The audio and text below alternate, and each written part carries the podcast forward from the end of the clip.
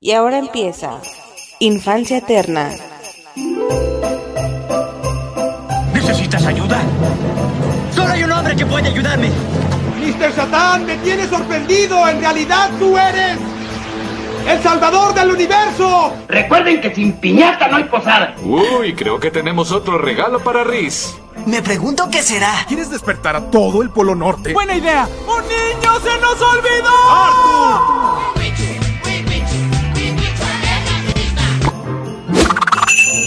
No, yo no quiero ser mala. Yo quiero ser buena. Se los dije, muchachos, que íbamos a sorprender a Chabelo. Cosmo, Wanda, lo hicieron. Es Navidad otra vez. Estaríamos despiertos toda la noche viendo la nieve caer. Casi me rompo mi Merry Christmas. ¿Qué esperas? ¿Es Navidad? Disfruta.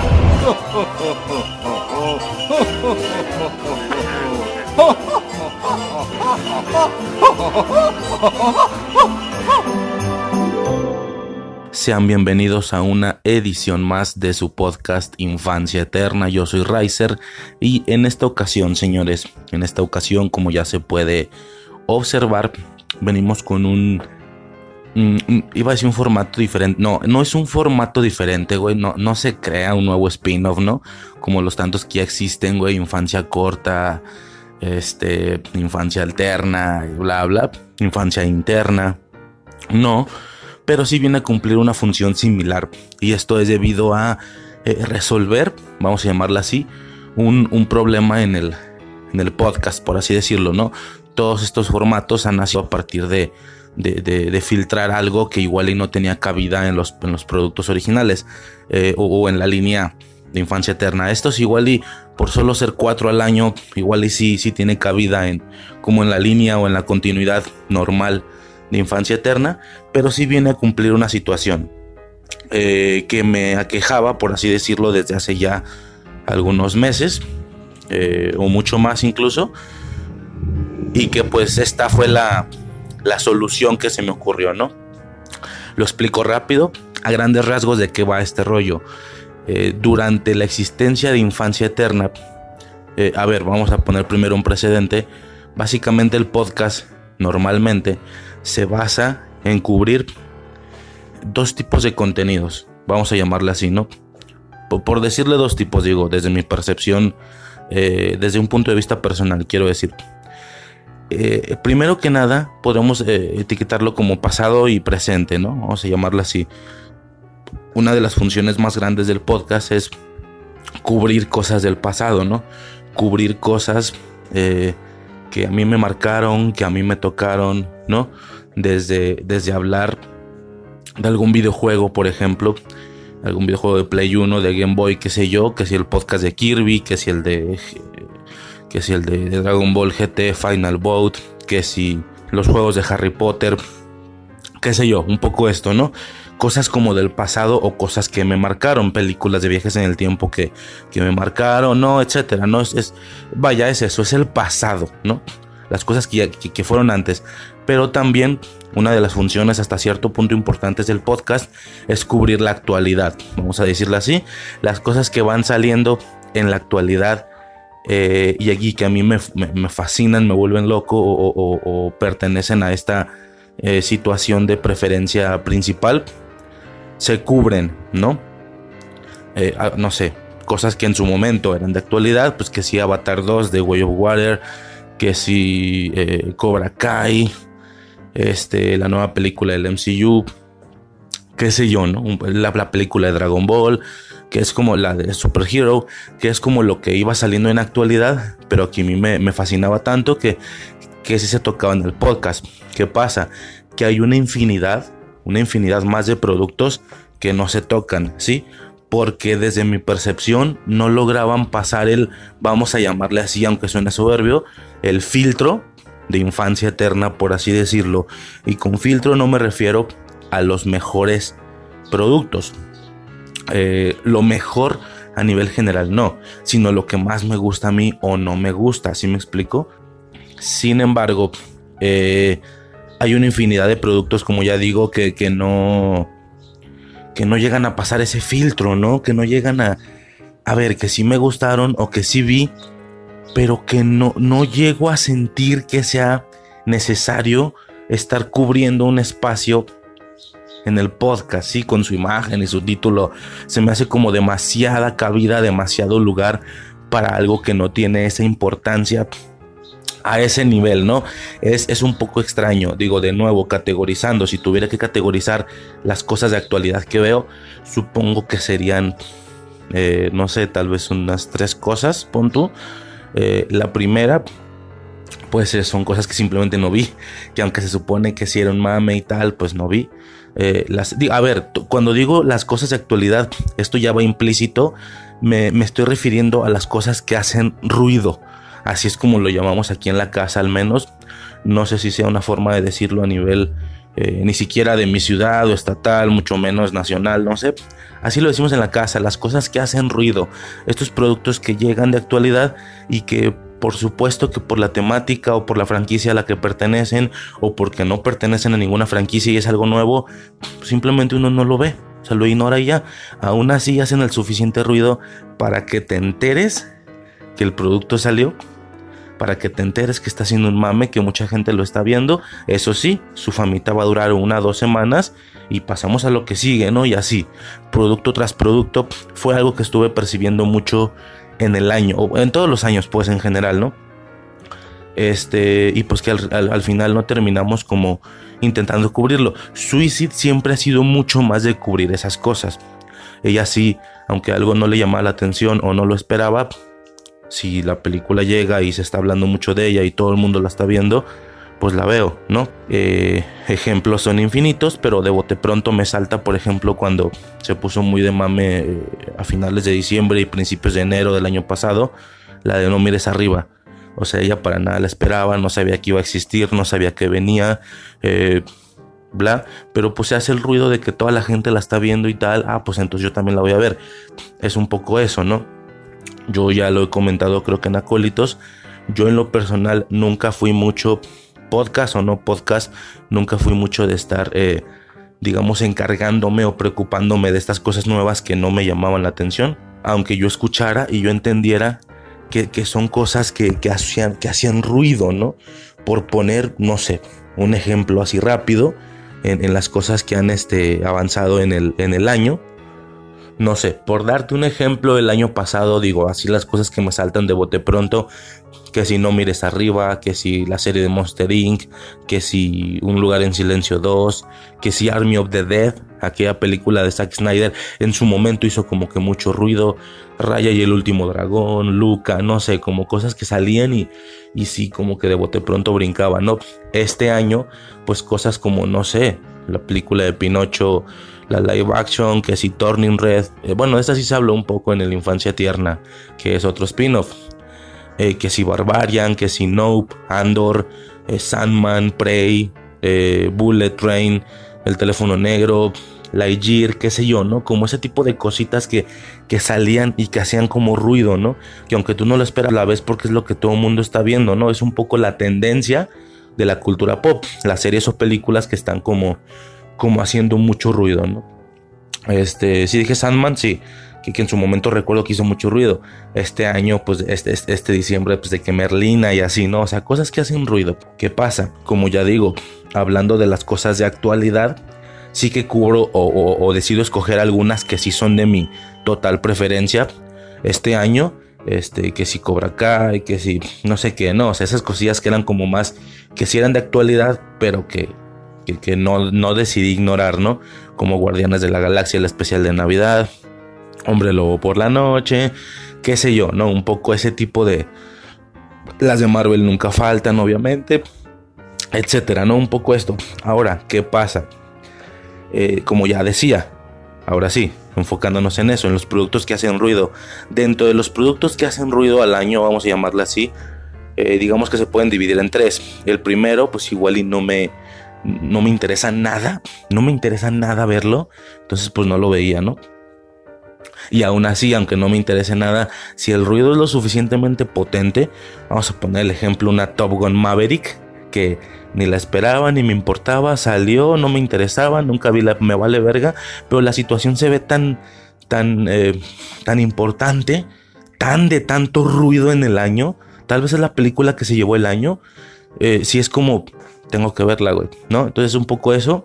Eh, la, segunda categoría que, que en ocasiones, bueno, la segunda categoría, la categoría son cosas que salen, pero pues que no me importan mucho. Que, que, perdón, no, a ver, ya me, ya me revolví. Tres categorías. La primera, no me interesa, no intento buscarlo, no lo veo. A menos de que hagan mucho ruido, pueden volverse de segundo nivel. El segundo nivel es, me interesan, eh, me llama la atención, veo el producto, pero pues hasta ahí queda. No siento que tuvieran cabida o lugar en, en Infancia Eterna. O sea, se me hacía demasiada exageración poner un podcast con el nombre del producto, con la imagen del producto, algo que igual y fue importante, pues en esa semana, en ese par de semanas, pero pues hasta ahí, ¿no? Las demás, los demás meses, los demás años, o sea, al rato en cinco años y tal, no voy a recordar o me va a dar igual ese producto, pero ahí va a estar en el podcast. Y yo el podcast sí lo quiero mantener como una super colección de audios, ¿no? Como cosas que verdaderamente me importan o me interesen, pero mucho. Que pasados cinco años son cosas que de todo me van a seguir importando son cosas como de, verdadera vena friki, ¿no? Eh, y los casos, si acaso más alejados, podrán ser cosas como, no sé, se me ocurre Godzilla vs. Kong, que igual y este tipo de monstruos no es mi fuerte, pero claro que quería podcastearla, etcétera, ¿no? Ahí son diferentes eh, variantes o diferentes ramificaciones, pero a grandes rasgos es eso, ¿no? Y el la tercera clasificación, pues eso, ¿no? Cuando sale un producto que es de total preferencia, pues güey, a huevo se va a podcastear, ¿no? Y sí sabía que venía, lo sabía desde un año antes, desde medio año antes. Y aunque en su momento fue un producto de actualidad para otros, yo sí lo esperaba desde hace un año, medio año, qué sé yo, ¿no? Repito, que si Avatar, que si Cobra Kai, que si no sé qué, ¿no? Estos productos más de, de actualidad.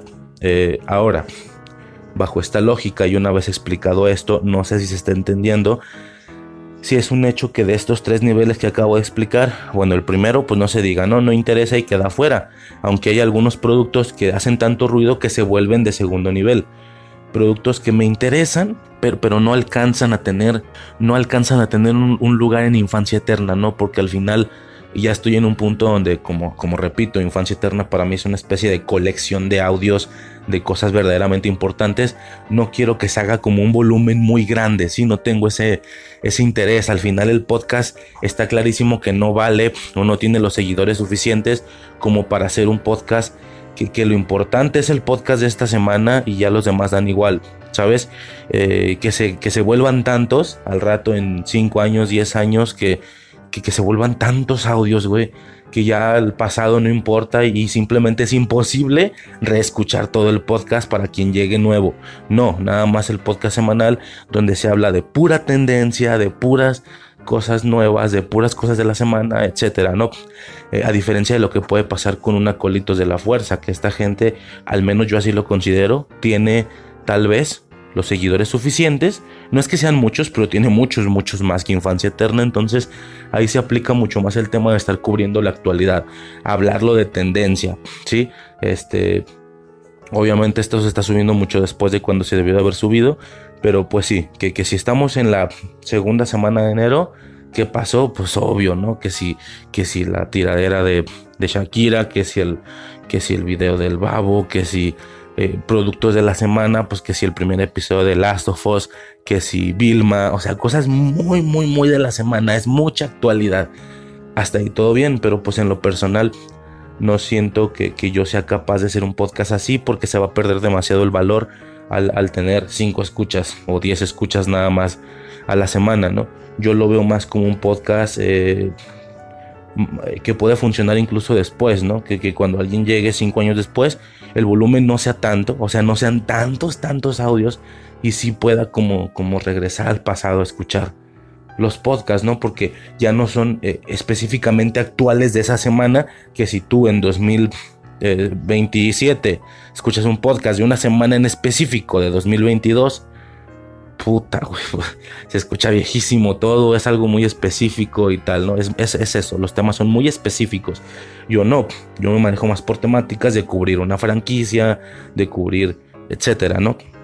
Etcétera. Estoy desvariando mucho, güey, estoy ya eh, desviándome mucho. El caso, el caso es que había muchos productos al año que yo sí quería verlos, o que sí los vi, que quería podcastearlos, pero que no lograron pasar ese filtro de aparecer en Infancia Eterna. Primero porque el volumen sería gigantesco, sería demasiado y no quiero mucho eso.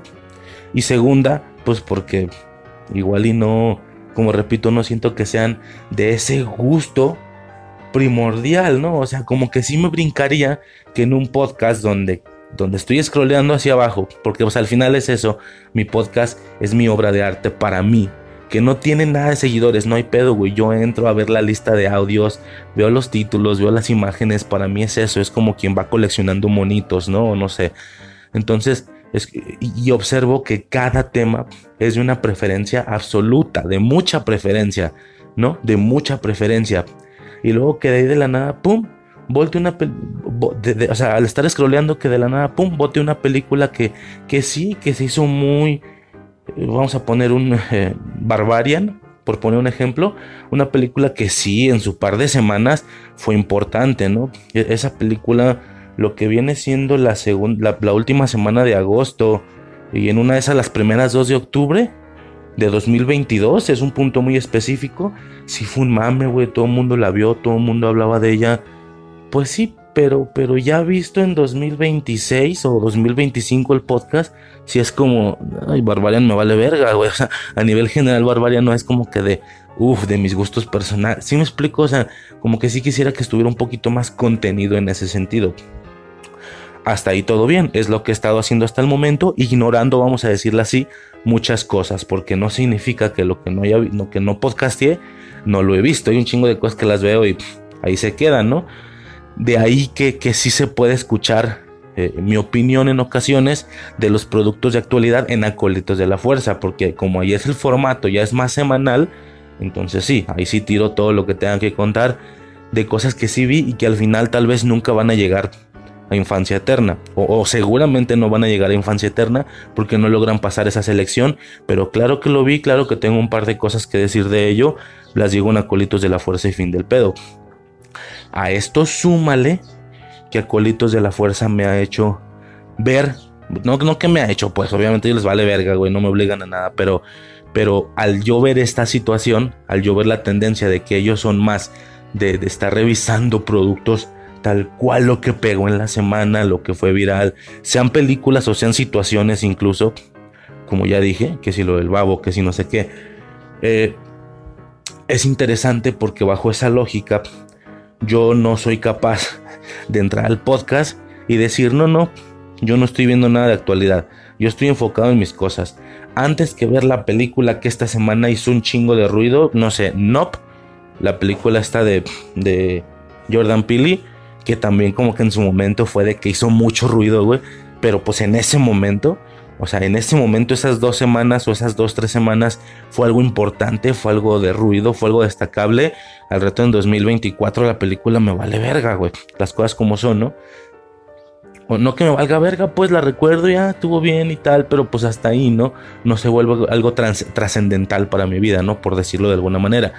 ¿Qué pasa entonces? Bajo esta lógica. Eh, yo quería ser parte de esta tendencia de poder entrar y, güey, yo quiero hablar también de las cosas nuevas. Entonces, muchas de las cosas no las veía o decidía ignorarlas. Y esto estoy hablando de hace años, no solo desde infancia eterna.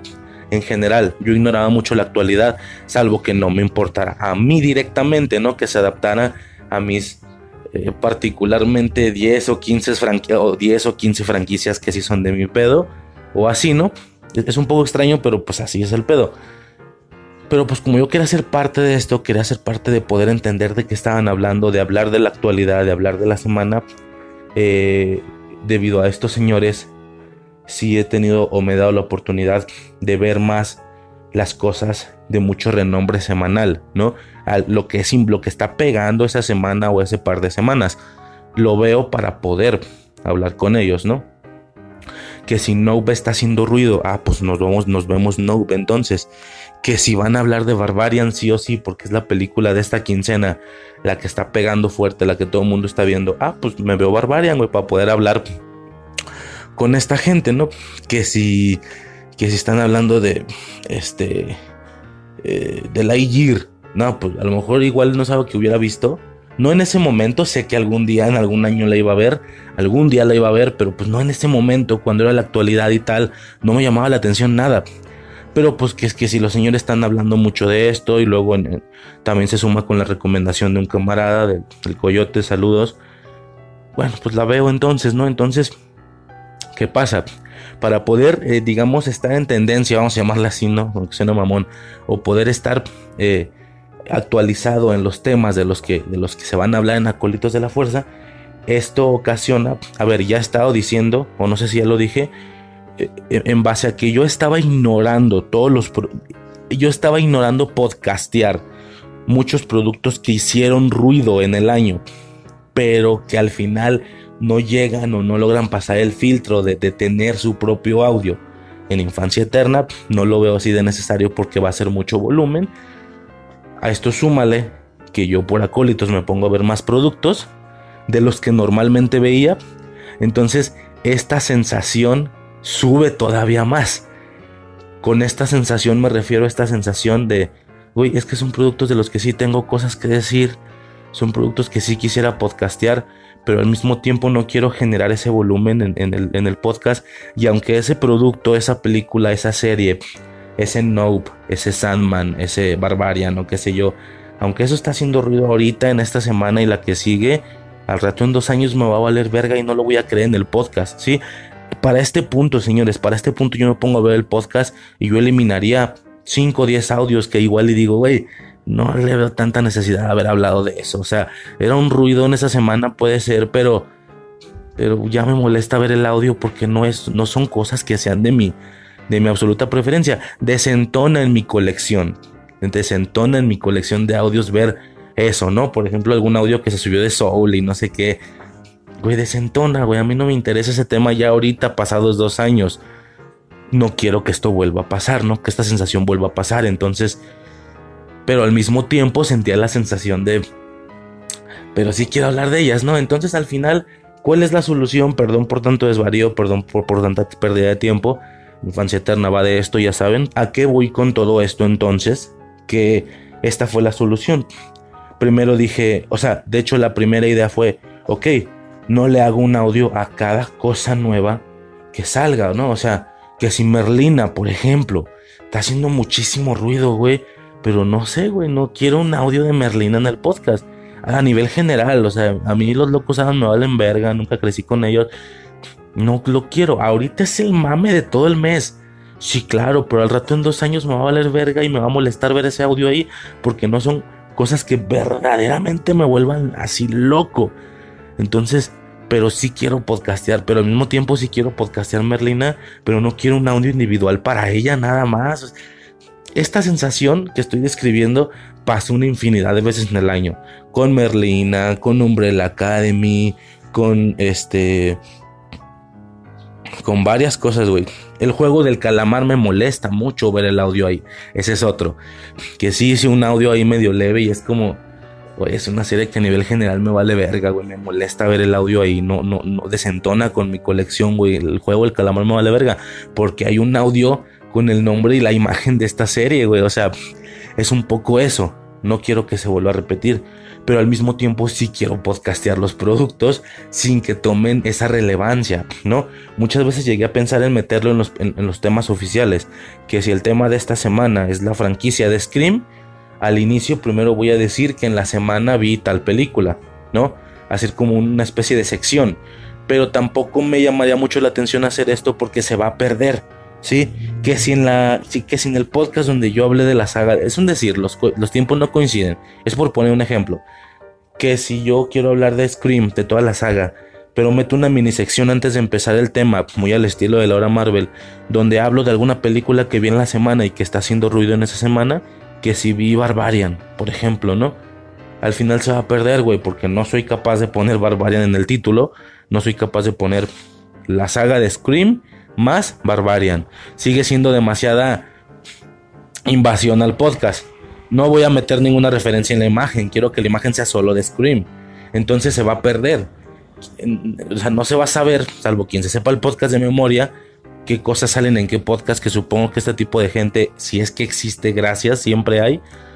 o puede ser que haya, quiero decir, eh, pues no se va a, en general no se va a saber que por ahí en algún lado hay una sección donde se habla de barbaria, ¿no? Que al final tampoco, pues supongo que no, tiene nada de extraño, güey. Hay podcasts que lo hacen. La órbita de Endor eso hace, güey. Subió un tema, pero hay una sección intermedia como para que te relajes o descanses del tema. Ponen que si salvando de la quema a tal película, eh, intentando como redimir una película que por concepción o por eh, concepto social es mala intentan salvarla, pero ellos no pusieron el nombre de la película ni en la imagen ni en el título. Te enteras ya que estás en el audio. Hasta que estás en el audio te enteras. Es un poco extraño. Entonces, eh, sí pensé mucho en hacer esto.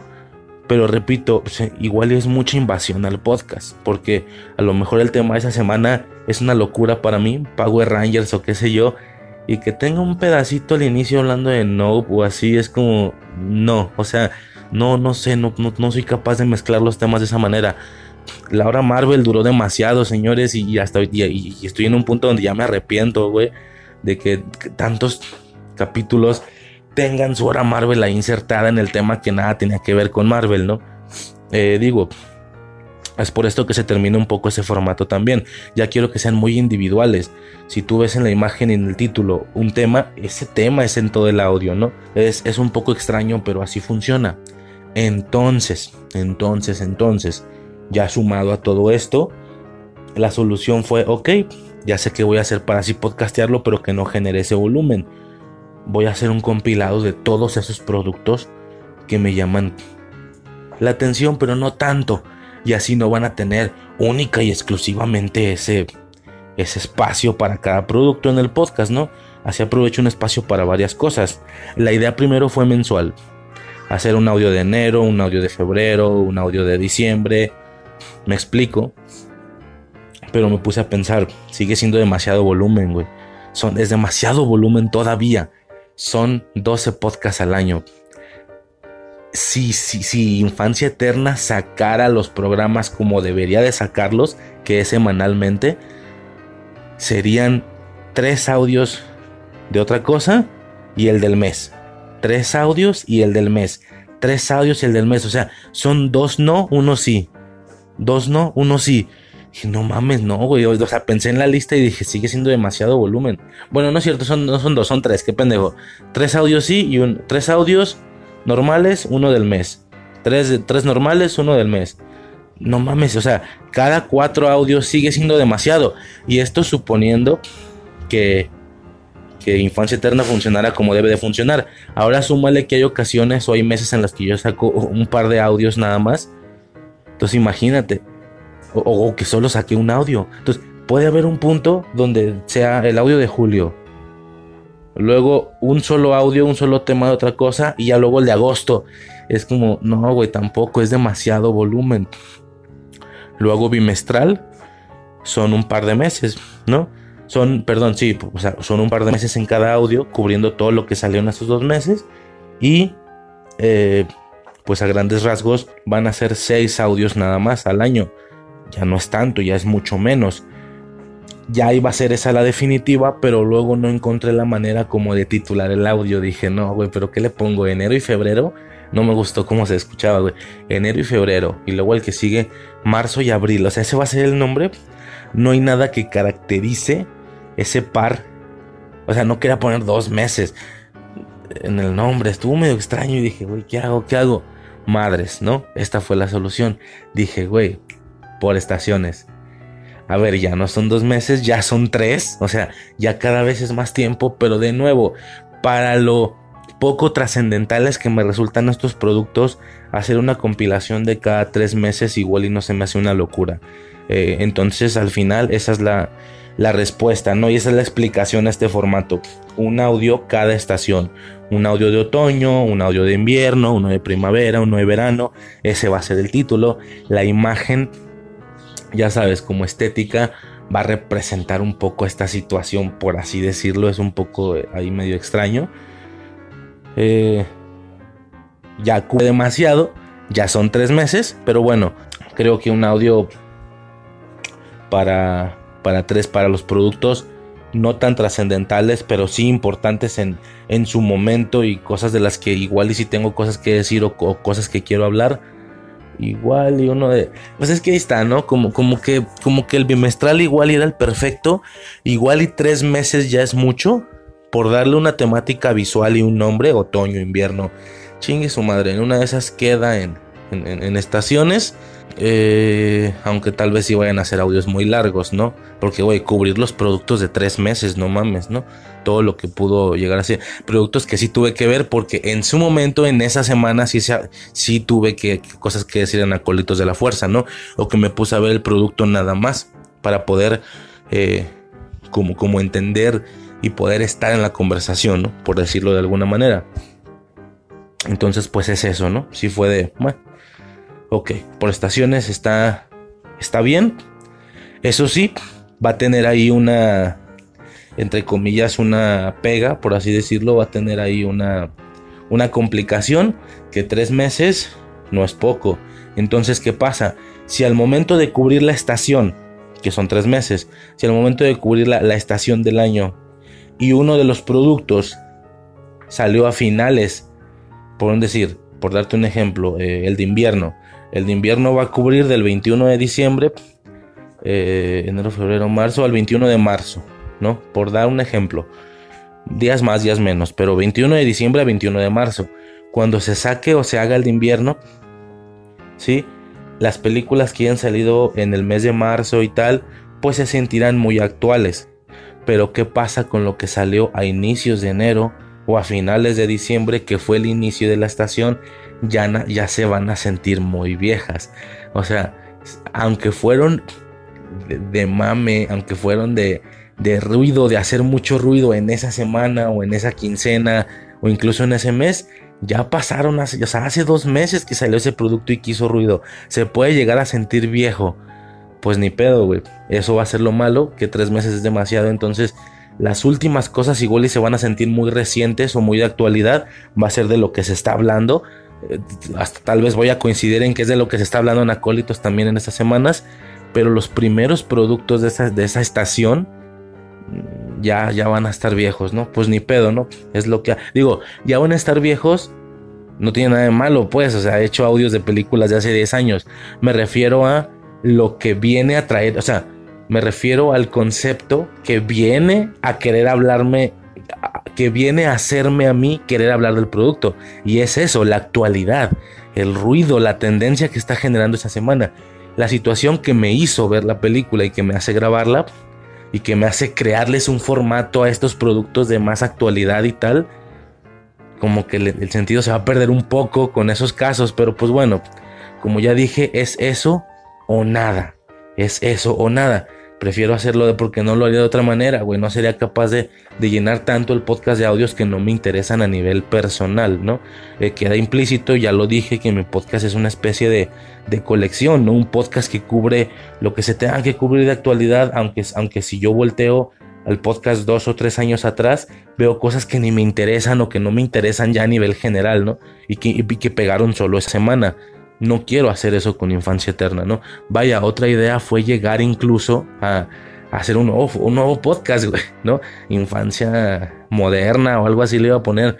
No un nuevo formato, un nuevo podcast donde, o sea, imagínate, güey, cubriendo toda la actualidad, si iban a subir un par de audios por semana, cubriendo o más, güey, puras cosas de actualidad, güey. Pero pues también sí me hizo como que, sí me hizo como que mucho rollo, güey. Estoy a punto de empezar ahí un, eh, no, no tengo mucho interés de dar dos detalles, pero voy a empezar como que otro proyectillo y tal. Y, sí, el, tiempo de inversión en infancia eterna va a bajar demasiado. Eso también ya lo voy diciendo. Este. Pero pues bueno, ni pedo. El caso es. Y bueno, con el tiempo de inversión no me refiero a que va a haber menos audios.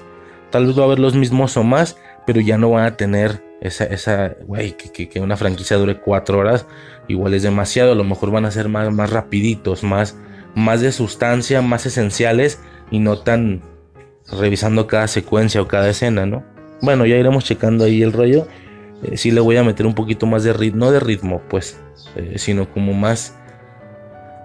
Eh, sí, güey, como no, no trabarme tanto en un tema, güey. Prefiero hacer tres temas un poquito más por encima que uno solo que dure cuatro horas y media y que reviso casi secuencia por secuencia de cada película de una franquicia que tiene 10 películas. No mames, güey, prefiero hacerlo un poquito más por encimita, ¿no? O no sé, a ver qué pasa. Digo, aquí estoy hablando de otras cosas. El caso es ese, ¿no? Que pues chingue su madre. Por estaciones se me hizo interesante. Tiene una temática. Ok, los productos no vienen en el nombre, pero no se van a perder porque pues deben de estar ahí en la portada y creo que esto puede ser suficiente para que se, se entienda, se reconozca. Entonces, este es el resumen final, señores. Después de tanta explicación, lo lamento. Pero pues así es este rollo, ¿no? Estos nuevos podcasts que van a ser cuatro al año nada más, cubriendo toda la estación. La estación, ya sabes, otoño, primavera, etcétera. Eh, donde se hablan de los productos que hicieron ruido, que, fueron importantes en ese momento, que todo el mundo lo vio, que todo el mundo habló de ello. Eh, y que yo quería hablar, pero no, pero, no lograron pasar el filtro de pertenecer a un audio individual, como si pudo ser el caso de Hombre Lobo por la Noche o, o, de Guardianes, qué sé yo, que, que esa es otra cosa, güey. Ya existiendo este formato, ya te digo que tal vez va a haber un par de cosas que normalmente tenían su audio personal y ahora ya se van a venir acá, güey, seguramente. O sea, yo lo comentaba con las series de Marvel, güey. Las series de Marvel, cabrón. Eh, o sea, tenían un episodio metido en, en, un tema del podcast cada semana. ¿Sí? Por darte un ejemplo, si la serie tenía seis episodios, estaba presente en seis capítulos de Infancia Eterna, donde en cada uno se hablaba de un episodio, y luego se juntaban todos y se subían.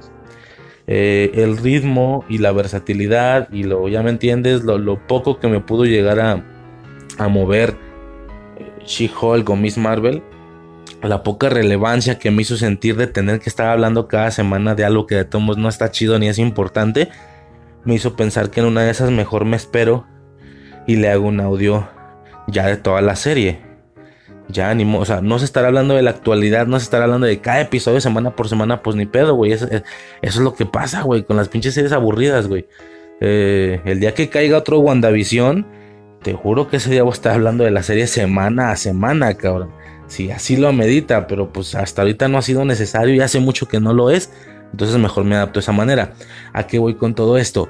Chingate esa, güey, que donde me traigan otra She-Hulk o donde me traigan otra Miss Marvel, puta cabrón, en una de esas ni audio, ni, ni audio personal va a tener, güey, va, va, a venir siendo relegada a este formato, con un chingo de otros productos. En una de esas, cabrón, chingate esa. Eh, como siempre, cada nueva manera o cada nueva dinámica que se trae Infancia Eterna siempre viene a resolver una especie de problema y pues es eso, ¿no? Al final este formato me, tiene como bastante complacido porque así ya voy a poder cubrir varias cosas. Primero que de otra manera no se podían tocar. Me acuerdo mucho de Umbrella Academy, que dije, güey, me gustó demasiado, me gustó mucho, pero no lo suficiente para que tenga su propio odio en Infancia Eterna, se me hace como demasiado. Es algo de esta semana y tal, pero pues hasta ahí, ¿no? Me vale verga. Ah, mira, justo Umbrella Academy hubiera caído en este formato si yo hubiera estado haciendo estos audios desde antes, ¿no? Hay es, eso, eso por parte de productos que nunca existieron en Infancia Eterna. Hay audios que sí se hicieron en Infancia Eterna y que tranquilamente hubieran caído mejor en este formato. De bote pronto se me vienen cosas como el de I Am Groot, que pinche capsulita, güey, ni para qué hacer el chingado volumen ahí en el podcast. Eh, I Am Groot, el, audio de la D23, el audio de House of the Dragons, definitivamente, el audio de la Comic Con, eh, el audio del juego del calamar, por supuesto. Eh, como ya dije, tal vez en una de esas She-Hulk con Miss Marvel, todas esas cosas hubieran sido cosas que si hubiera existido este formato hubieran venido a parar este formato con muchas otras cosas, por supuesto. Si me estoy explicando, o sea, de todos modos es un volumen que se está haciendo y que no quería hacer, entonces este podcast viene a cumplir esa función, venir a darle lugar a, audios que sí existieron y que igual y en retrospectiva ya no me agradó que tuvieran su propio espacio y aprovechando y ya puestos, pues también cubro otros productos que no pudieron tener su espacio en infancia eterna, ¿no? por así decirlo. Hablando del año, de lo que no de lo que se cubrió, de lo que, de lo que sí, sí existe audio, pues ya lo dije, ¿no? Que si la de 23, que si I Am Groot, que si la Comic Con, que si bla, ¿no? El juego del calamar, House of the Dragons, cosas que no existieron en la infancia eterna, pero que entonces de existir este podcast o este formato hubieran tenido cabida aquí, pues cosas como la live action de Pinocho, Barbarian, Nope, Barbarian y Nope, me acuerdo que hicieron como que mucho ruido en su momento, eh, Prey, tal vez, no, Prey no, no aplica porque Prey entra en, en querer revisar toda la franquicia, ya luego checaremos eso.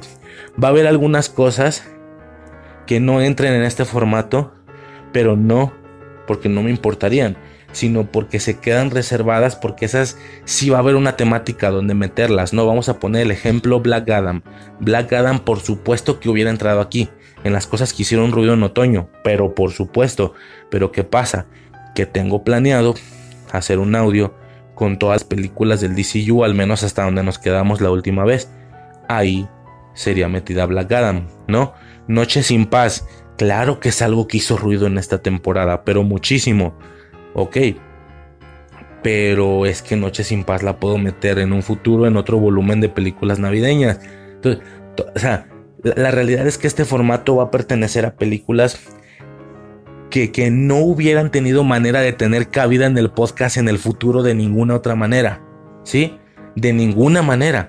No sé si me estoy explicando.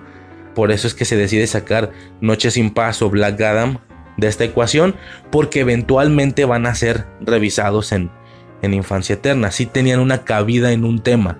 Si me explico, si, si tienen un lugar en el futuro en algún tema.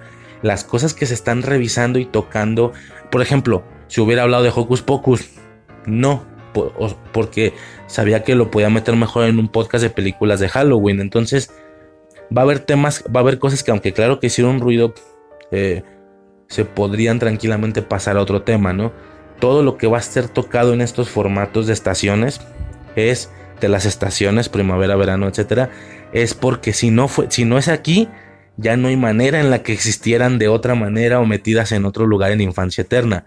Así es, digamos, el rubro en el que se va a aplicar, ¿no? Eh, como ya decía, pues nada, ¿no? O sea, se hubieran tocado eh, cosas como el teléfono negro, como, como Nope, como Barbarian, como Pinocho Live Action, etcétera. Todas esas cosas hubieran tenido cabida aquí, justamente. Pero bueno, no existía el formato, ya ni pedo. Eh, de momento así queda. Vamos a alcanzar a cubrir todavía otoño. Y nada, señores, poco más que mencionar.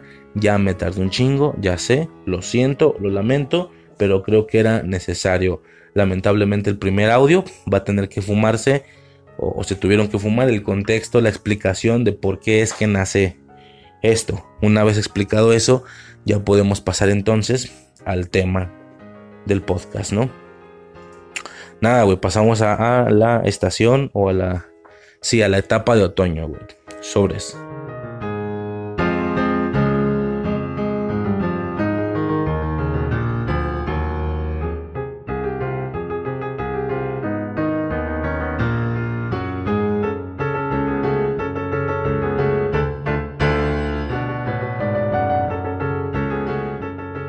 Ya sé que se comentó que ya seguía el tema y tal. Quería hacer aquí un pequeño, eh, una sección rapidísima, ¿no? La realidad es que, eh, como digo, bueno, empiezo esta dinámica o empiezo esta manera de traer eh, productos que no alcanzaron a estar en infancia eterna de esta manera, de, una manera un poquito más compilada y sin generar tanto volumen. Y no solo lo que no llegaba, sino que aquí van a terminar cayendo cosas que, que, que en su momento sí fueron parte de Infancia Eterna, ya lo comentaré después. Pero no solo eso, también un plan original era después de esto hacer un audio de todo el año, algo así como todo el ruido del 2022 o algo así, muy a modo de, año nuevo y tal. Pero bueno, también no lo vi muy necesario, al final no he visto un chingo de las cosas. Eh, la realidad es que a lo mejor no había el tiempo suficiente para ver tal o cual cosa. El hecho de que esta dinámica no se pudiera o no se hubiera estado haciendo antes, también no solo es, no solo es porque no se no, solo es porque no se me había ocurrido, sino porque también no había el tiempo suficiente para revisar, para ver esos productos anuales, ¿no? O ese ruido de cada mes y tal. Ya hay un poco el tiempo, es por esto que se alcanza a generar o se alcanza a cubrir la etapa de otoño. Las demás no, pero sí me gustaría hacer un repaso rapidísimo de lo que se pudiera haber eh, mencionado en, suponiendo que esta sección ya existiera desde antes, ¿no? Particularmente hablando de, este año, por ejemplo, ¿no? Suponiendo invierno, que es con lo que empieza el año, y, agarra un poco de diciembre de 2021, sería. Eh, yo me imagino que cosas como No mires arriba, en su momento hizo demasiado ruido, seguramente hubiera caído en el de invierno. Eh, ¿Qué otra cosa? Bueno, en enero pegaron cosas como Superman and Lois temporada 2. Eh, bueno, son las que como que desde mi perspectiva hicieron ese ruido, ¿no? Peacemaker en su momento hizo mucho ruido en enero. Eh, Scream, la nueva película, hizo algo de ruido. Y Rebelde, ¿no? ¿no? No sé qué tanto de esto hubiera sido parte del audio de, invierno o no, pero alguna cosa, ¿no? En febrero, eh, lo, que, lo que pegó fue el libro de Boba Fett. Me acuerdo lo que hizo como ruido eh, la masacre en Texas, el proyecto Adam, esta película sí me tocó verla, no tengo mucho que decir, simplemente que no soy muy, o sea, tiene el tema del viaje en el tiempo, del de que el adulto y el niño son el mismo, entonces lo que uno vive el otro lo recuerda, etcétera, o sea, en ese sentido está un poco bien, pero pues como tiene demasiados elementos de otro tipo de ciencia ficción y no solo viaje temporal, me refiero a aspectos más espaciales, más de naves y tal, la verdad es que no fue mi favorita en ese, en ese sentido, ni de cerca, ¿no? Pero pues, pues ahí está, ¿no? Hubiera sido, supongo, por el hecho de que sí la vi, tranquilamente esa tal vez sí hubiera estado en el, en el audio de invierno, ¿no? De, de, de este año. Eh, Uncharted. Uncharted fue algo que hizo muchísimo ruido, me acuerdo. Tal vez hubiera alcanzado a entrar, tal vez no, no sé. Eh, en marzo, de las cosas que pegaron fue Turning Red, me acuerdo, eh, de Batman, hizo demasiado ruido, esa tranquilamente.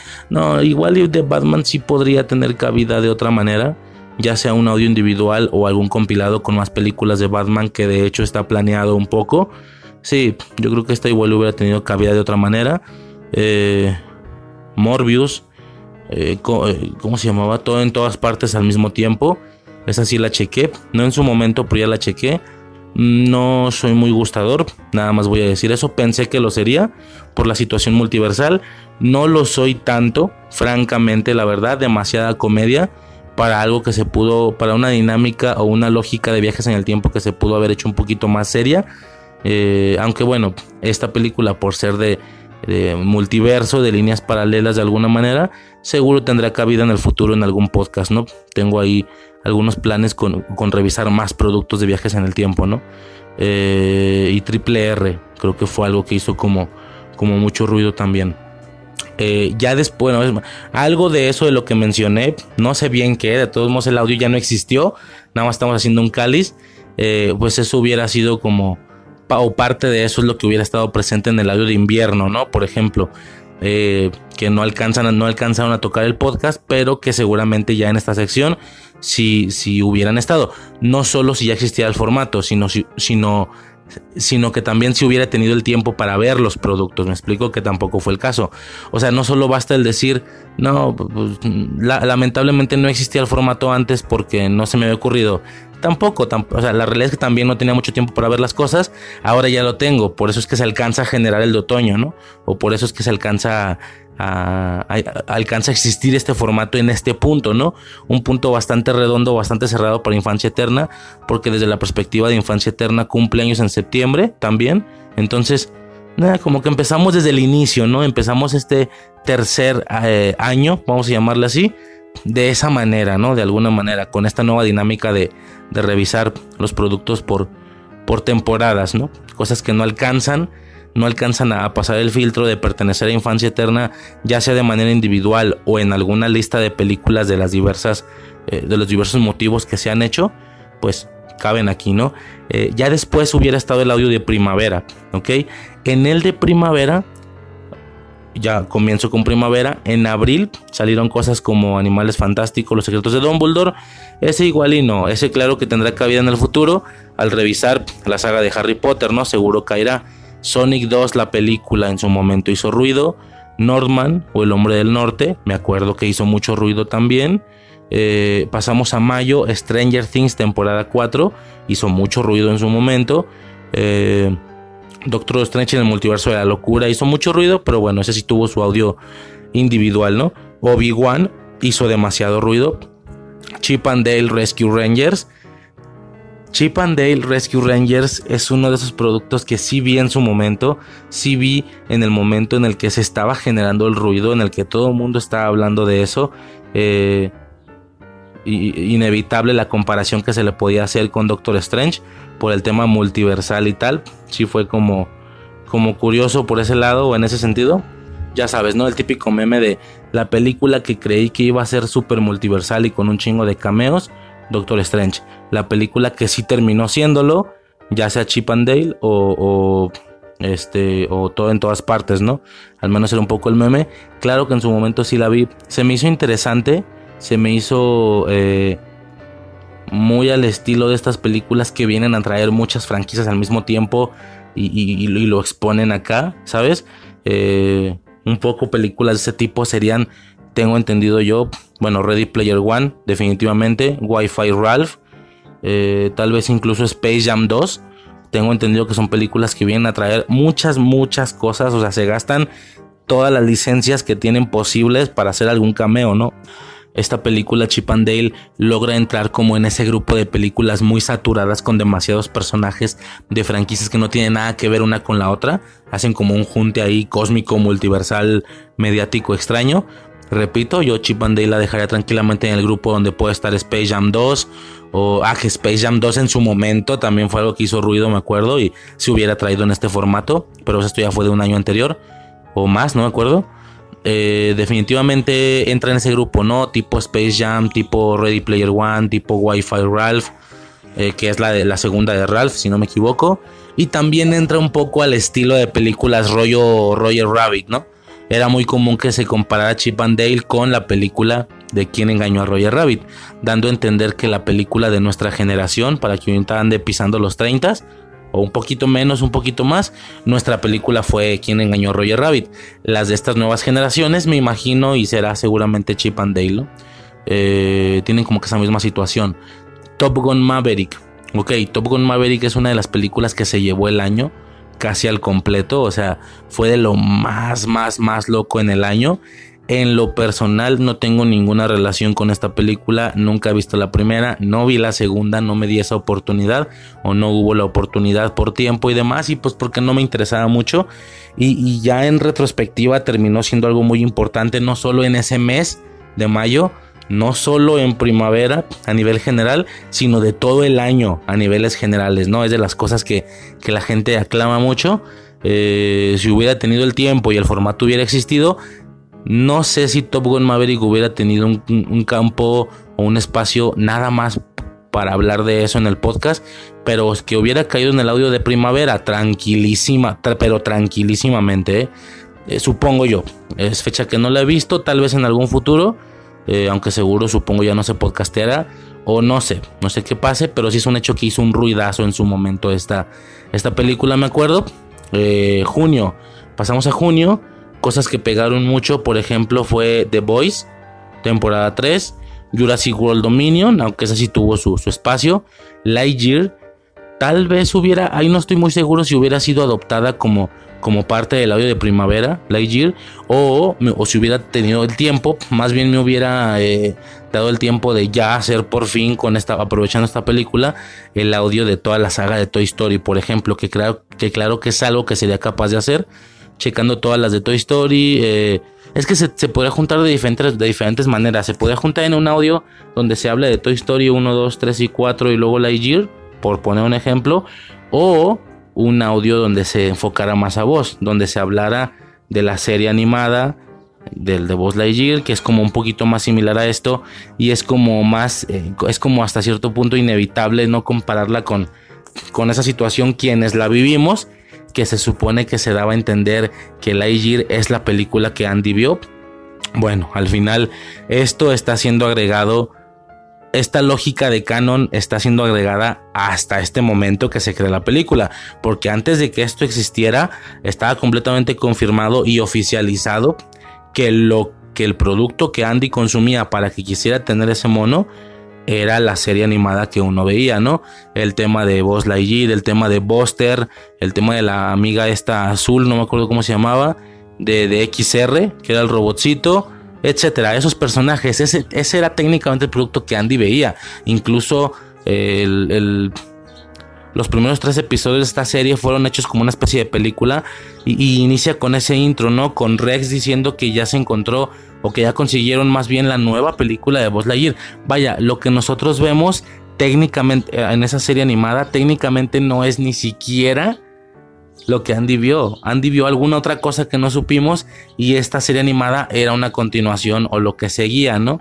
Este es un poco extraño. La realidad es que hasta que salió esta película se tenía por entendido que era ese producto y eran esos personajes los que Andy veía por lo que quería tener a voz. O sea, poco faltó para que también le compraran a Booster, a la chica de azul, a XR, qué sé yo, ¿no?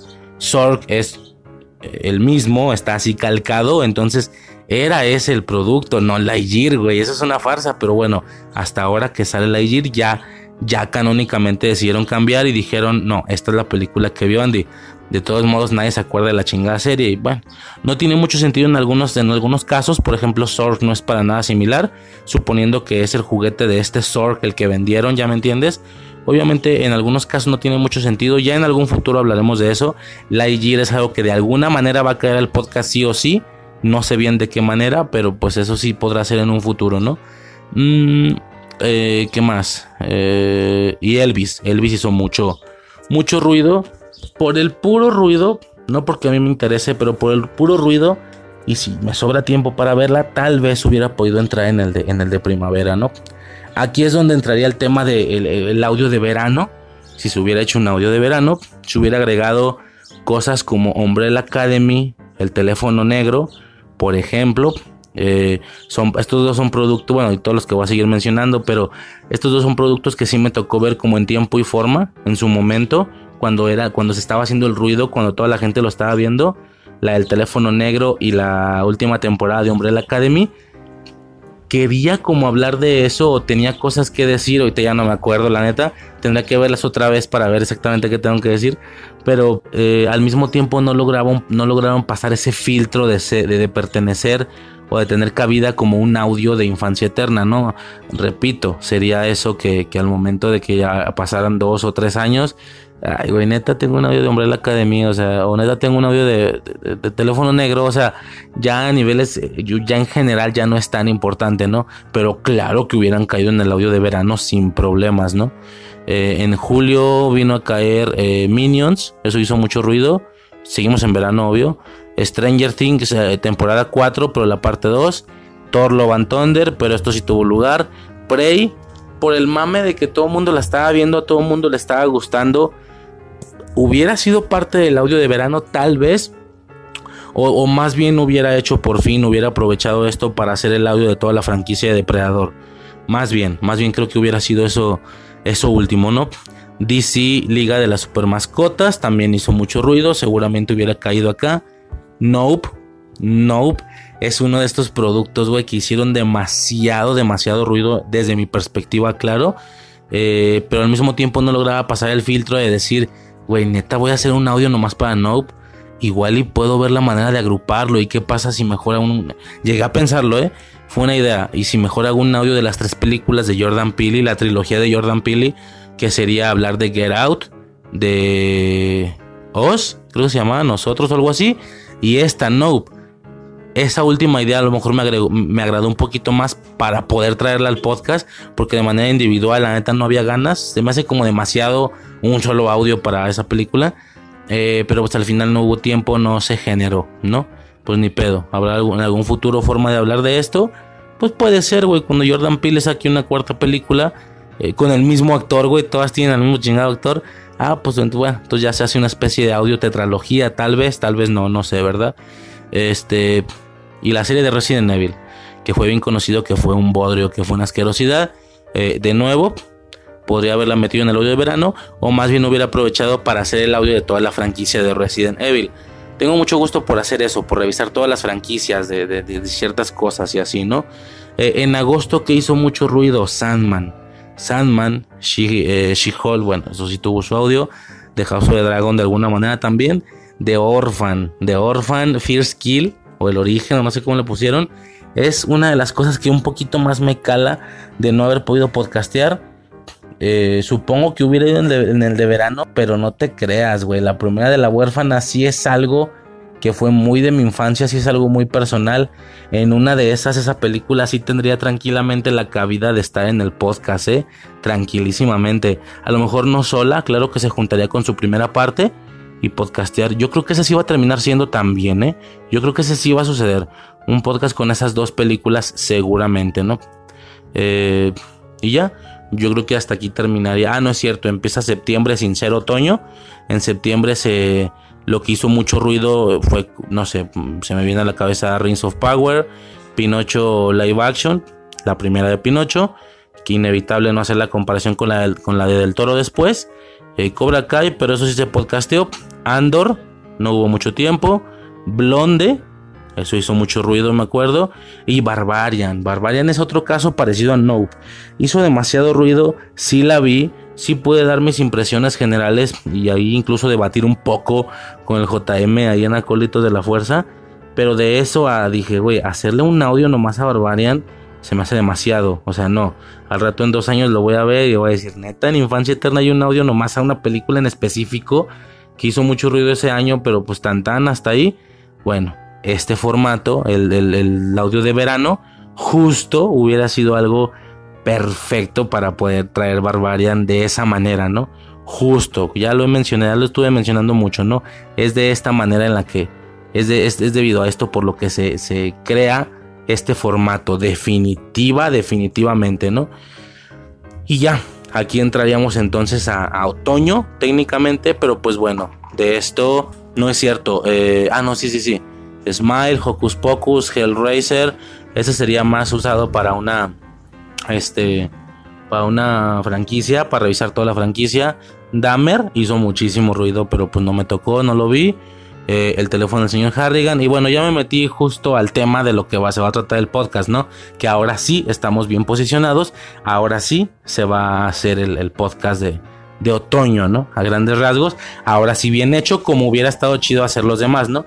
Ahí dice un repaso rápido de qué hubiera sido si sí hubieran existido los audios de, de invierno, de verano, de primavera, etcétera.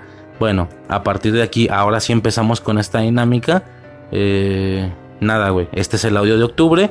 Ni modo, es lo que hay. Este audio, por ser el primero, va a tener que ir cargado de muchas cosas. Viene cargado de la, del contexto, de la explicación del inicio. Todo lo que ya se fumaron, tal vez, o se lo brincaron, no hay pedo. Igual hay forma de hacerlo con las marcas de tiempo. Eh, pero si se lo fumaron, pues ahí está, de inicio, gracias, ¿no? Y pues ahí está, ¿no? Todo el contexto de por qué es que se genera o a partir de qué nace este, eh, este formato. Es lo malo, ¿no? Al ser el primero, es el que va a terminar fumándose toda la explicación, todo el contexto, el por qué nace y para qué va a servir y cuál es su función, ¿no? que aunque puedan estar las películas a lo mejor un poquito amontonadas, en algunos casos ya no aplica esto de, de estar a la tendencia o revisarlo de actualidad, porque de alguna manera, como la estación abarca tres meses, si el audio es de verano, ¿sabes? Pero algo salió a inicios de verano, se va a estar revisando técnicamente tres meses después o más, tres meses y medio después. Es un poco lo que le pega a este formato, pero pues bueno, es que para hablar de actualidad, entonces si eso vamos, puedo hacer eh, revisiones y puedo hacer menciones de un par de productos cada semana, cabrón. Que es técnicamente lo que ya se hace en acólitos de la fuerza, justo. Eh, pero pues imagínate, el, nivel de invasión que podría llegar a, tener el podcast, ¿no? Y no tengo mucho interés de, generar eso. Si quisiera que los podcasts, no, eh, ya lo mencioné o lo mencionaré, ya no, ya no sé bien. Pero pues es eso, ¿no? Que el podcast es más una especie de, de colección, ¿no? Donde no veo tanta la necesidad de enfocarme tanto en la actualidad, pero al mismo tiempo me picaba, me calaba el no estar hablando de la actualidad, de lo que sí me llamaba la atención, pero que no se me hacía demasiado traerle un audio entero. Bueno, aquí está justo el formato, ¿no? Poco más que mencionar, no sé cuántas veces he explicado eso en este audio, ya o cuántas veces lo explicaré, pero pues bueno, aquí es donde ya más o menos paramos, ya entramos a otoño y bueno, ahora sí es este audio claro, sumado con todo el contexto de por qué nace y esta pequeña sección revisando todo el año, ¿no? Que por supuesto no lo van a tener los demás audios, porque ahora sí ya empezamos en tiempo y forma a revisar estación por estación, ¿no? Eh, solamente que hacer como ese añadido, ¿no? De mencionar qué es lo que seguramente hubiera cabido en esos podcasts si hubieran existido, ¿no?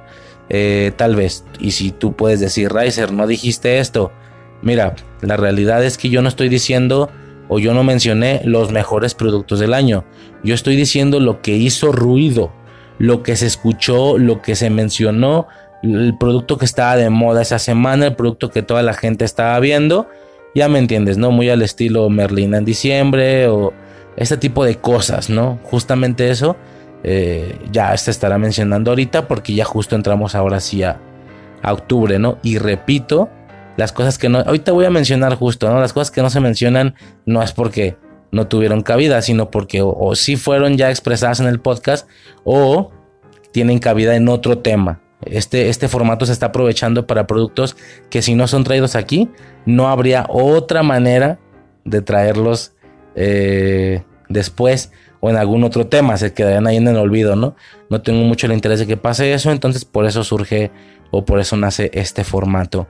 Poco más que mencionar con este pequeñísimo y rapidísimo repaso, ahora sí pasamos a lo que normalmente apenas aquí debería empezar el audio, empezar a revisar todo el tema de, otoño a grandes rasgos eh, y que ya para siguientes audios ya empezará de aquí. Ya no traerá ni una sección de revisión de todo el año rápida, ni tampoco traerá el contexto del por qué el formato existe, ¿no?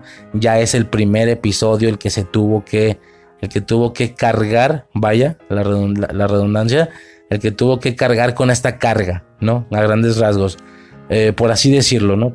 Poco más que mencionar, ya, ya pasamos entonces a la revisión de eh, la etapa, la estación, el periodo, la época de octubre, ¿no? Lo que más llamó la atención, lo que más hizo ruido, sin directamente pasar el filtro de poder ser podcasteado de manera individual o en alguna lista, al menos para consideración y gusto y preferencia de infancia eterna, ¿no? Eh, poco más que mencionar y ya podemos pasar entonces al tema de, de otoño, sobres.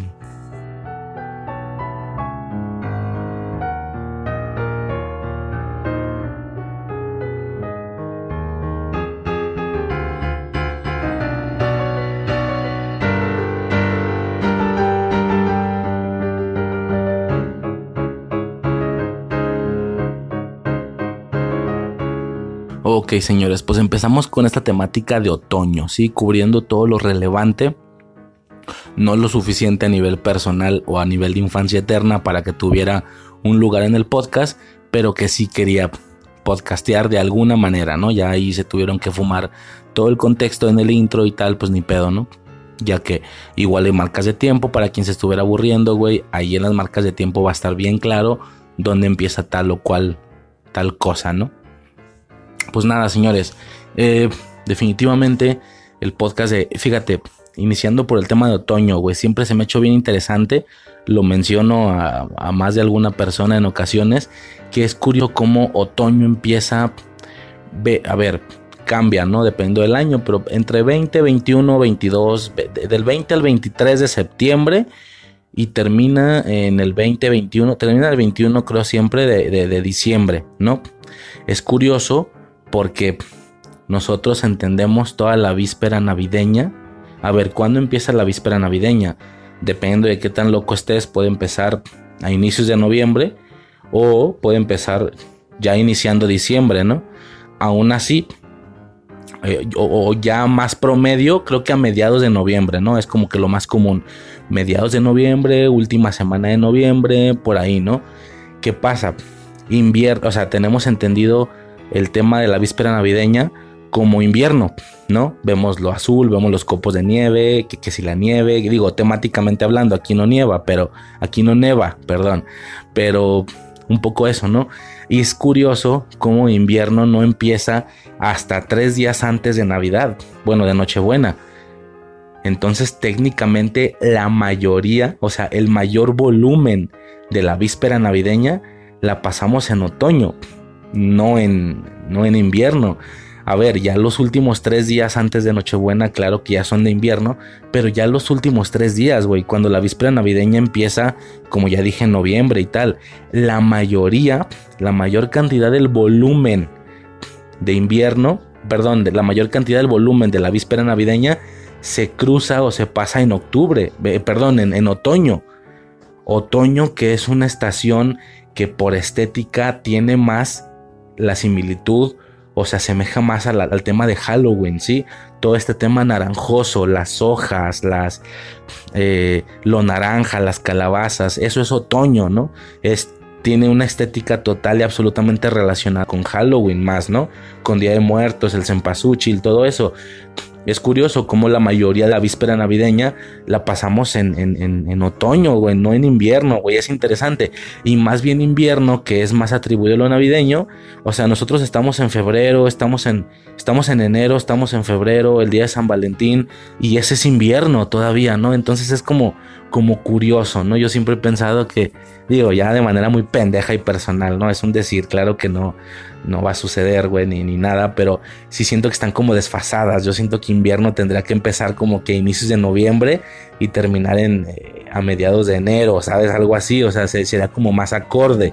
Pero bueno, de inicio es lo interesante, ¿no? Es curioso cómo la mayoría de la víspera navideña se pasa en otoño, güey. Se me hace se me hace interesante, ¿no? Como ya mencionamos, vamos a hablar de diferentes productos que, llegaron a tener alguna relevancia en su momento durante el mes de, perdón, durante la etapa de otoño. Eh, y por qué no, va a haber cabida en estos audios tal vez o tal vez no, para temáticas que no, que incluso no sean particularmente películas eh, o series, sino a lo mejor algo de lo que se tenga que hablar, ¿no? A otoño definitivamente le toca la temática de Jason, de, David Frank.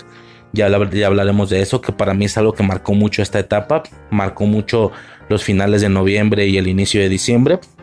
Entra en otoño, por supuesto. Ya en su momento, digo, ahorita que estamos en invierno, a inicios de enero o mediados de enero, se está hablando muchísimo que si del video del babo, que si la tiradera de Shakira, que si no sé qué. Bueno, esto ya toca en invierno tal vez o tal vez no. No sé si vayamos a hablar de eso. Eh, pero bueno, particularmente en otoño toca el tema de, Jason David Frank, ¿no? Ahorita comentaremos eso, lo quiero dejar al final. Y pues las, los productos, ¿no? Cabe mencionar que hay eh, productos que por supuesto por el ruido que generaron en la, en la semana o en ese momento, hay productos que claro que hubieran sido parte de otoño de este audio, pero como si tuvieron un lugar, si tuvieron cabida en infancia eterna o lo tendrán en un futuro, no se van a tocar aquí. Pero los menciono, cosas como la película de Spirited, la de, la de Farrell y Reynolds, claro que hubiera entrado aquí, hizo mucho ruido, salió a inicios de diciembre creo, pero, pero tuvo su cabida en el podcast, tuvo, tuvo lugar en películas navideñas, entonces ya no se comenta. El especial de Navidad de Guardianes, claro que hubiera entrado aquí, pero tuvo su propio audio. El especial de Hombre Lobo, por supuesto que hubiera entrado aquí, pero tuvo su propio audio. Halloween Ends, definitivamente hubiera entrado aquí como las cosas que más hicieron ruido en, en otoño, pero tuvo su propio audio. House of the Dragon, esa sí hubiera entrado aquí, totalmente, pero pero pues tuvo su, su audio de alguna manera un poquito forzado y muy rápido. Si yo hubiera sabido que este formato iba a existir, mejor me hubiera esperado, güey. Hubiera metido House of the Dragons aquí. Pero pues ni pedo, ¿no? Es lo que hay. Hocus Pocus, otro caso muy similar. Lo mismo que he estado diciendo, ¿no? Wakanda Forever y Avatar. Son cosas que claro que hubieran tenido cabida aquí, pero pues que sí tuvieron lugar en el podcast, ¿no? Eh, cosas que no van a estar aquí porque sí tienen lugar en futuros podcasts. Terrifier 2 hizo muchísimo ruido. Noche sin paz. Eh, un nuevo Santa, la serie esta de Santa Cláusula, igual y no hizo tanto ruido, pero pues para mí fue... No que fuera importante, pero pues güey, ya he revisado toda la, toda la saga, pues obviamente tenía que hablar de, de este cierre, ¿no? Creo que es el cierre, no sé si voy a ver más temporadas.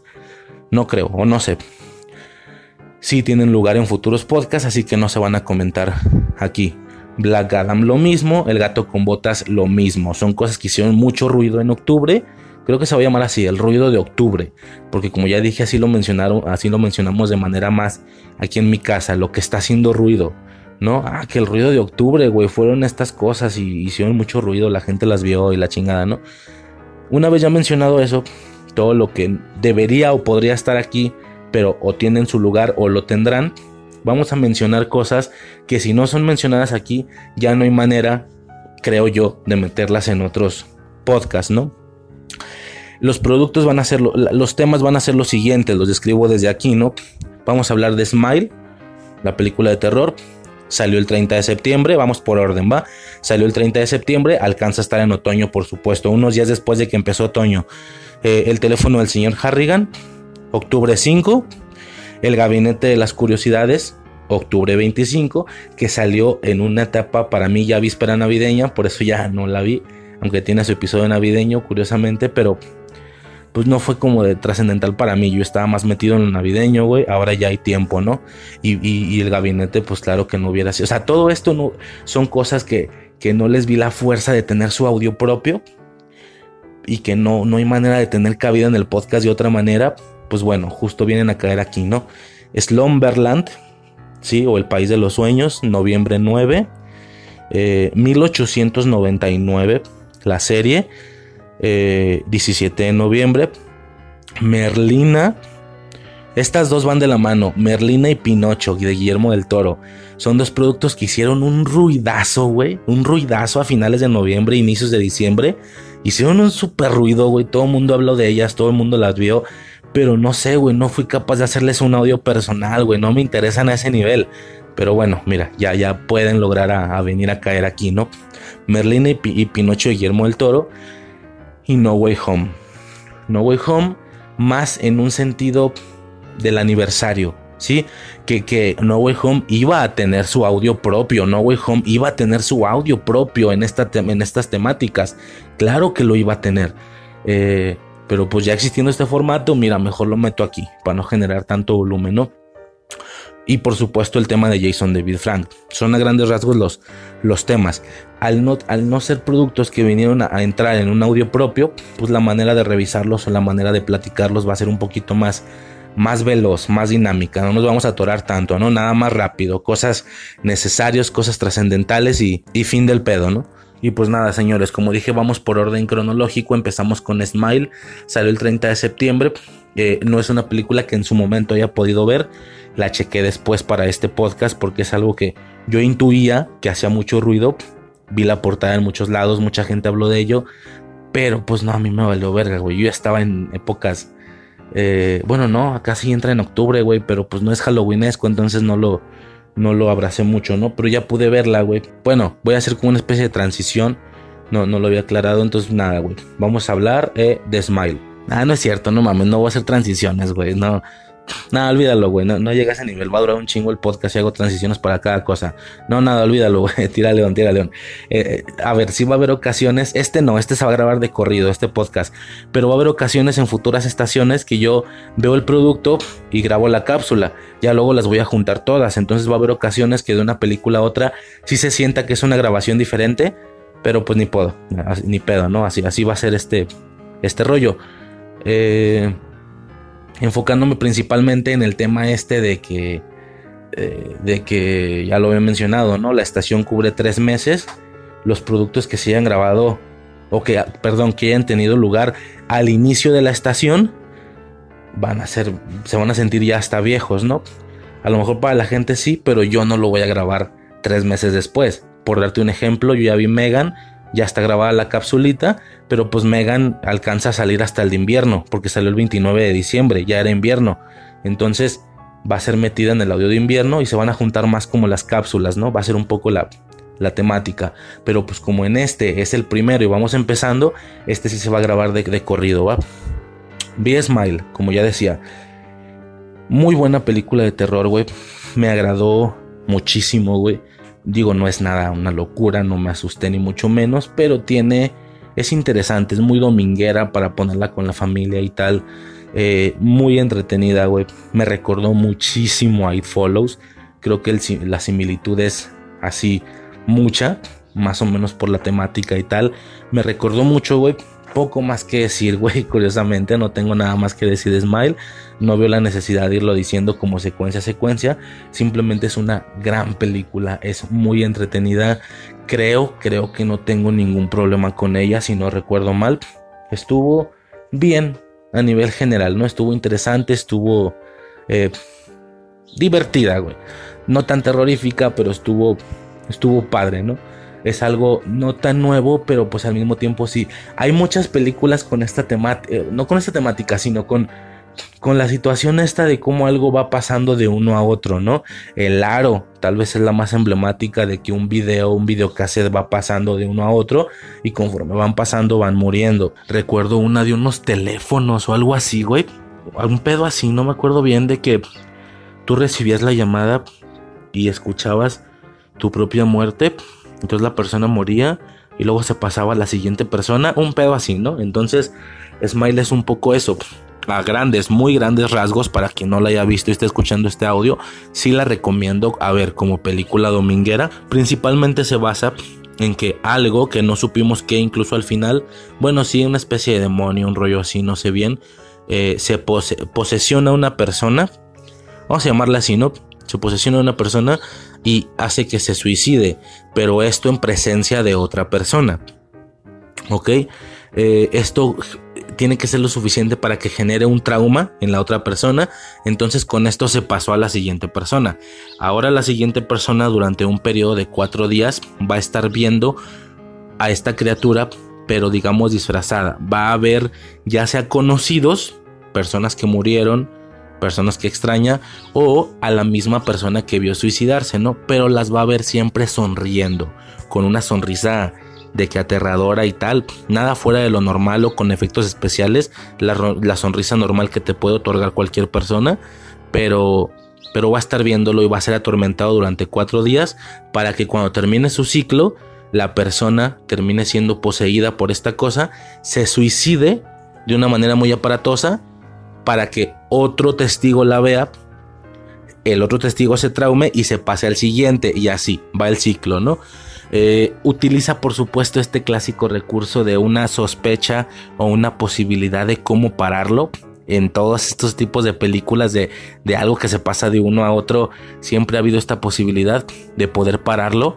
Eh, aquí la sospecha es eh, que si tú ocasionas que en lugar de que te asesines, en lugar de que te suicides tú, mates a alguien con un tercero como testigo que haga que se traume, le pasas lo que tú tenías a la otra persona y técnicamente intercambiaste la vida, o sea, le, pasas lo que tú traías al testigo y tu vida la intercambiaste de, la tuya a la persona por la que mataste, ¿no? Es un poco la, la sospecha. Termina, spoiler, spoiler, spoiler, termina no lográndose, aunque lo sospecha, lo sueña y tal, termina de todos modos técnicamente mal la película, no logran parar el problema, como en algunas películas creo que sí lo logran, dependiendo de la película, aquí no, aquí termina la protagonista de la película, de toda la película, pues suicidándose frente al güey que le estuvo ayudando todo el tiempo, se te da a entender que pues ahora la maldición pasó a esa otra persona y va a seguir, ¿no? El ciclo va a seguir. Nada nuevo, o bueno, utilizando un mismo recurso, algo nuevo, una película nueva que ver y poco más, güey. Es muy entretenida, me gustó mucho, sí estoy bastante contento con esta película y claro que se la pondría a más de alguna persona en más de alguna ocasión, ¿no?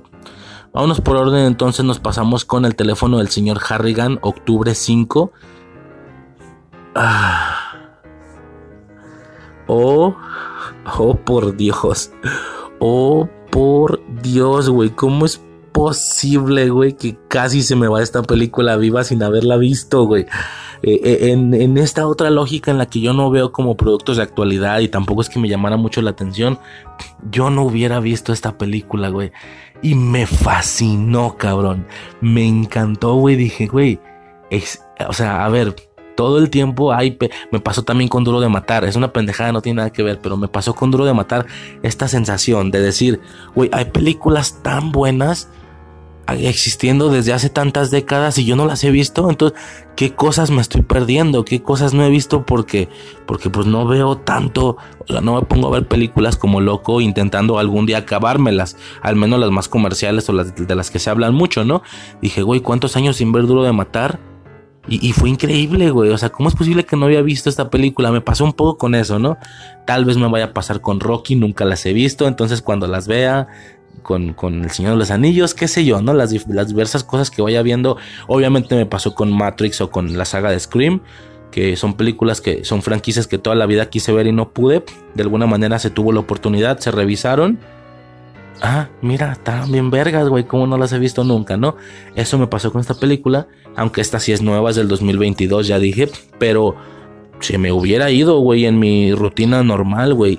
Casi se me va, estuvo Increíble, güey, me fascinó decirla poco a poco, secuencia a secuencia, igual y así necesario, pero fue una locura, güey, todo el desarrollo de tipo paternidad, o más bien de alumno maestro, que se empieza a generar entre el mocoso y el señor Harrigan, güey, el rey pirata, ¿no? Que es el nombre del contacto.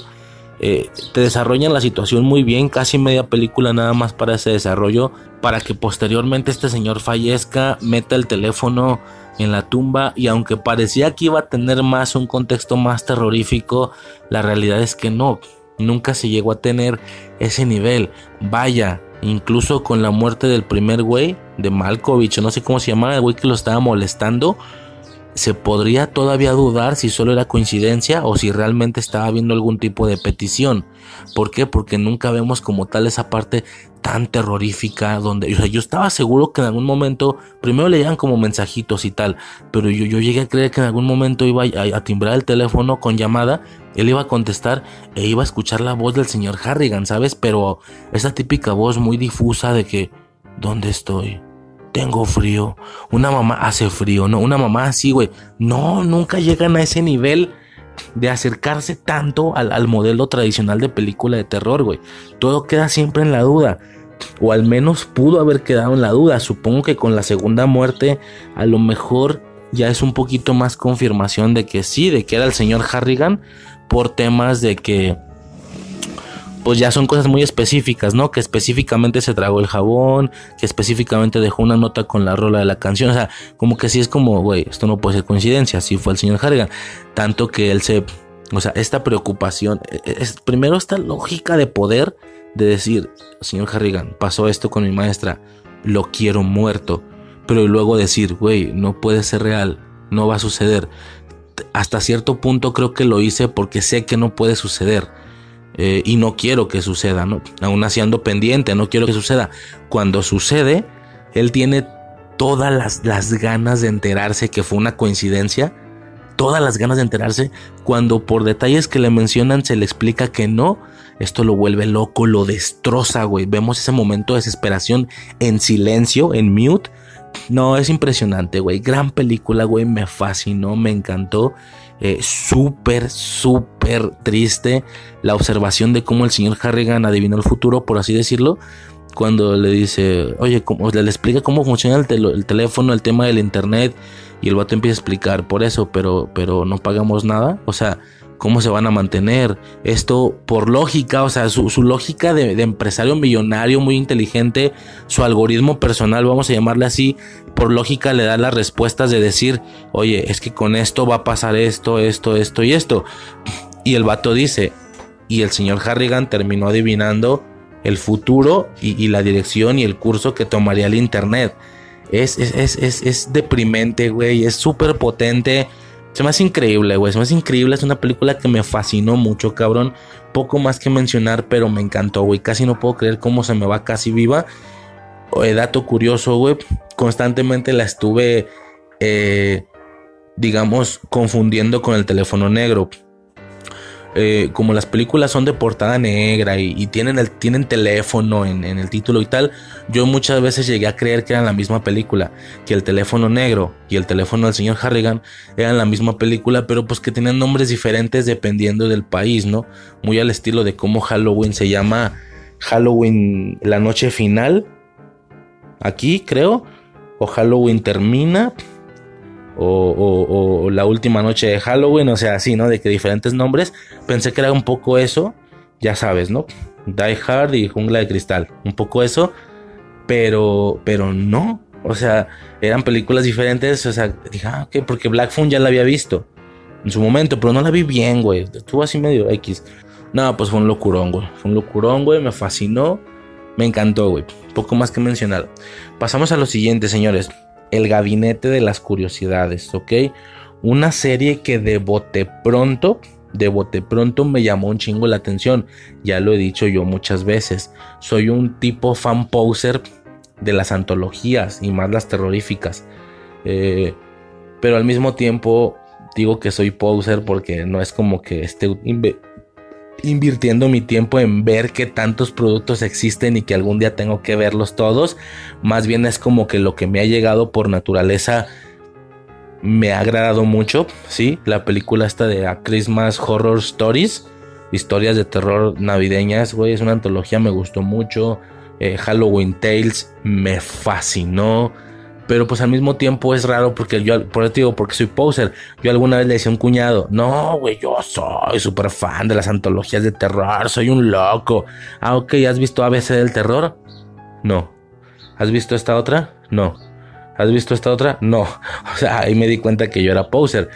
O sea, realmente solo lo que, lo que me toca un poco, ¿no? Y todo esto curtido o cosechado a partir de que yo crecí en mi infancia viendo programas como Escalofríos o como Le temes a la oscuridad.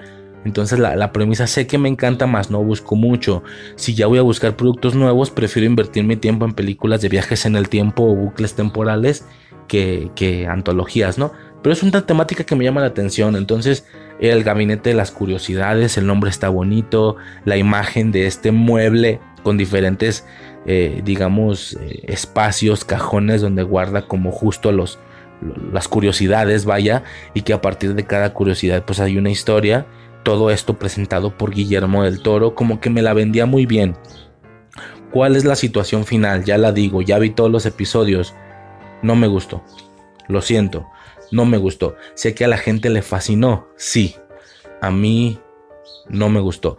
Es muy común en las antologías que al ser temáticas tan diferentes, tu capítulo favorito es el peor capítulo para otra persona. Y el capítulo favorito de esa persona a ti fue el que menos te gustó. O es intermedio o así, ¿no?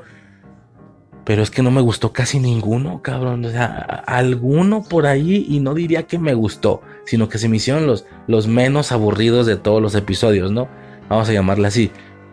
No sé, güey, a nivel general se me hizo aburrida, como sin tanta sustancia, no sé cómo explicarlo algunas situaciones muy random, cuando pudieron hacer a lo mejor más, más básicas.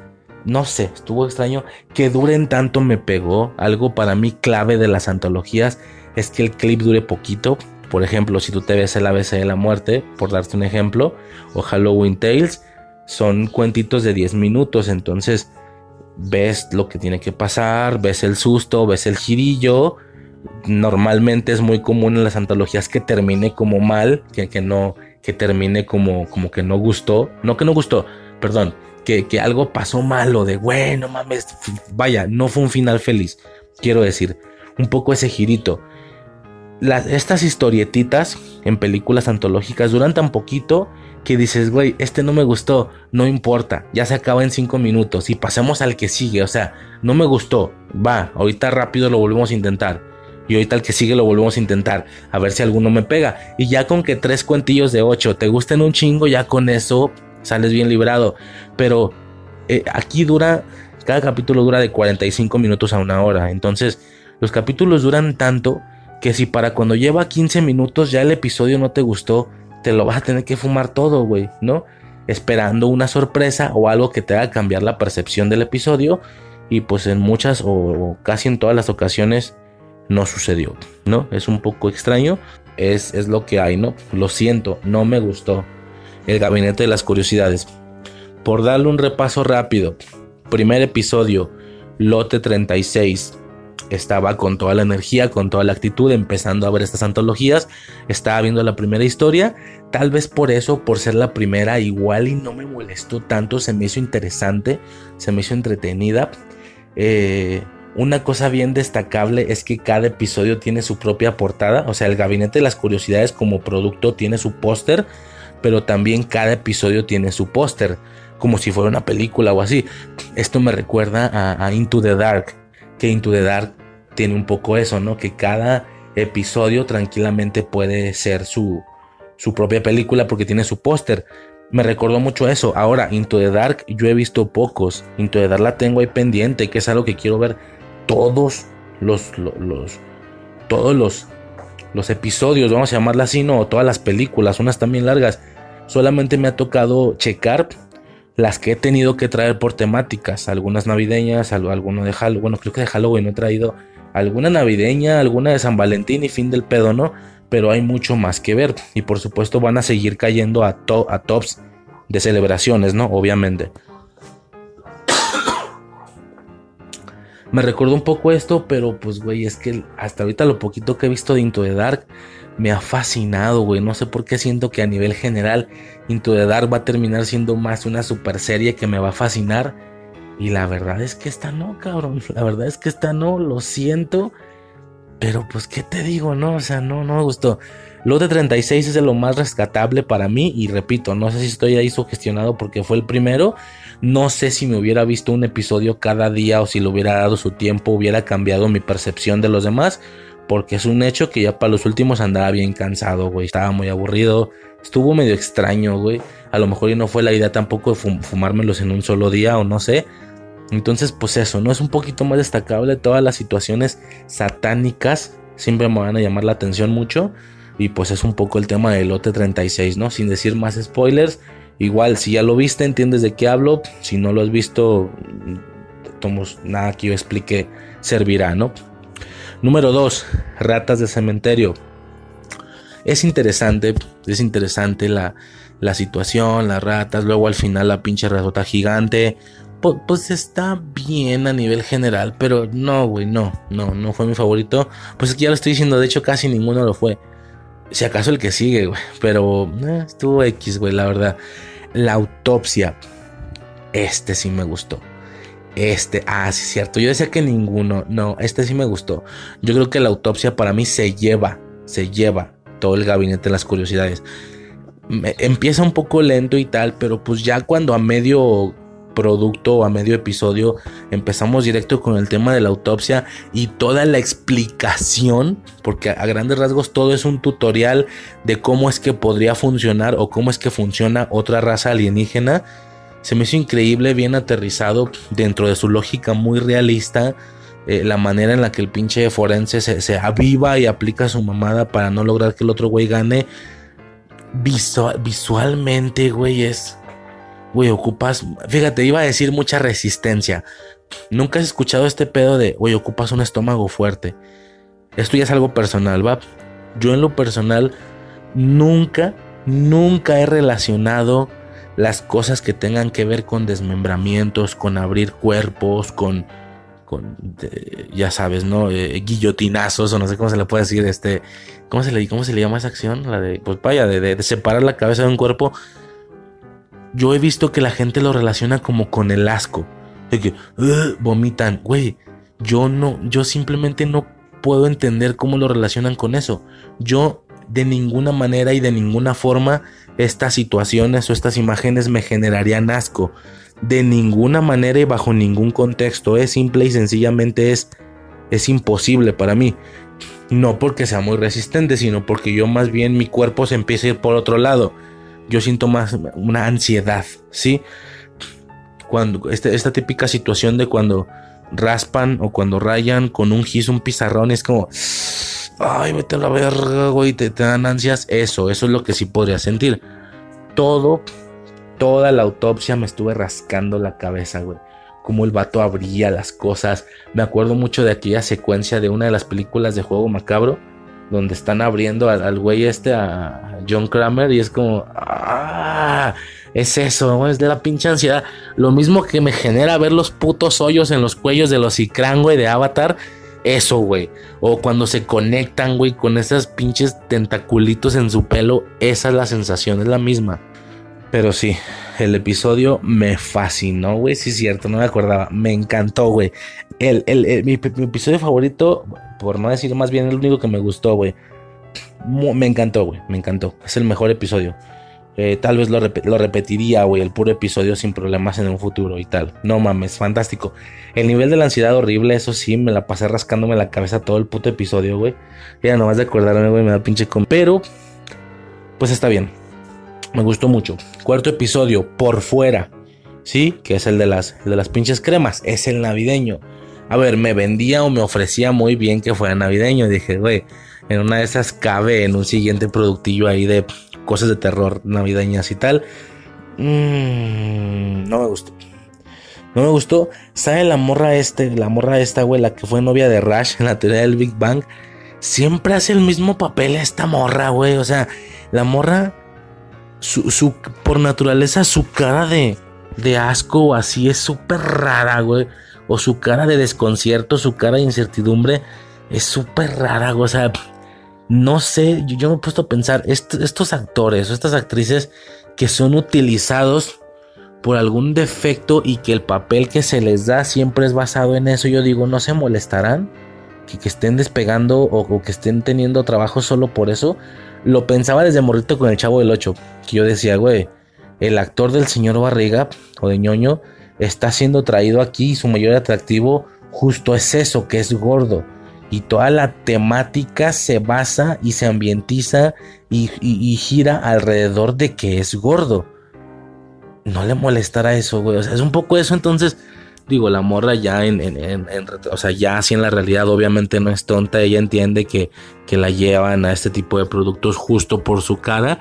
Es la misma razón por la que lo llevaron a la teoría de Louis Wang o la misma razón por la que la, la vienen a dejar hacer este papel pero yo digo, no se molestará, güey, que, que ya sea entendida o vista de esa manera. No sé, estuvo medio raro. A mí no. Mm, no me agradó. Por supuesto, me quedo con toda la estética navideña, pero fuera de eso. X, eh. Poco más, la verdad. No me gustó casi nada. El modelo de Pigman es el siguiente, que es el de las pinches pinturas, güey. Aquí es donde yo me fui al carajo, güey. Aquí es donde me desbarranqué en la pinche serie, güey. Aquí me aburrí tanto, güey.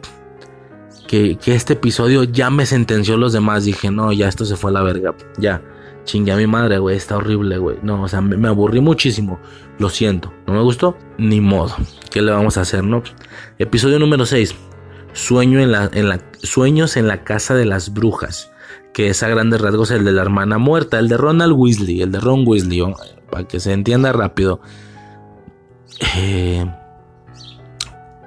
a ver, no sé si soy el único loco, güey. ¿Es mi imaginación? ¿O es un episodio donde sale Ron? Pero también sale una varita iguales a las de Harry Potter. Y también hay una rata que es humanesca, que está viva y que puede hablar. A ver, bueno, Peter Pettigrew no podía hablar, pero, pero pues era una rata y ya, ya hecho hombre, ya hecho humano, tenía esos rasgos ratescos, ¿no? Así, la pinche cara y ah, una cosa así horrible, horriblecilla, ¿no? Tenía estos, estos rasgos ratescos, ¿no? Y dices, güey, es, o sea, ¿en serio me vienes a traer en un mismo producto a Ron? a un artilugio que es igualito, que es una pinche varita mágica de Harry Potter. Aunque aquí no era una varita, era como una llave, un pedo así. En el mismo episodio tengo a Ron, a una varita de Harry Potter tal cual, estéticamente hablando. Que, que desde que Guillermo del Toro presenta el tema, ya ves que en una mesita ponía como un objeto, que es técnicamente la curiosidad de su gabinete y luego pone una estatuita del director que hizo el episodio. Tal vez por eso son tan malos, güey. Bueno, no, no quiero decir que son malos. Yo digo que a alguna gente le gustó, pero pues es un hecho que no, o sea, aunque el programa es presentado por Guillermo del Toro y tal vez autorizado por él, no son obras de él, ¿no? O sea, no las hizo él. Entonces, porque cada sketch es como un director diferente. No sé, pero ponía el objeto y su estatuita. Eh, y en esa, o sea, justo va a empezar la historia y lo que deja es una varita de Harry Potter y dije, ah, chinga, eso es una varita de Harry Potter, ¿no? No. Y luego empieza el episodio y. Ah, chinga, ese es Ron. En el mismo episodio de la varita mágica. ¿No está raro? Y luego sale la pinche rata esta, hombre.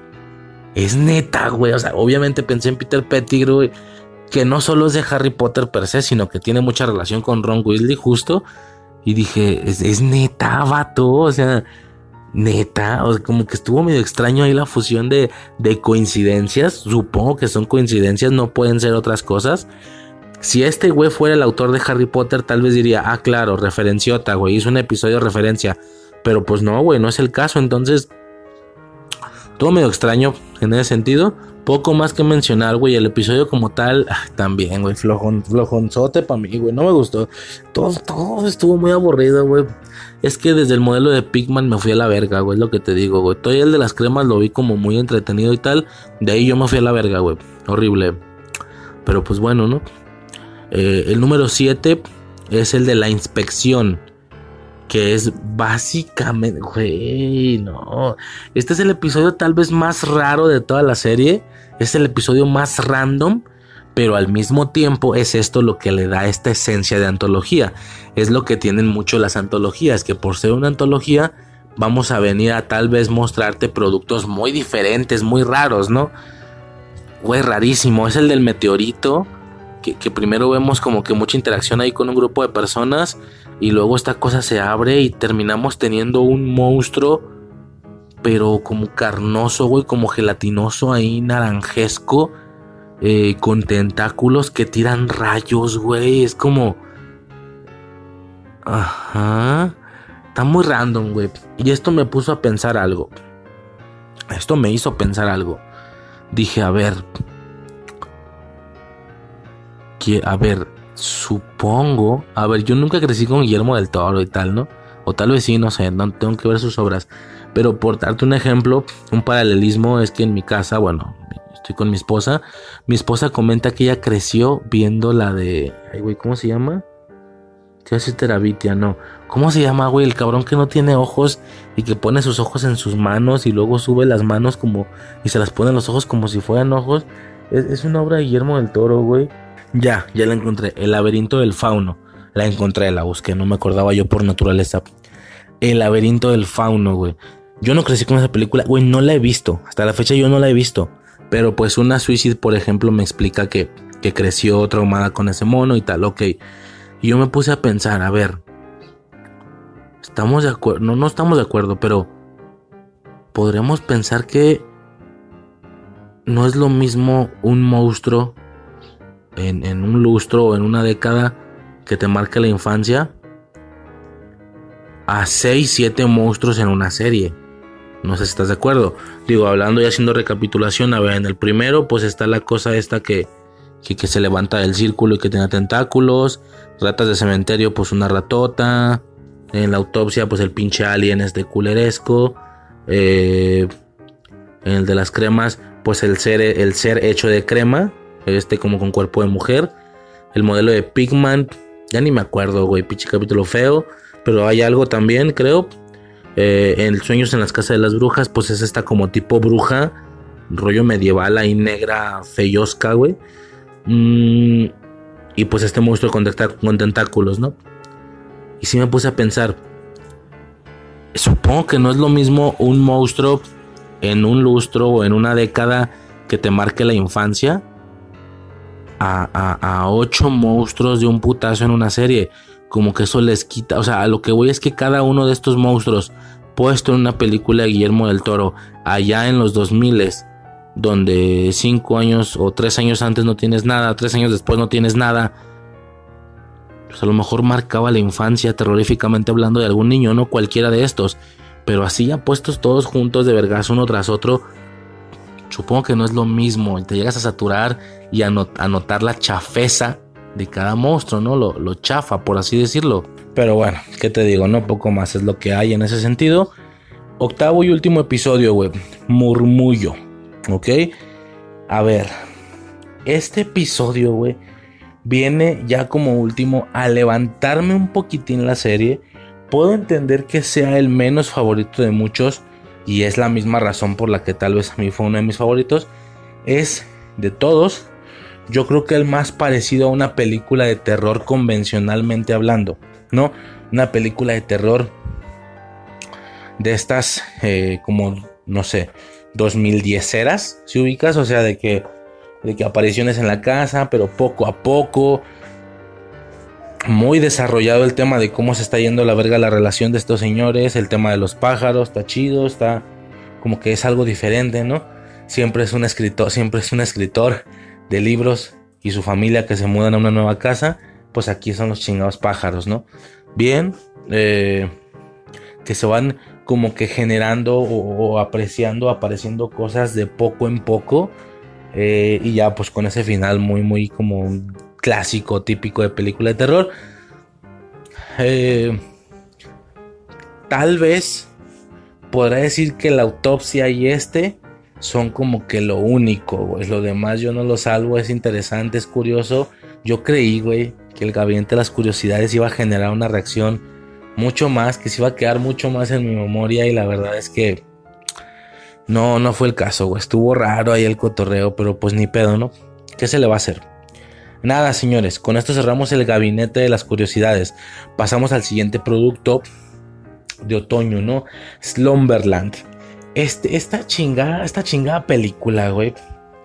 A ver, ahorita que dije Slumberland, me quedé pensando, los productos son Smile, bueno, esa no. El teléfono del señor Harrigan de Netflix. El gabinete de las curiosidades de Netflix. Slumberland de Netflix. 1899 de Netflix. Merlina de Netflix. Pinocho de Guillermo del Toro de Netflix. Cabrón, todo es de Netflix. Ahorita que lo estaba pensando y me, me puse a pensar. O sea, claro que esto no es un top de lo mejor de otoño de Netflix. Es en general.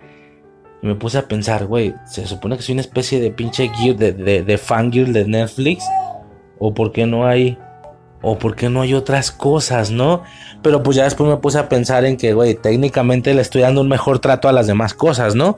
O sea, por ejemplo, cosas como Guardianes, Hombre Lobo, eh, todo, o sea, Guardianes, Hombre Lobo, Hocus Pocus, Wakanda Forever, todo eso es de Disney Plus, ¿no? Técnicamente hablando. Eh, y es como, ah, ok, o sea, entonces técnicamente soy más fangirl de, Disney Plus que de Netflix. Por parte de HBO, pues ahí está, o sea, si hay cosas, ahí está Black Adam, ahí está este, que si el... ¿Cuál? La de, la de House of the Dragon. O sea, si hay como que cosas, pues en ese sentido, viéndolo desde esa manera, pero pues esas también fueron como muy seleccionadas, pero pues van a ser checadas después, ¿no? Entonces dije, ah, bueno, como fue pura coincidencia, eso voy, fue pura coincidencia que todo fuera de Netflix, ¿no? Pero pues sí, güey, entonces Netflix estuvo bien potente en otoño, para mí al menos, ¿no? Slumberland. Es una película, güey, que sí vi que hizo ruido, gente habló de ella, güey, hizo como mucho ruido. Netflix estuvo como ahí embarrándome en la cara mucho, güey. Me acuerdo que, o sea, me guiñó mucho el ojo esta película, güey. Llegué a creer que tal vez podía ser navideña o mínimo invernal, porque se ve como una escena ahí en la nieve en algún póster y tal. Y bueno, ya después me entero que no, ¿verdad? Slumberland, no tengo también mucho que decir, güey. A grandes rasgos, pues se llama El País de los Sueños. Es la película esta de Jason Momoa, pero que Momoa es una especie de tipo fauno, no sé cómo explicarlo, tiene cuernos y tal. Eh, a grandes rasgos es una niña a la que se le muere su jefe, güey. Y, intenta refugiarse en el país de los sueños, por así decirlo, con un objetivo en específico, ¿no? Cumplir un deseo en el que ella quisiera volver a ver a su padre y tal, pero también se cruza ahí otra temática, otra trama con el tío que es el que la está cuidando y luego el giro este de tuerca pues de la relación del tío con, con este verga, con Momoa, que no me acuerdo cómo se llama. Mira, a mí pudo no hacerme mucho a nivel general o a nivel concepto. Sí es triste la película, el tema de lidiar con una pérdida siempre es extraño. Me acuerdo mucho de, de la película esta de... de la antología navideña, güey. La película esta comedia romántica por defecto, güey. ¿Cómo chingo se llama, güey? Eh, realmente amor se llama, es Love Actually. Love Actually, que también, o sea, me llamó mucho la atención el tema de cómo el niño lidia con la muerte de su madre. Entonces, esta parte siempre es deprimente, siempre es triste, güey. Tiene como cierto así, ciertos sesgos como de, de, depresión. Me acuerdo mucho de la película esta, creo que se llama Terabitia, o no, donde la niña fallece, güey. Es como, no, güey. O sea, son cositas interesantes, son cositas fuertes. Eh, pero pues hasta ahí, ¿no? O sea, no es como que... No sé, está, está, extraño, pero es triste. Ahora, el tema de Slumberland es, es muy visual, güey, es muy impactante. Slumberland es lo que yo pensaba o yo creía que en su momento iba a ser Jingle Jangle y que no terminó siendo. No por la temática, no es que haya, no, es que haya eh, mecanismos dorados, máquinas, construcciones, no es navideña, No, no nada de eso, pero dentro de su temática estética es muy visual, güey. Hay muchos paisajes irreales, hay mucha ciencia ficción, hay mucho de esto, ¿no? De nuevo, de nuevo, y muy al estilo de los monstruos. Esta película, siendo una película de Canal 5 en los 2000, pudo, tal vez, y solo tal vez, pudo haber marcado infancias. Así, de lo tan eh, saturada de fantasía que es, de ciencia ficción, de magia, de, ¿sabes? El país de los sueños, pasarse al sueño de otra persona, los colores, muchos efectos. Es muy de ciencia ficción, muy de fantasía para niños más pequeños. Ni siquiera ciencia ficción o fantasía un poquito poquito más adolescente como lo podría ser Narnia o no sé, qué sé yo, ¿no? No, es más infantil, pero pero es saturada, es fuerte en ese sentido, ¿no? Entonces sí me puse como a pensar eh, dije, güey, o sea, esto bien posicionado, esto en Canal 5 en los 2000 pudo haber marcado infancias, pero no, es una película que fue, que fue importante un mes en específico eh, o una temporada en específico de una plataforma de streaming en específico. No sé si a nivel general esto vaya a ocasionar que se pudiera perder con el tiempo. Porque ya te digo yo que esta película puesta en Canal 5 en los 2000 se hubiera, se, hubiera vuelto algo así que todos los de mi edad recordaríamos con suma nostalgia y que nos marcó la infancia. Rollo la historia sin fin o qué sé yo, ¿no? Pero pues no, ya siendo disminuida a esa situación en específico, a una plataforma de streaming donde pegó en un mes en específico y tal, no sé si podrá llegar a ser muy olvidada con el tiempo, yo supongo que sí. Pa, ya pa, cuando hayan pasado dos años ya la película nadie la va a conocer, no va a importar. Eso no quita el hecho, y estoy seguro, que más de algún niño en algún lado salió esta película en Netflix porque te pusieron la portada, se veía curiosa, se veía para niños, se las pusieron a sus niños y seguramente esta película a niños les marcó la infancia, de eso estoy seguro, ¿eh?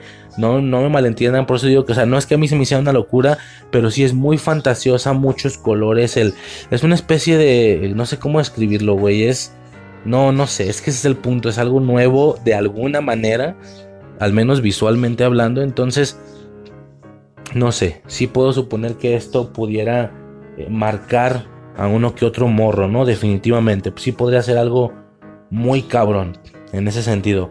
Tal vez, ¿no? Poco más que mencionar, güey, la película me entretuvo demasiado.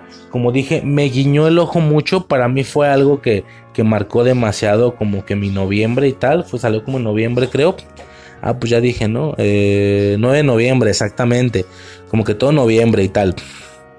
Poco más que mencionar, la verdad, por, por ese lado, ¿no? De esa manera. Estuvo... Ah, estuvo bien, ¿no? Nada, güey. Pasamos a lo siguiente, güey, que hay un chingo de cosas que checar. Pasamos a 1899. ¿Ok? Salió el 17 de noviembre. 1899. Uno de sus eslogans, uno de sus de las maneras en las que querían vender esta serie, esta serie, esta serie era con la leyenda de los creadores de Dark, ¿ok? Entiendo que era uno de sus mayores atractivos y tal. No me quedaba claro si la promesa de los creadores de Dark se estaban refiriendo a qué. estaban refiriendo a que era o a que te garantizaban la calidad, solo la calidad. Te garantizaban el estilo, el estilo de serie y eh, o más bien la otra, una situación ahí relacionada con los viajes en el tiempo. Bueno, al final terminó siendo, supongo que la calidad, aunque al final eso es calificado por la misma gente. Bueno, no la calidad. La calidad puede estar asegurada desde un aspecto técnico. Pero el entretenimiento, ¿no? Me refiero a eso. El estilo, definitivamente se refieren al estilo. Definitivamente. Eh, al grado que me podría llegar a molestar. A ver, lo digo ya de, así de inicio, güey. Vamos empezando, no hay pedo, tú me lo digo. No me gustó. No me gustó. 1899. No me gustó. Me pareció. Tal vez y de alguna manera. Demasiado pretenciosa. ¿Sí? A ver, yo ya había escuchado que algunos dicen eso de Dark. Pero estuvo raro, güey. Es el mismo estilo a un nivel impresionante. Tan el mismo estilo que siento que le quita un poco de valor a Dark. Es decir, vamos a poner un ejemplo.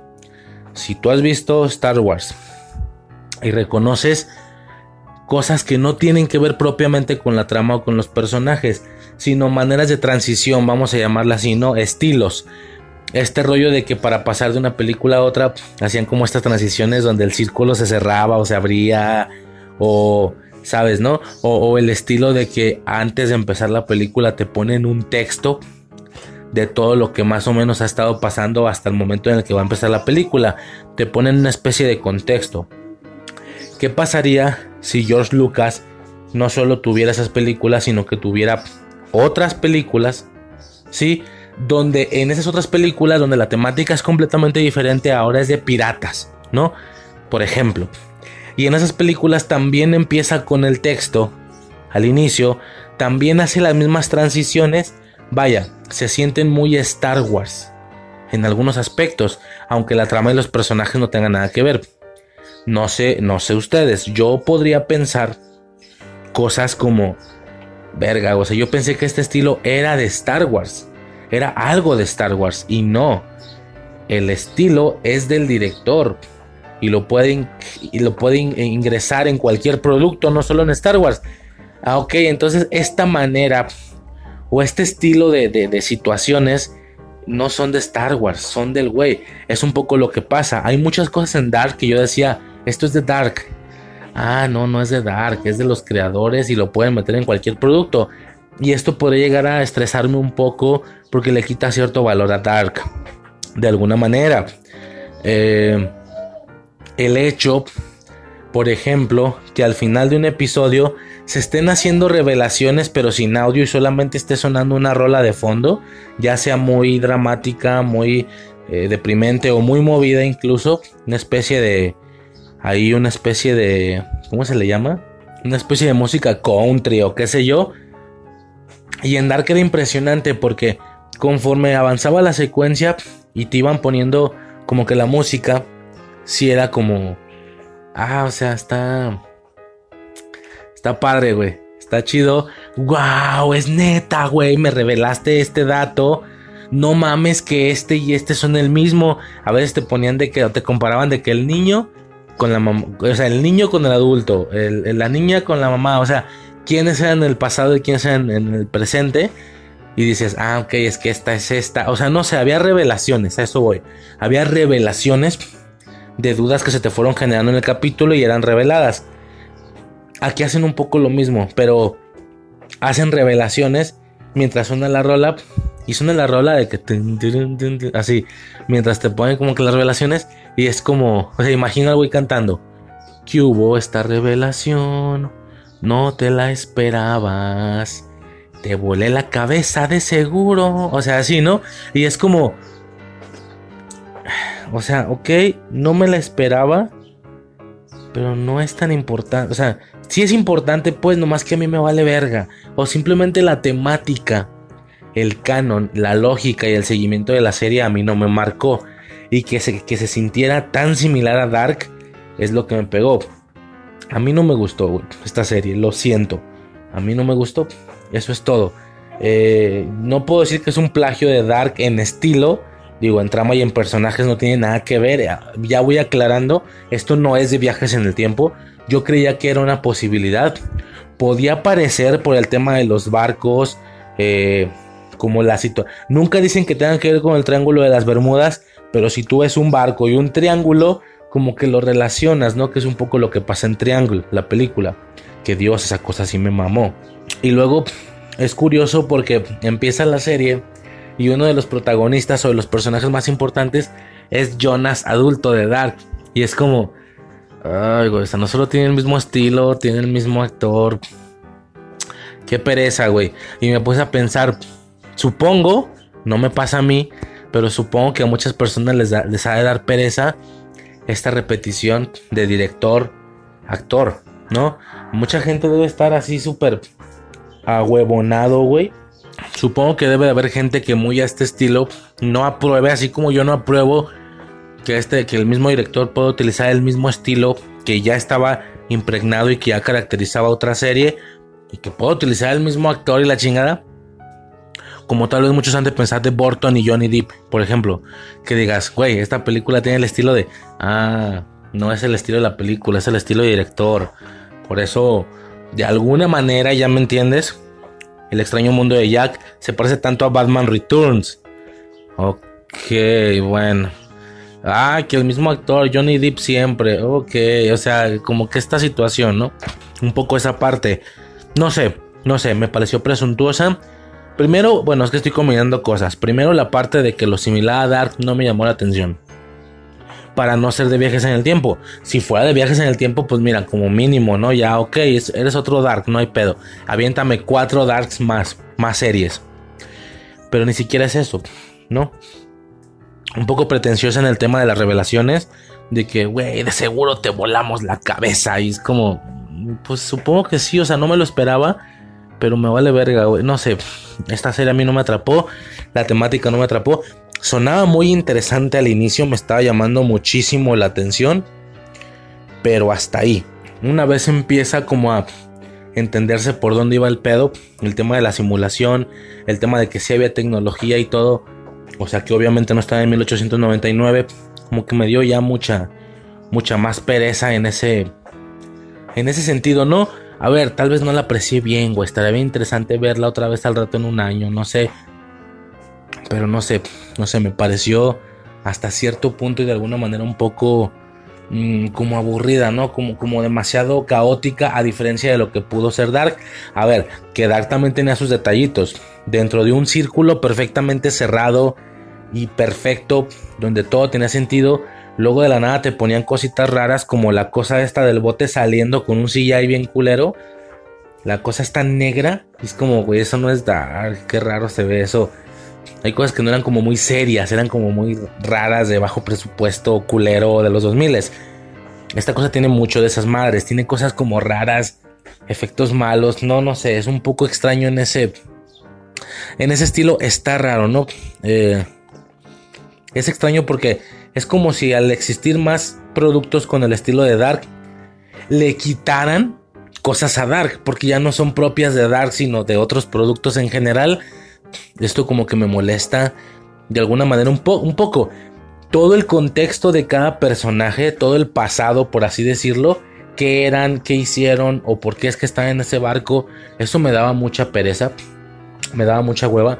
Yo quería saber nada más la situación general de la trama del barco de qué estaba pasando y tal. Eh, como ya dije, esas escenas con revelaciones parciales, a lo mejor no son totales, pero parciales y tal. Se supone que tiene que ser muy dramático, rolas tipo el tráiler de Matrix y tal. El tráiler, no sé si viste el tráiler de Matrix Resurrecciones, que tiene una rola así como... Así, no, no, no, obviamente no me salió, güey. Checa el tráiler de Matrix, no, no sé cómo se llama la rola. No, no sé cómo... Uf, ¿tú crees que estás volando cabezas? Y al menos la mía no la estás volando, güey. Está, está, ajá. No, no sé. Se puso extraño.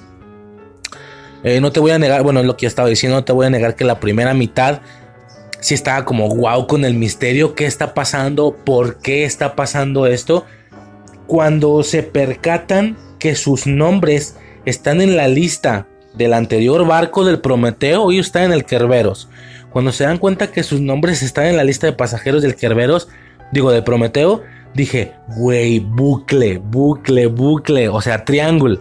Y dije, a huevo. Y a ver si es un bucle, pero no como yo pensaba, no es un bucle temporal, es una simulación. No sé, me pareció hasta cierto punto. Nada, no, sé, La película no. La película, la serie a grandes rasgos, como que no me gustó mucho para que se entienda y de alguna manera esto es una especie de combinación entre Matrix. Es como si fusionaras Matrix con Inception, con Triangle. Es un pedo medio extraño, muy random. No me gustó. Lo siento, no me gustó. Eh, mira, que si fue, se supone que iba a haber, hacer una serie. Por ser una serie iba a haber más temporadas. Por haber más temporadas, igual yo vería las demás y a lo mejor ya le agarro un valor más redondo, más general. Pero resulta que ya fue cancelada. Entonces, pues ya, al final es una serie que puede dejarse en el olvido y prefiero mil veces repetirme Dark. Dos veces más, sin problemas. Y la voy a podcastear, ¿no? No la he podcasteado, curiosamente, a pesar de que es uno de los productos que más me, me encantaron a nivel general, ¿no?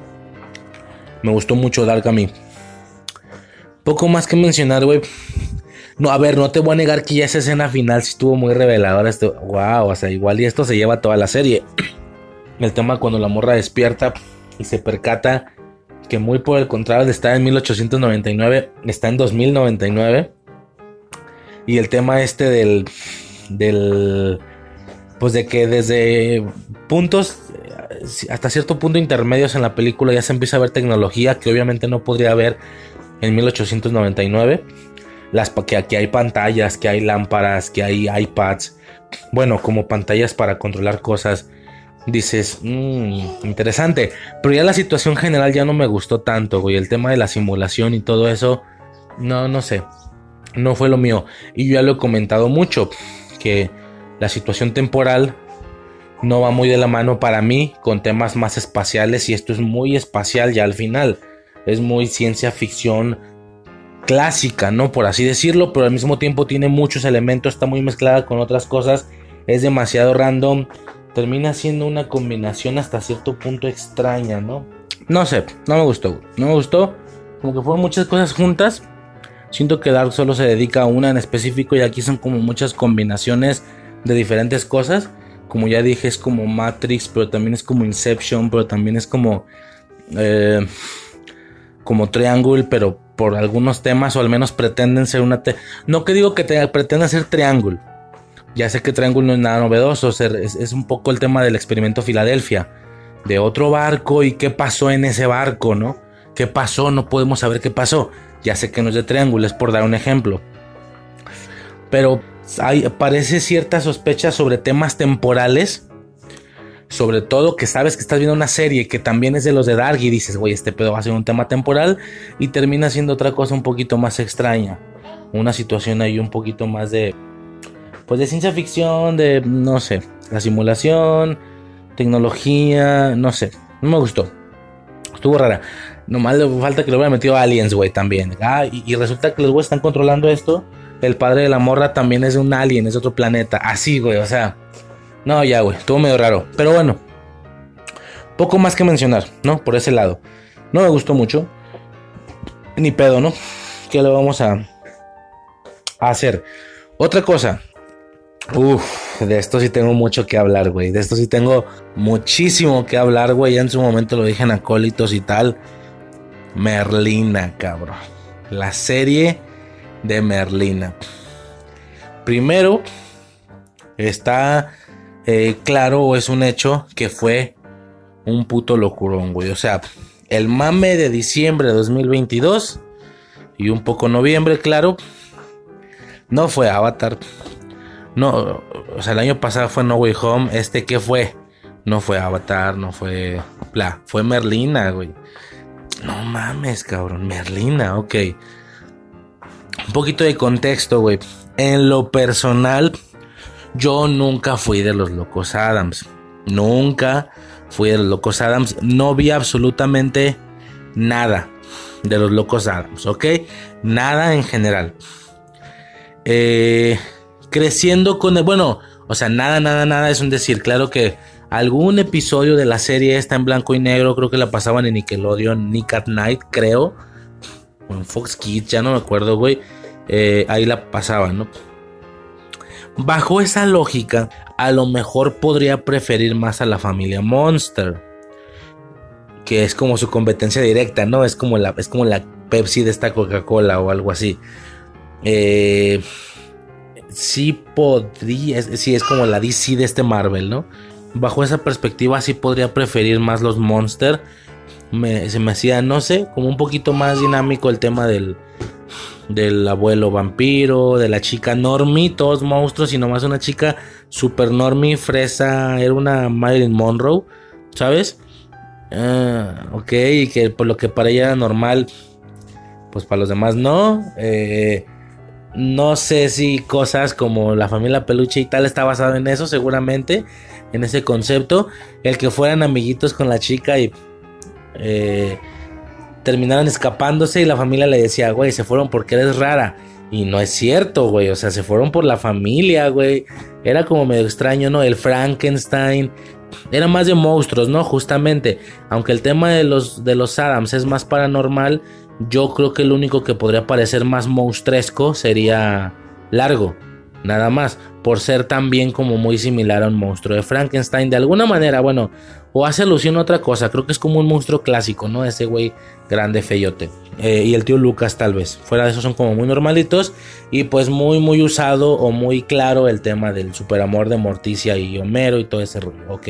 A ver, si ya tuviera que contestar, si ya tuviera que contestar como o, contar todo el contexto que yo pueda tener con esta serie, que es muy poco, pues nada más una ligera anécdota, güey. Tuve una exnovia en secundaria que le decían Morticia, güey. Le decían Morticia. Tuve una exnovia, bueno, tuve una novia que le decían Morticia. ¿Por qué? Porque era darqueta, según ella, era como muy dark. Entonces, eh, tenía de que pelo negro, güey, se pintaba los labios de negro, pero pues el, tener que utilizar uniforme no permitía a lo mejor que pudiera expresarse al 100% como ella según es, según es, cosa que está bien porque desde un aspecto más tradicional le, le sumaba normalidad. Yo sé que es una culero, pero ya me entiendes, no la permitía verse como tan, tan, tan gótica, ¿no? Tan dark.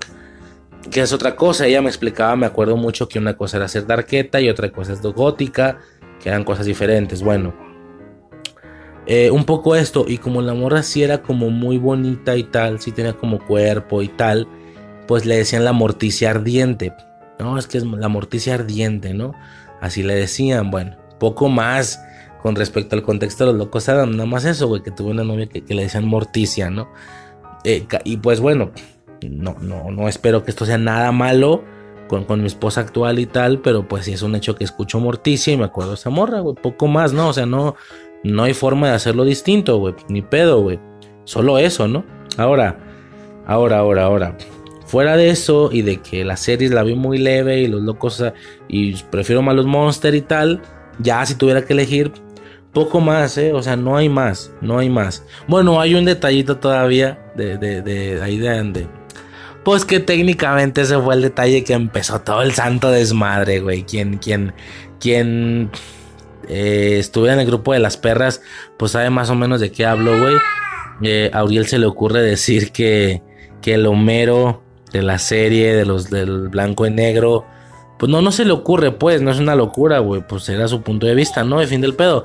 O, tal vez sí podrá estar hasta cierto punto y bajo algunos conceptos en específico ya implícitos. Era la realidad, tal vez. Mira, no sé.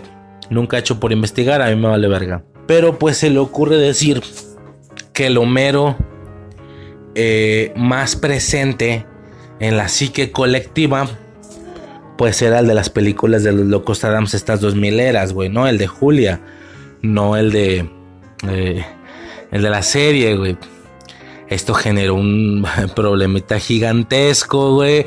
Una cosa llevó la otra, y otra llevó la otra, y otra llevó la otra, y pues terminó haciendo ahí un, un desastrito, ¿no? Desastrito y que yo ya he comentado, yo todo el tiempo pensé que era cotorreo, llevado a lo mejor pesado, ah, pues bueno, va, pues nos ponemos pesaditos, ¿no? Es cotorreo, güey.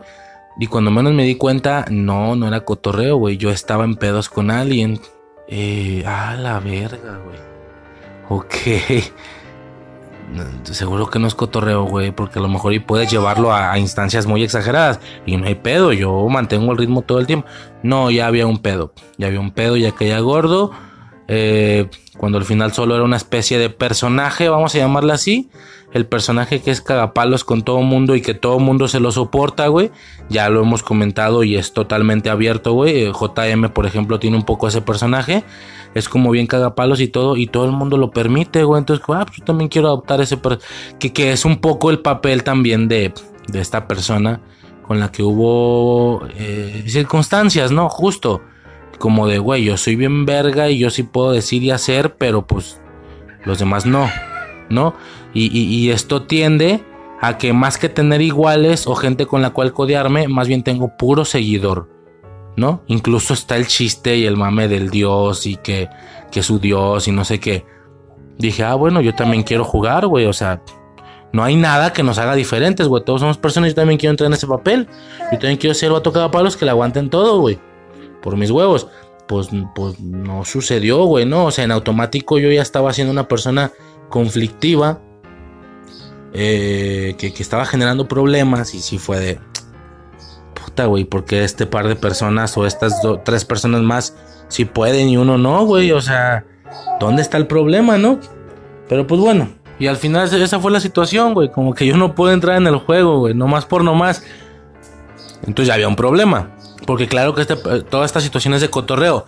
Aunque yo quiero entrar a cotorrear, pero yo no quiero entrar a cotorrear como todo mundo, güey. Yo no quiero entrar a cotorrear también diciendo, ah, sí, mi Dios y Dios y su, y, y su espesa luz y no sé qué. No, yo quiero entrar como un igual, güey, por mis web. Pues, ¿por qué no, güey? O sea, yo, yo me siento más de ese tipo de, personas. O al menos así ha sido durante toda la vida. No tanto seguidor, sino más bien como en el. A lo mejor no el principal ni de pedo, pero pues sí ya parte del, grupo select. No sé, güey. O sea, yo así. Tal vez suena muy mamón, pero. Pues dije, yo quiero entrar en ese papel. No se pudo, güey. No, no agradó. Y había pedos, ya no era cotorreo. Pues, ni modo, ¿no? O sea, pues ahí queda, ¿no? En la verga. No hay más, güey. Y pues eso, ¿no? El contexto que fue, fueron los locos Adams de alguna manera y que venía esta serie, porque el hecho de que se mencionara eso, lo de Homero y tal, pues es porque venía esta serie. Ya en retrospectiva, si tuviera que dar una opinión, yo no creo que alguien diciendo este personaje es el que se quedó en la psique colectiva lo esté diciendo literalmente. Técnicamente quien diga eso sería un tonto. O sea, si yo digo, no, no, no, es que el Spider-Man que está presente en la psique colectiva no es el de Tobey Maguire, es el de Tom Holland. Alguien que diga eso de manera explícita, real y que realmente cree que lo que está diciendo es real, no creo que pudiera ser una persona funcional en la sociedad. Y tomando en cuenta que lo está diciendo alguien que tiene trabajo, que tiene no sé, familia o no sé, sobrinos, qué sé yo, que, que, está en un grupo, que hace un podcast, que lo hemos escuchado hablar, que es una persona normal, obviamente no está enfermo de la cabeza, entonces creo que va implícito que se está refiriendo a la mayoría. Yo sé que decir la psique colectiva se refiere a todo el mundo, pero pues bueno, yo creo que va implícito el decir, claro, adaptándonos a una situación en específico. Si yo digo, es que en la psique colectiva está más presente el Spider y esto antes del, del, del, no, de no Way Home porque No Way Home pues ya vino a traer un poquito más de presencia de Tobey Maguire en la actualidad pero si No Way Home y si yo digo es que el Spider-Man que está más presente en la sigue colectiva es el de Tom Holland y no el de Tobey Maguire de inicio no lo puedo estar diciendo realmente güey claro que no puedes llegar a ser así de tonto no sé si me explico Y si alguien te tira diciéndote, güey, es net, no puedo creer el sober, la, soberbia que tienes al creer que lo que dices es verdad. Vato, obviamente, o sea, este, lo que tú dices, es, tienes razón. Lo que tú dices es la verdad. Tan es la verdad que, creo que ya queda implícito que no es que lo siente así. Que no es que lo sienta así, es una manera de describirlo. Obviamente me estoy refiriendo, ya no, ya no veo la necesidad de especificar yo ya no veo la necesidad de explicar que cuando yo me estoy diciendo que está en la sigue colectiva, me estoy refiriendo a la sigue colectiva de los más morros.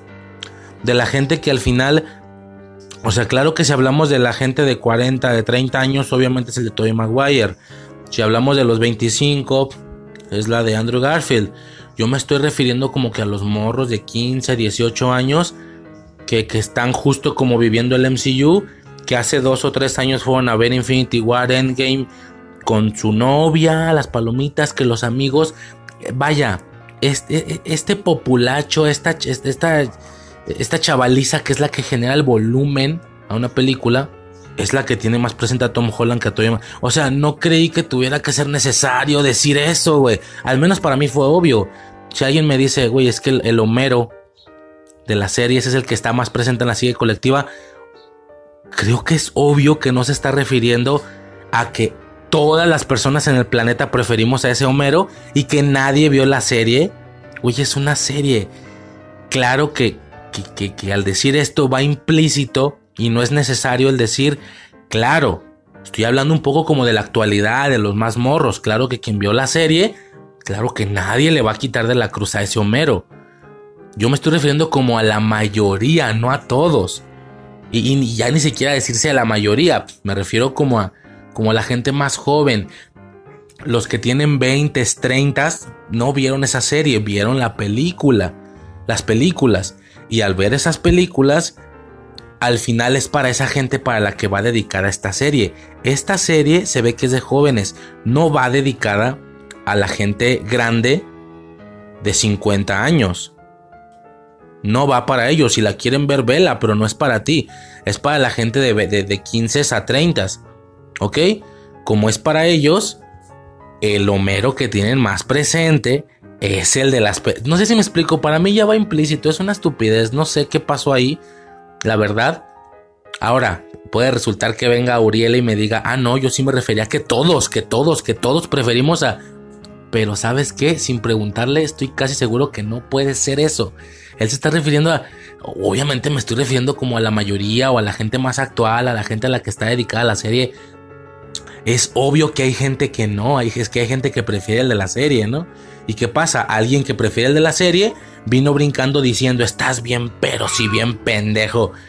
No sé, como que sí me parece un poquito absurdo el motivo de, de ese detonante y que de ahí se soltó toda una infinidad de situaciones muy al estilo de ese corte.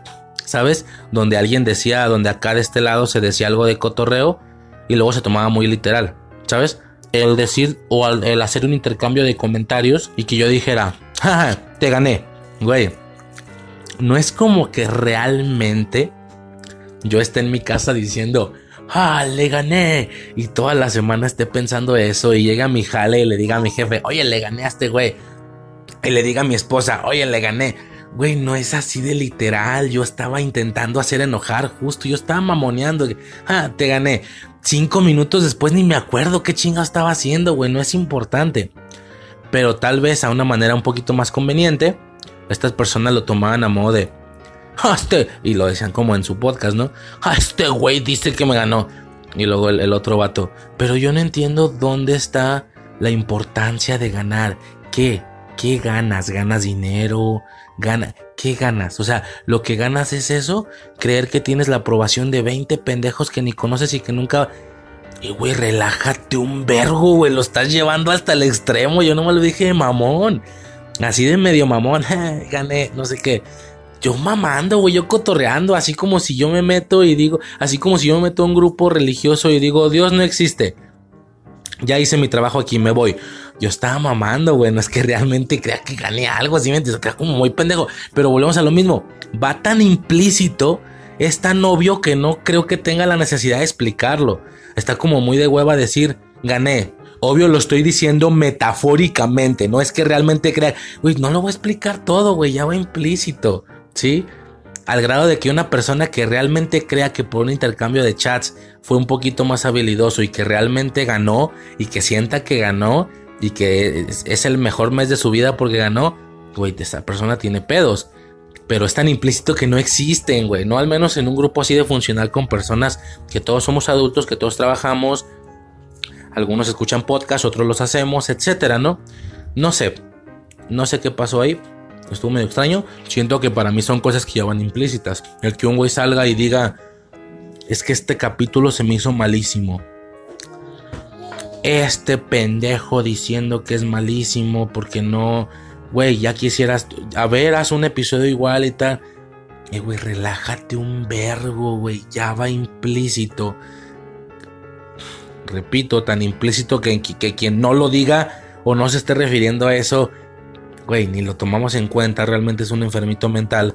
Quien realmente crea que algo es malo, porque es malo, porque no, es que es malo.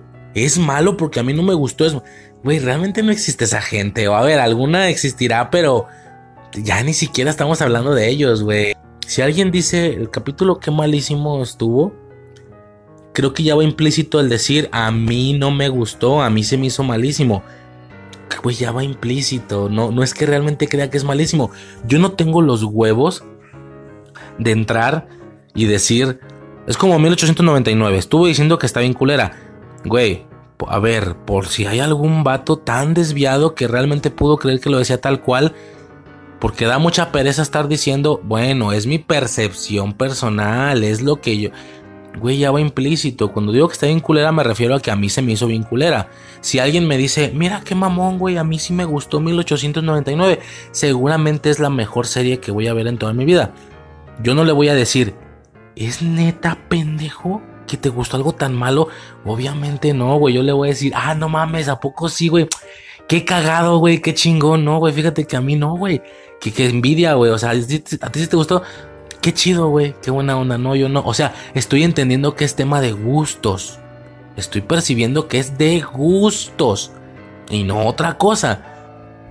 Ay, pero bueno, güey. Hay algunas cosas obvias que ya no las, las veo necesarias. Ya, ya. Voy a resumir todo esto con una frase final. Es como si yo dijera. No sé.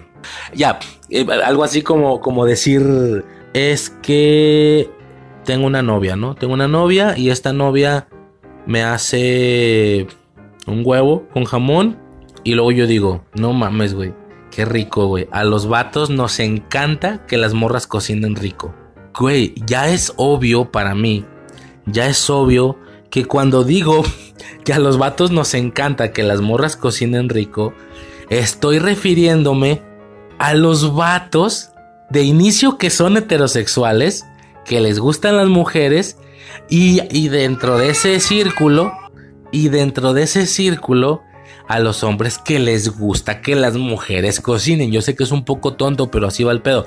Cuando yo digo es que a los hombres nos encanta que las mujeres cocinen rico, yo me estoy refiriendo a los hombres que les gustan las mujeres y dentro de los hombres que les gustan las mujeres, a los hombres que les gustan las mujeres que cocinan rico. Es una pendejada, pero no sé si me explico, Pam. Es que yo siento que es obvio, güey. Claro que no hay persona en el, en, el planeta que no esté enfermo, claro. No hay persona que, que diga, es que a todos, todos, absolutamente todos los hombres del planeta nos gustan las, solo las mujeres que cocinan rico. ¿Y los gays? ¿Dónde están los gays?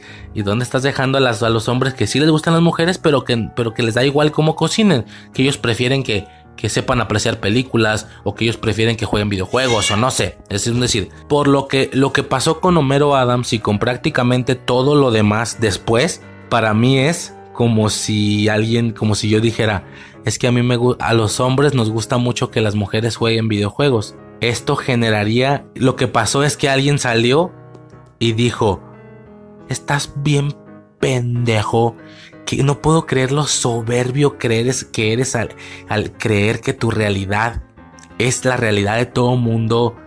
Cabrón, yo soy gay, a mí ni siquiera me gustan las mujeres.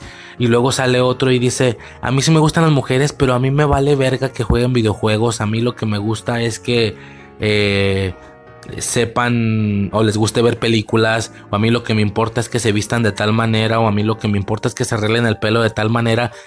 A mí me valen verga los videojuegos, a mí ni me gustan los videojuegos. ¿Cómo es posible que seas tan ensimismado para pensar que a todos los hombres nos gustan las mujeres que juegan videojuegos? Y dices, vato, relájate un putazo, güey. Yo me estaba refiriendo. Yo sé que es una pendejada, pero yo me estaba refiriendo a los hombres que nos. A los hombres que nos gusta que las mujeres jueguen videojuegos nos gusta que las mujeres jueguen videojuegos. Yo sé que es una estupidez, pero por ahí va el pedo. Yo me refiero a que a los hombres que nos gusta que las mujeres jueguen videojuegos, nos gusta mucho que las mujeres jueguen videojuegos. Dios, güey, es que no puedo creer cómo, por qué tengo que explicar esto, güey, de veras. Pero bueno, ya, güey, no sé por qué me desvié tanto, cabrón. Eso fue lo que pasó a grandes rasgos con el tema de, de Homero y todo ese rollo.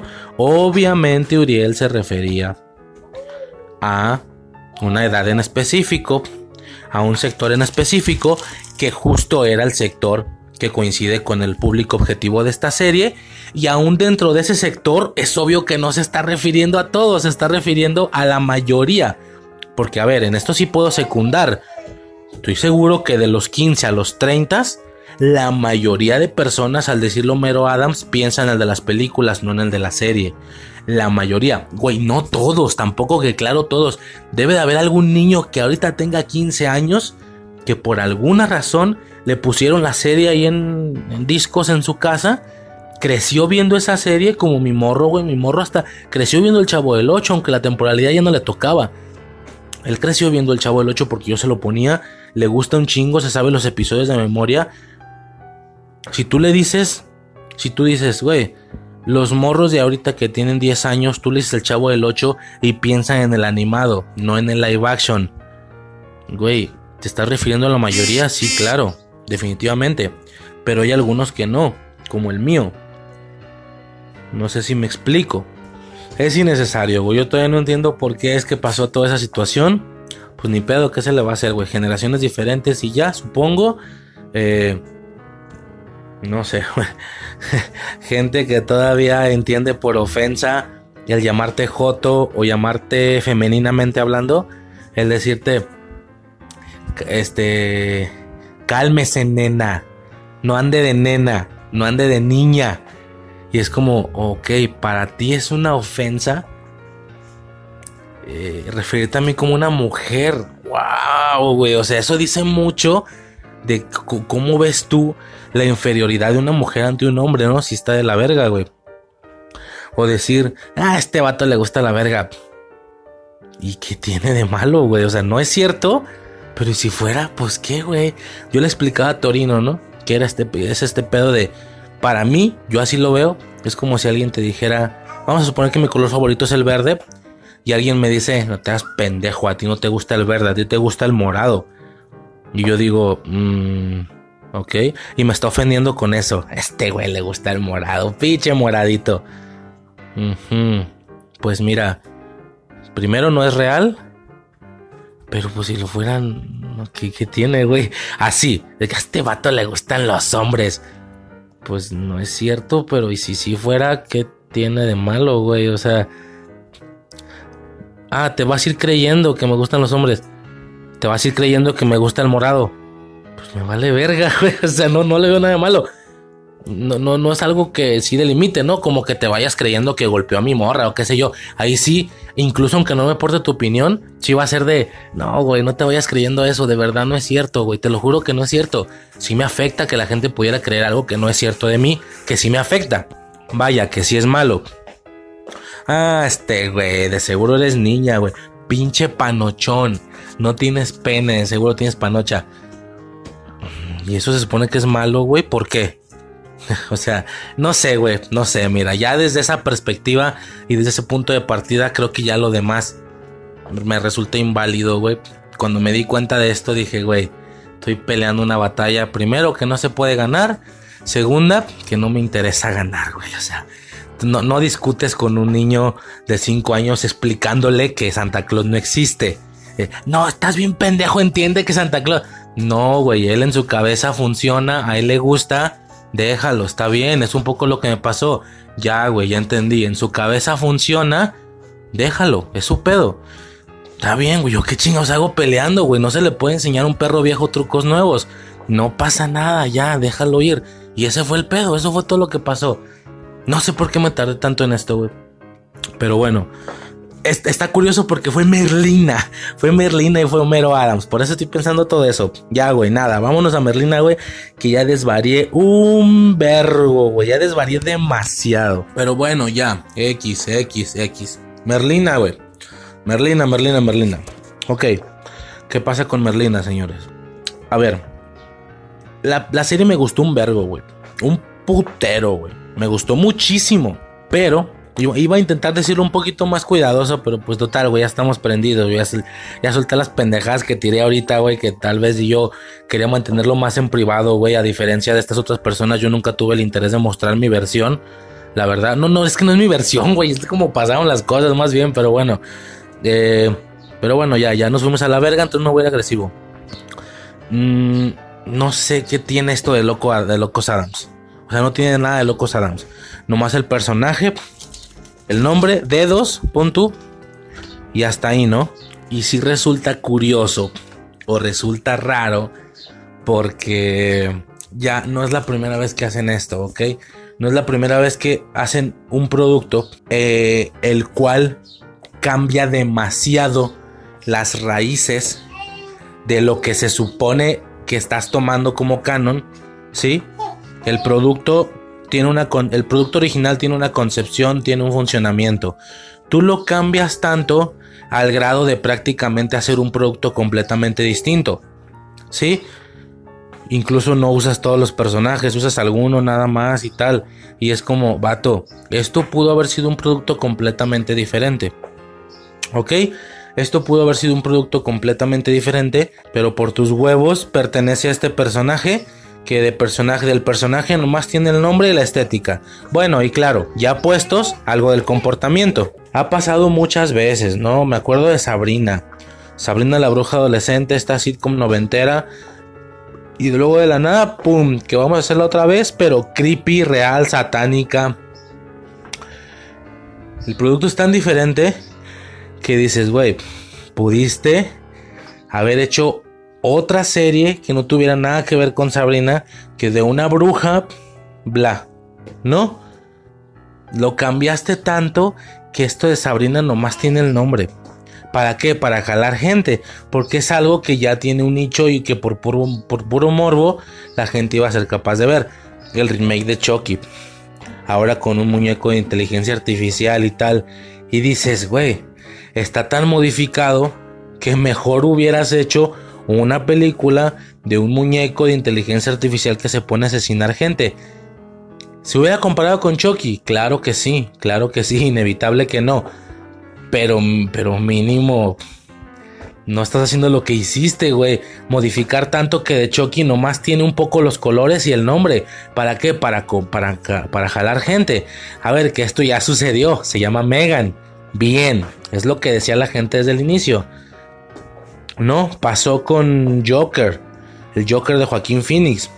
Que toda la historia tranquilamente podría ser otra película de un güey volviéndose loco y al final disparándole a un presentador de televisión. Le pusiste Joker nomás, o sea, se llama Joker nomás para decir que se llama Joker, cabrón, no hay otro motivo. Esto podrá ser otra cosa completamente aparte. ¿Sí? Completamente aparte, güey. Eh, ¿Con qué más ha pasado? Vilma, güey, un poco, por eso ya viene después, ¿no? Es un poco lo que está pasando con Vilma. Este, Karate Kid, cabrón, la Jaden Smith, ni es karate, es kung fu. Dices, güey, nomás estás utilizando como la apología del maestro. Se entiende que Jackie Chan es Miyagi y tal. Esto es kung fu, güey, ponle kung fu kid. La referencia a Karate Kid, con eso hubiera sido suficiente, güey. O sea, están tan cambiados, poco tienen de ¿Qué pasa? Los Locos Adams es una serie de una sitcom familiar, nada más que con ciertos añadidos ahí diferentes, que si son más terroríficos, que si tal, pues es el corte, es el estilo. A ver, ni siquiera es una sitcom, ya sé que viene de las tiras cómicas y tal, pero pues hablemos de toda la situación más reciente, ¿no? Ahora, esta es una franquiciota, güey, tiene hasta películas animadas y la chingada. Es una sitcom de personajes en específico.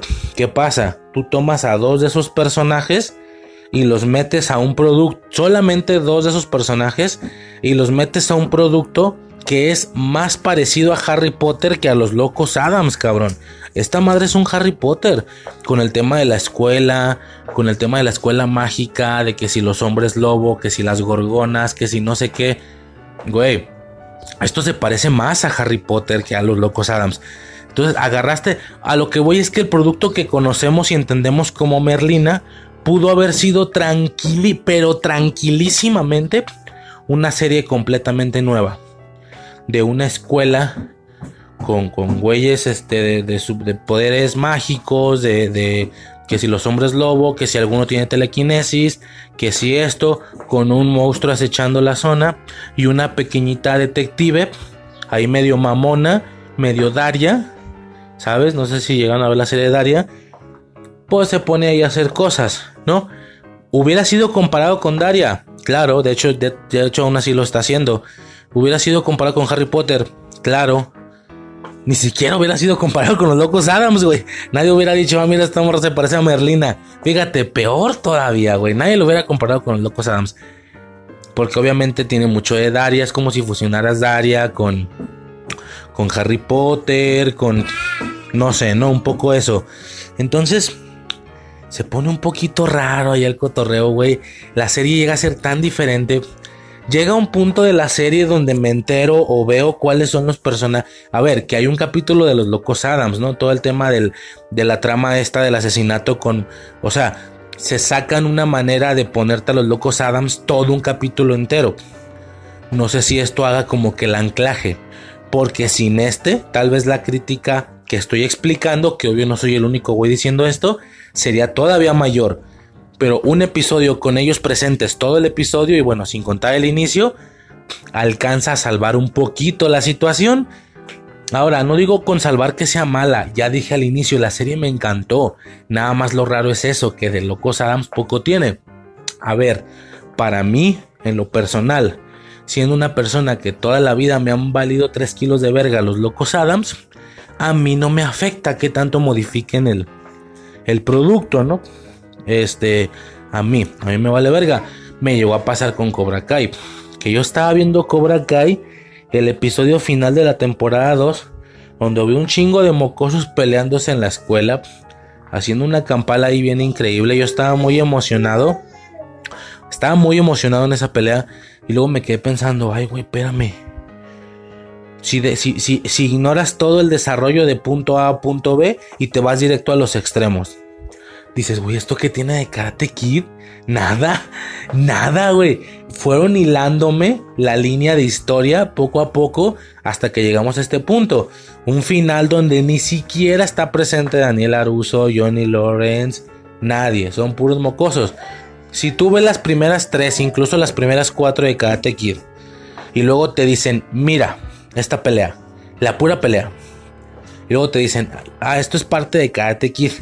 Tú dirías, ¿Por? ¿Por qué? ¿Y dónde? Qué horrible, güey. No me estás diciendo pistas, no me vas a decir información. ¿Qué es? ¿Una especie de remake? ¿Una especie de reboot? Al rato en 30 años, en el futuro, algo que va a salir. Pero ni siquiera se parecen. ¿Quién se supone que es Daniel Aruso de estos? No entiendo. ¿Quién es Johnny? Pero al mismo tiempo más güeyes pelean. Cabrón, esto es otra cosa. Mejor hubieras hecho otra cosa y no un remake de Karate Kid. Ah, bueno, sorpresa, que no es un remake, es una recuela. Ah, digo, perdón, que no es una recuela, es una continuación. Es, ah, bueno, bueno. Y el ver todo el desarrollo del punto A hasta ese punto B, dices, bueno, igual y como que tiene más sentido, pero no quita el hecho que estoy tan emocionado por una escena de una serie, producto de una franquicia, Karate Kid, sin que salgan los de Karate Kid es un poco extraño, ¿no? Es principalmente lo que tengo que decir, que esto vuelve todo muy extraño, güey, lo vuelve raro, es como... bueno, pues, pues, pues... Pues, es Merlina porque tú me dices que es Merlina, ¿no? Ahora, también, la realidad y por lo que hacen eso, es porque si tú sacas una nueva serie, con personajes completamente nuevos, algo nuevo, donde la niña se llama Emma, ¿no? Emma Thompson o qué sé yo, no, no sé, ese nombre existe, lo estoy inventando. No sé, güey, Emma... No, para que suene más mamón, Emma Rivers, ¿no? Se llama Emma Rivers y, es, es una prodigia y es muy, muy inteligente y, ella pues es su, situación paranormal es que tiene capacidades. A ver, justo eso, justo eso. Que la situación de la chica es que tiene visiones del futuro. ¿Por qué es traída a esta escuela? Porque esa es su habilidad. Tiene visiones del futuro, ¿ok? Así como otro tiene telequinesis, así como otro tiene tal cosa, incluido todos los demás grupos, las gorgonas, los hombres lobo. Esta chica, Emma Rivers, tiene poderes de, de clarividencia. Por eso es traída aquí para que se le pueda instruir en ese camino. Ah, ok. Y luego, ¿qué pasa? Y ya estando en la escuela, se empiezan a generar problemáticas ad hoc de, de la escuela, que si un monstruo está atacando todo, que si no sabemos quién es, que si bla, bla, bla, ¿no? Fin del pedo. Esa es la serie. Pero ¿qué pasa? No hubiera pegado así como pegó. Porque si esas vamos, hay una infinidad de series con premisas completamente nuevas que no pegaron, güey. Que a la gente les valió verga, que tuvieron muy a huevo dos temporadas y fueron canceladas. Y ya, eso es todo. No, todo el concepto nuevo, vamos a decir que es de algo que ya existe. Aunque no se parece nada, no hay pedo. y lo metemos y chingó a su madre y ya pega, ¿no? Es como si yo me pongo a hacer una pinche franquicia, güey, de este una asociación o una institución, una empresa que se dedica a, a cazar fantasmas, por ejemplo, que es una asociación que caza fantasmas y que hace y que bla, ¿no? Que hace como diversas situaciones de este tipo. Es una agrupación que se dedica a cazar fantasmas, que, que eventos paranormales y tal, una serie ahí de ese tipo. Ah, ok, señor, pues hacemos la serie así. No, espérate, así no la va a ver nadie. Entonces, ¿qué más le pongo?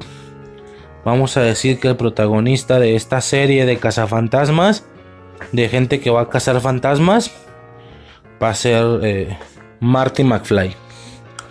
Disculpe, señor. Sí. Vamos a decir que después de que pasó todo lo de Volver al Futuro, Marty McFly fue reclutado por una empresa que se dedica a cazar fantasmas y ahora él es un cazafantasmas. Sí. Y que en un episodio salga el Doc. Eh, donde la trama de solo en uno para que no se sienta que es muy alejado de, de Volver al Futuro.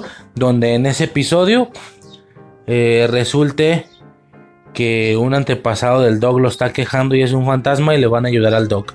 Llega un episodio y luego se va. Ok, o sea, pues a huevo, güey, nomás por decir que es algo que sigue de, de, o sea, y la serie se llama McFly, ¿no? Dices, güey, pues nomás porque tú dices, cabrón, que es de que tiene que ver con volver al futuro, porque esta cosa no tiene nada que ver. Es lo que pasó con Merlina. Esa es la realidad, ¿no? Es lo que se vuelve un poquito raro. Como te digo, esta cosa se parece más a Harry Potter que a la misma Merlina. Es una combinación entre Daria, Harry Potter y. Y no sé, alguna otra cosilla por ahí que no se me está ocurriendo. Pero bueno, poco más que mencionar, señores, por ese lado. Eh, eso es lo que tenía que decir de Merlina, güey. Eso sí, una vez explicada esta situación o este contexto, no estoy diciendo que sea mala, solo digo que de locos Adam no tiene nada, güey. Claro, tú puedes decir, sí, como no, dedos, y en el episodio donde sale Morticia y Homero todo el episodio, por eso, güey, todo el producto como concepción o como estructura es una cosa completamente diferente que no tiene nada que ver.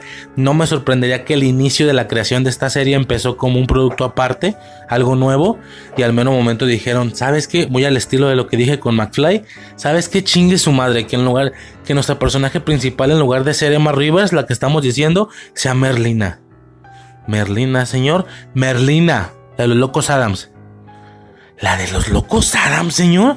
En este trama policía, en esta trama policial dentro de una escuela casi mágica como la de Harry Potter, eh, pues no sé, estoy entre Merlina o estoy entre Laurie Strode o estoy entre la mamá de Marty McFly. ¿Quién estaría bueno?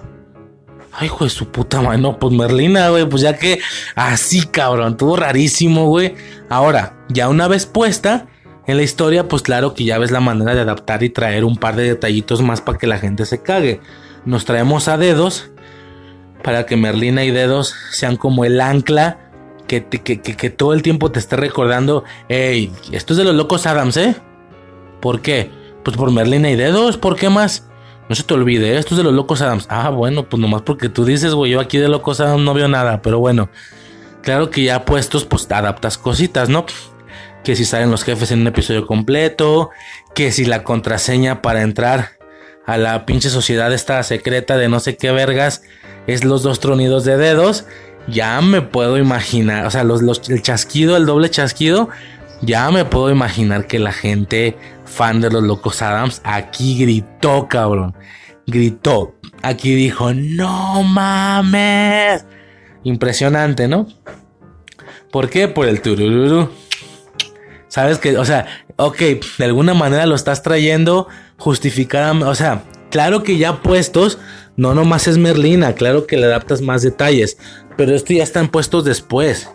Eso no quita el hecho que a nivel general el producto era y sigue siendo todavía otra cosa que no tiene nada que ver con los locos Adams. Está un poco extraño, pero bueno, funcionó.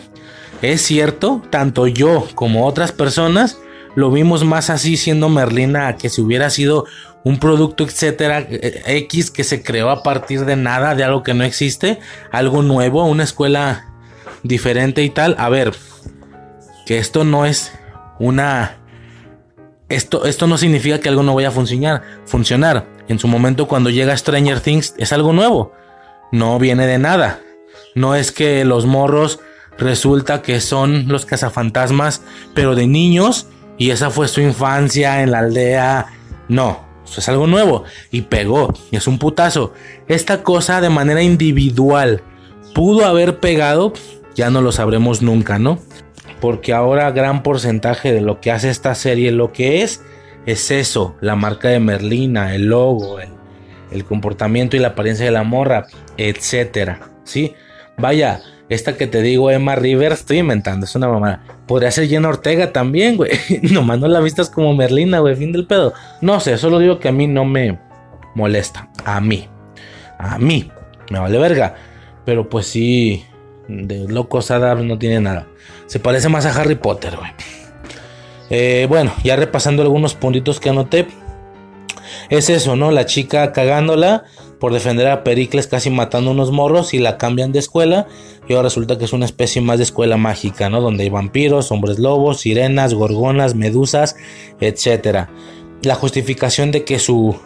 Aunque todos usan un uniforme muy específico, güey, a esta escuela nomás le faltó tener casas, güey, grupos por colores, los azules, los verdes, los rojos, como en Harry Potter, porque aquí todos son morados y se ve muy morado. En la carrera de canoas, güey, cuando ellos lo están recibiendo en el muelle, están todos morados, con bufandas, con rayas moradas, güey. Esta más Harry Potter, cabrón. Pero bueno, eh, es que, eh, el tema de que es alérgica al color y esto hace que su uniforme sea similar a los demás, pero igual oscuro. Pues vaya, mínimo sigues adoptando el tema de que es Merlina y que luce como Merlina. Porque donde hubiera sido una Merlina que solo está vestida de negro al inicio del episodio y luego el resto de episodios la vistes como los de Harry Potter que se vestían con ropa normal ya en las últimas películas, la vistes con una sudadera azul, unos jeans, y es como, güey, más todavía por tus huevos es Merlina nomás porque tú dices. Pero bueno, el aspecto mínimo sí lo, sí lo mantiene en gran parte o en casi toda la serie, ¿no? Cuando pega ahí sus cotorreos de esgrima y todo eso. Ok. Eh, ¿Qué más? Como ya dije, es extraño porque muy al estilo de lo que hacía con Cobra Kai, se supone que esto es un derivado de los Locos Adams, cuando al final solamente Merlina y Dedos, junto a un puño de personajes que nada que tienen que ver con los Locos Adams, son los principales, ¿no? Que si la mujer lobo colorida, que si el norme de la, el normie de la cafetería, de hecho, tiene mucho este rollo triángulo amoroso tipo crepúsculo entre el güey este de pelo largo y el güey de la cafetería. Tiene mucho este rollo. Pues digo que es para jóvenes, güey. O sea, sí, definitivamente. La gente para la que va a dedicar a esta serie, claro que tenía más presente el, el número de Julia, güey. Es que coincide totalmente. Pero bueno, tranquilo. ¿Qué más, cabrón? Eh, el tema es el triángulo amoroso, se parece como bastante, güey. El torneo, como ya lo mencioné, el episodio de la... si toda la serie es muy Harry Potter, güey el tercer episodio, güey, el de la Copa Poe, cabrón, es que esa madre es, es el cáliz de fuego. Con esto de las pruebas y todo eso, güey, es el cáliz de fuego, no digas mamadas. Ay, güey, o sea, sí me dieron ganas de ver como otro Harry Potter, pero en lugar de que todos sean magos, que sean criaturas diferentes. Me agradaría ver algo así, pero pues no, lo más cercano que tenemos es Merlina y está bien. Si van a seguir renovándolas, si va a haber más temporadas, al final Berlina va a terminar siendo nuestro producto de escuela mágica con clases especiales y todo eso. A ver, que si esto pega durísimo al rato cuando Merlina tenga cinco temporadas, realmente esta se va a tragar a los locos Adams. Y los locos Adams ya no van a ser lo que son. Va a ser este producto de una escuela mágica. ¿Sí me, ¿sí me explico? Y bueno, como ya dije ahorita hace un momento, el tema de las visiones, güey. O sea, Visiones Merlina por, o sea, esta película, esta serie iba destinada a ser otra cosa, güey, y al menos momento se le metió Merlina al último momento, güey, siento. Iba a ser otra cosa, güey. Güey, esta cosa como puede ser Merlina, como puede ser la infancia de de Phoebe, de las hechiceras, incluso tendrá más sentido por el tema de las visiones de que ah, es que de niña ya fue una escuela de bla. y muy al estilo de Smallville. Eso no tiene sentido porque en el primer episodio de Hechiceras ellas reconocen sus poderes. Ah, no, no, es que al final de la serie le borran la memoria y dice, chinga tu madre. Ok, alguna pendejada así, ¿no? O sea, eh, me recuerdo mucho eso, ¿no? Hechiceras, porque la gran parte de la estructura de muchos episodios era basados en la visión que había tenido Phoebe, que es un poco la dirección que esta cosa tiene en base a las visiones que Merlina tiene. Como te digo, visiones de dónde, pues, pues porque nomás, güey. Ah, es que esta cosa pudo haber sido otra cosa, güey. O sea, pudo haber sido una serie de una clarividente en una escuela mágica con más monstruos y fin del pedo, ¿no? Pero bueno, Merlina, güey. Está bien, no pasa nada, no tiene nada malo. Nomás que sí es raro y que es una realidad. Quien diga que no, pues no, ¿verdad? No es el caso, pero bueno, poco más que mencionar, señores. Eso tenía que decir por parte de Merlina. Me gustó un chingo. Si salen más temporadas, que creo que ya se renovó, obviamente me las voy a chingar. Eh, y ya, güey. Poco más por, por ese lado. Último dato adicional: creo que Merlina iba a ser o estaba planeada para sacarse en octubre finales de septiembre, principios de octubre, para que la banda la estuviera viendo durante octubre. Entonces, el mame de octubre hubiera sido Merlina, muy ad hoc por el tema terrorífico y tal. Pero algo pasó, se retrasó más de un mes, casi dos meses, mes y medio, mes y 20 días, y esto ocasionó que saliera hasta el 23 de noviembre. ¿Qué pasa? Esto ocasiona, esto produce, esto genera que el, mame de Merlina se haga durante vísperas navideñas, cosa que particularmente este año me choqueó mucho. Dije, güey, ok, también estaba junto con Noche sin Paz, que también estaba haciendo mucho ruido, pero dije, Merlina, cabrón, o sea, entra en 23 de noviembre. Estarás de acuerdo que las tres semanas que tuvo ese hype, ese ruido, fueron la última semana de noviembre y las primeras dos de diciembre. Si acaso la tercera semana de diciembre se calmó un poco y porque ya era la semana de Nochebuena, o sea, la gente ya dejó de pensar en eso y ya se puso como a como hablar de películas navideñas y tal. Güey, todo el tiempo fue Merlina, güey. Dice, güey, Merlina como víspera navideña. Te chido que te voy algo navideño mínimo. Tiene que desde, desde el inicio que salió. Yo me rendí mucho después. El ruido fue tan. Yo no la pensaba ver, te digo, a mí los Locos Adams me valen verga. Pero porque yo pensé que era una serie de los Locos Adams. Ya cuando escucho, primero que, que me dice que le gustó un vergo. Y luego escucho por ahí una reseña que dice eso, o sea, que dice que esto se parece más a Harry Potter. Y dije, ¿cómo que se parece más a Harry Potter? Entonces la quiero ver. Así sí me importa. Y pues ya entré a verla, ¿no?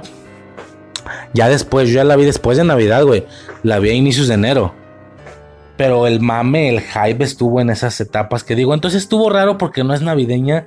Como que se robó toda la magia navideña esta serie. Toda la gente estaba hablando de Merlina en víspera navideña. Cuando por el tipo de producto como que es más acorde a lo terrorífico, Halloween y tal. Sí me, me explico un poco.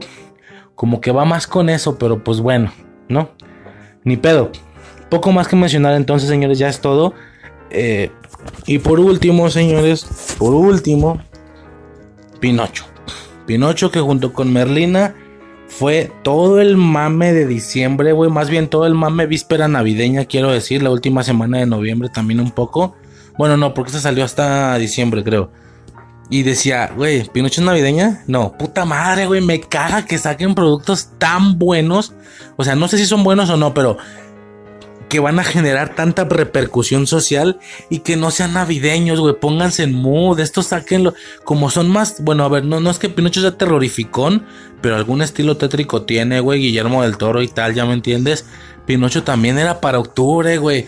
¿Por qué meten las cosas en, güey, que la gente está hablando de cosas navideñas? Hagan cosas navideñas, pero bueno, ni pedo, ¿no? Al final ahí está el pedo. Pinocho, güey. ¿Qué podemos decir de Pinocho? Que ya es el último producto. Eh, eso hizo un ruidazo, güey. Hizo un ruidazo a nivel general en. Pues como ya dije, técnicamente sigue siendo otoño. Qué raro. Pero bueno, en la víspera navideña. Hizo mucho ruido. Lo que mucha gente dice, ¿no? Es la mejor adaptación de Pinocho.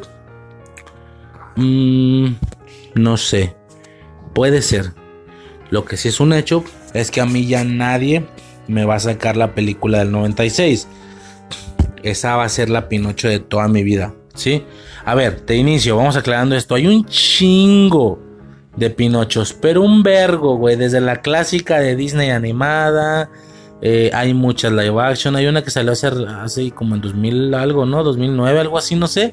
Como de un güey así como más realista. Se ve como un niño muy parecido a, a la realidad, pero de madera. Ahora sí que esta oleada de adaptaciones muy realistas, ¿no? También está la que salió este año, bueno, 2022, la live action, que el mono, aunque dicen que la película no tiene nada que ver con la original de Disney, el mono es ese Pinocho, no más que hecho CGI, no, es tal cual ese Pinocho, el de la película clasicota, que por cierto nunca he visto. Hay una infinidad de versiones de Pinocho, ¿ok? Pues viene a resultar que Guillermo del Toro quería hacer la suya.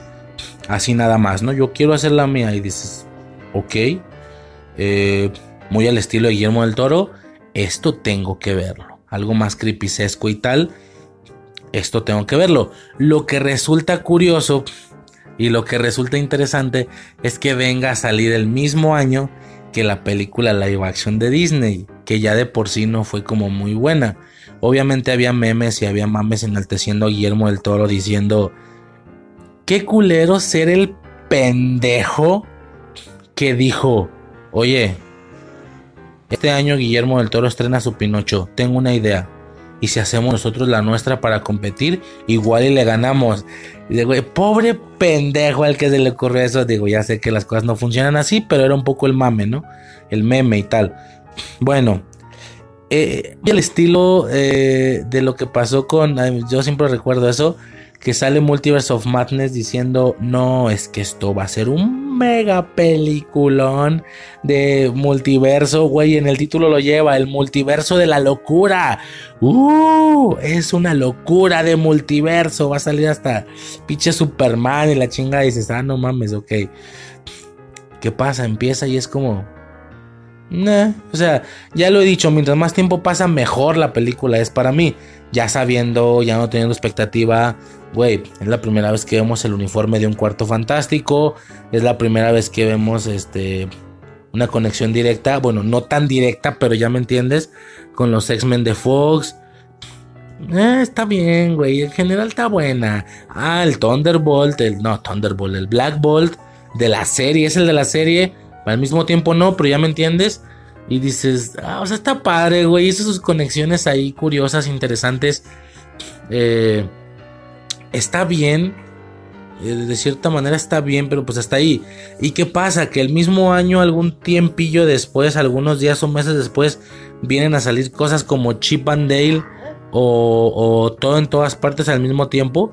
Fue inevitable que la gente no dijera, güey, lo que, lo, o sea, lo que multiverso y la locura terminó siendo un lado de estas. Esto sí es multiverso y no mamadas, ¿sabes? De que la película donde va a haber un chingo de cameos y un chingo de líneas multiversales. La que pensamos que sería y ponen a Doctor Strange. La que terminó siendo y ponen ya sea a Chip, bueno, ponían el meme de aquellos meses, ¿no? Y, termina, y la que terminó siendo y ponen ya sea la de Chip and Dale o la de todo en todas partes, ¿no? Ok. Y dices, bueno, órale, ¿no? Órale, chingón. Padrotote, ¿qué más, güey? Pues hasta ahí, ¿no? Entonces es un poco eso lo que, lo que pasaba, güey, con este, que, güey, es, es al chile, güey, que el mismo año se estrenaron dos Pinochos tan abismales. Bueno, es un poco el, chistillo ahí, lo que se empezó a decir por parte de mucha gente y tal. Era un poquito el, chistillo, ¿no? Estaba curioso. Pues nada, güey, yo no he visto el live action, al chile yo no puedo comparar. Eh, es una de las mejores. Tampoco he visto muchas, lo que te digo. No he visto ni la live action, ni la clásica ni la otra, esta de. Es que son un chingo de películas. Hay una navideña, creo. Chingate esa, creo que hay una navideña. Fíjate qué pendejo, güey. Este era el año por haber metido esa película navideña de Pinocho en este año, güey. ¿Por qué? Porque, porque hubo un par de Pinochos más en el año. Qué tonto, güey. Pero bueno. Sí, muy al estilo de que el año de No Way Home. Eh, lo que se metió en capítulos navideños fueron de Spider-Man. Y así, o sea, como que intento de alguna manera tematizar o hilar el año, ¿no? Fíjate qué baboso, güey. Lo hubiera metido. Bueno iba en este año, ¿no? Por haber tenido dos adaptaciones de Pinocho el mismo año. Ah, pues chingue su madre. En Navidad, en películas navideñas, hablamos de la película navideña de Pinocho, ¿no? La cagué un poco ahí, pero pues ni pedo. qué imbécil soy, güey. Pero bueno. Eh, ¿Qué más, güey? viene la película, güey, Guillermo del Toro, güey, ok, era por demás interesante, ¿no? Qué tanto estilo creepyesco le podía llegar a, a inyectar de esa manera. Ah, y lo que decía, es algo muy bueno, pues más o menos, güey, o sea, Pinocho de Guillermo del Toro termina siendo, sí, una muy buena adaptación, pero es que a mí ya nadie me va a sacar del corazón la del 96. Yo creo que nada, güey. Entonces, si yo, de manera muy personal, y si no saben cuáles, pónganle Pinocho 1996, es esa, es esa la que me marcó la infancia. Yo la tuve de morro de VHS, la repetí infinidad de veces, y pues ni modo, güey. Ese es mi Pinocho, ni siquiera el de Disney, ¿no? Ese es mi Pinocho. Ahora, si yo tuviera que dar un top, pues chingue su madre, sí te diría que esta igual iba quedando en un segundo puesto. Eh, es un poco raro porque no quiero ser como muy parte de la. De, la. ¿Sabes? De, todo el puño de gente que, es su favorita. Me gustaría dejarla en tercera posición y, y, dejar en segundo algo que no he visto y que tal vez vea. Tal vez la navideña, nomás por ser navideña, luego la voy a checar. No sé, por mamón, ¿no? Pero bueno, queda, termina quedando muy alto. Es que tampoco he visto muchas cosas, güey, pero me gustó un chingo. Ahora, creo que aunque no he visto muchas cosas de Pinocho, tengo los suficientes recursos para más o menos entender cuáles son las cosas básicas y en qué y en qué esta cosa es, es diferente, ¿no? Por ejemplo, no recuerdo si es muy común en los productos, pero aquí al menos Gepetto tenía un hijo. Le dan hasta cierto punto un desarrollo a esa relación porque pues al final va a ser fundamental para lo que va a ocasionar o para lo que va a suceder después, ¿no? El tema de Pinocho. Eh, Vemos cómo después de fallecer su hijo, güey, verdaderamente se vuelve loco intentando recrear a su hijo, pero de una manera muy creepy, muy desesperada y reclamándole a Dios. O sea, esto no tiene, pero para nada los sesgos más infantiloides de, vaya, ni la mía, güey, la del 96 es muy X, ¿no? Es como, mira, un tronquito, qué bonito, lo hago con amor y ya, no es como que tan así, estás muy creepy, güey, en ese sentido, vamos al vato desesperado por prácticamente, o sea, si él pudiera sacar el cuerpo de la tierra y reanimarlo, él lo hace, ¿sabes? Un poco ahí, un pedo ahí medio ya, este, más brujesco incluso. Bueno, está interesante, ¿no? Me agradó ese sentido. Bien justificado el tema del por qué Grillo está con ellos todo le dan su pequeño desarrollito al tema de su casa y cómo termina él siendo, cómo Pinocho termina siendo el tronco que era su casa y todo ese desmadre, ¿no? El aspecto del hada azul es increíble, güey. O sea, aquí es donde se nota lo Guillermo del Toro. Dices, puta, güey, qué perrísimo se ve, güey. Se ve muy chingón. Obviamente muy creepy, güey. Como digo, todos esos primeros movimientos, güey, cuando Pinocho despierta.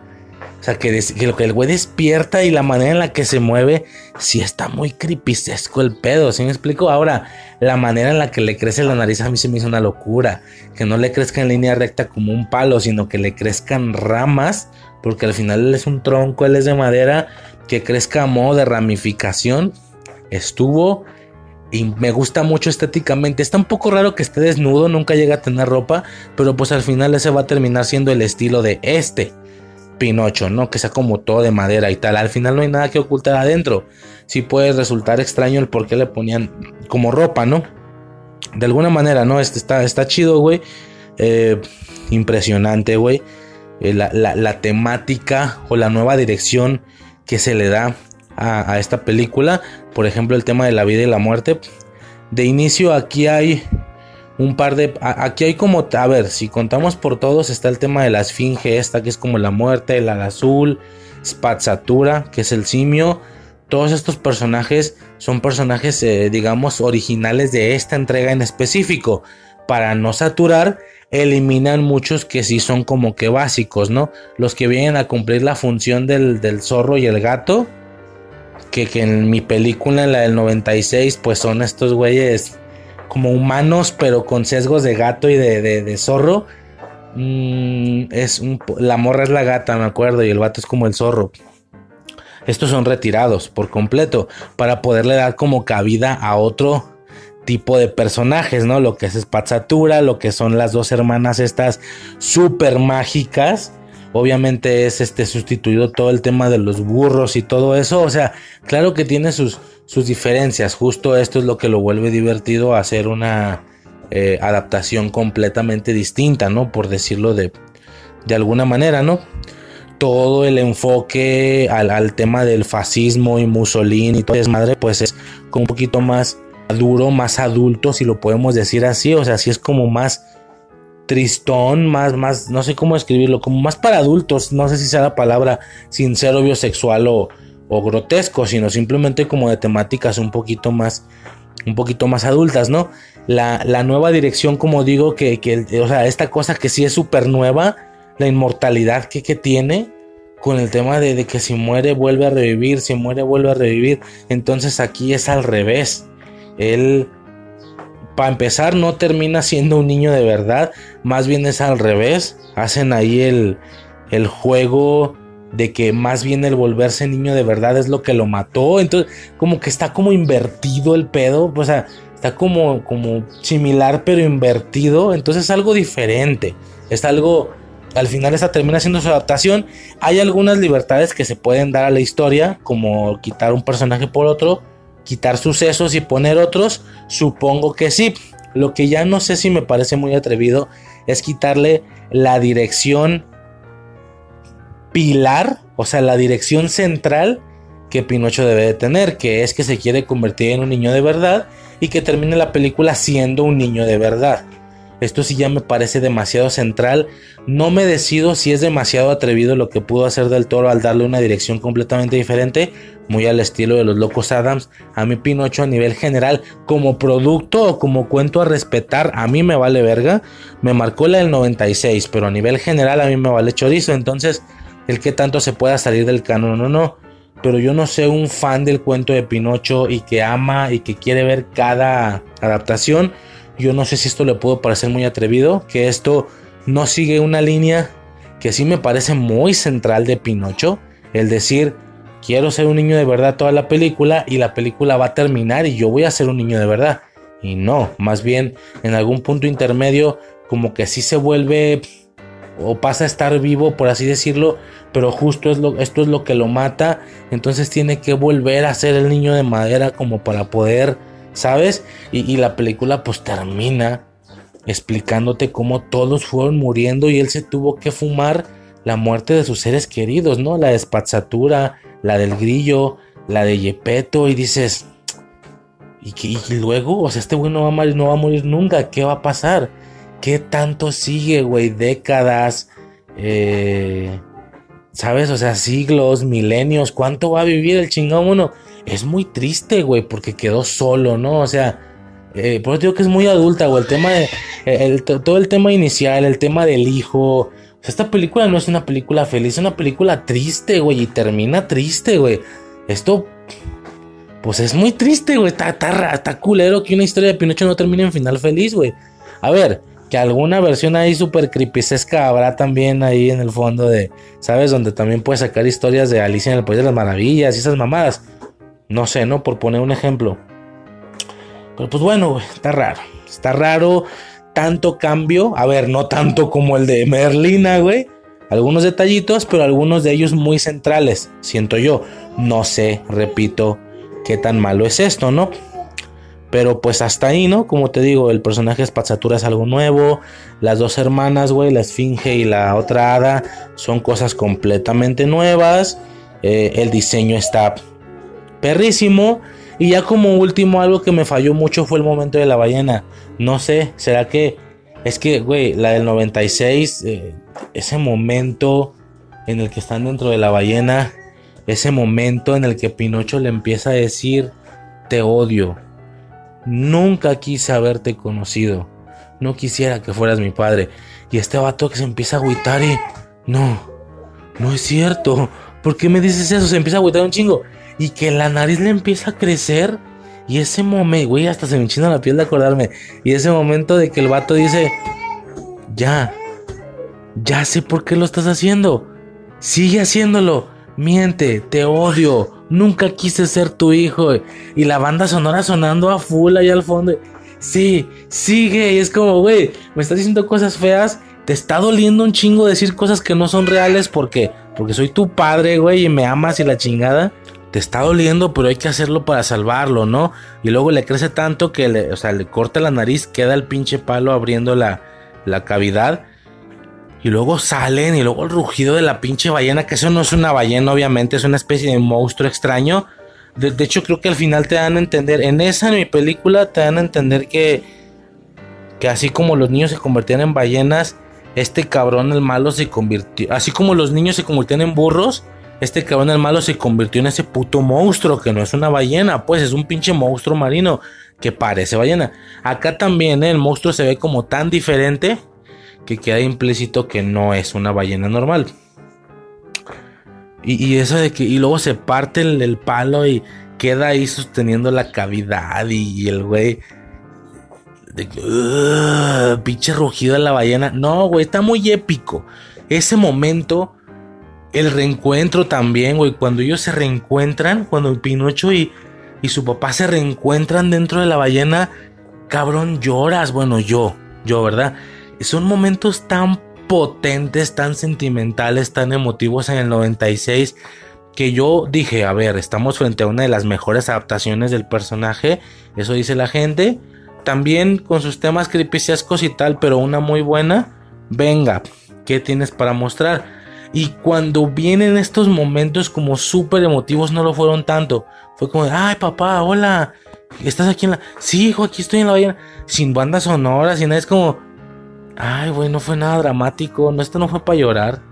Y luego el momento en el que aprovechan que la nariz le crezca para escapar del monstruo, no fue nada épico. Eso, o sea, la inyección de lo, de lo emotivo, de lo deprimente, no fue inyectado en esas partes fue inyectado al inicio y al final. Ahora, esta película cambia en ese sentido. Lo triste de esta película y lo que te hace llorar es la parte del inicio con el morro de Yepeto y el final del saber que Pinocho quedó solo y quién sabe hasta cuándo y tuvo que fumarse la muerte de todos sus seres queridos. Eso es lo triste, no esas partes. Y en la que yo te digo, la del 90, yo sé que esto terminó siendo una crítica muy específica eh, güey, ya cállate los hocico. Estás hablando de la Guillermo del Toro, no era del 96. Ya sé. Pero es que si yo digo Pinocho, esa es la primera que me cae. Esa es mi, mi pinche película. Cabrón, este, la película podría estar a casi nada de también tener un fragmento en el intro. Así te la pongo. Es así, porque tú puedes decir, no, pinche Riser, dices que todo es de tu, de tu infancia. No tanto, güey. Si estoy siendo sincero con algo no me gustó. Veía cómo valió verga con el gabinete, con 1899. Eh, es lo que pasa con. O sea, esta sí es fuerte, Yo sé que lo digo seguido, pero es que esta sí es fuerte. Esta por estar en el intro. No está porque prefiero elegir como cosas más de actualidad.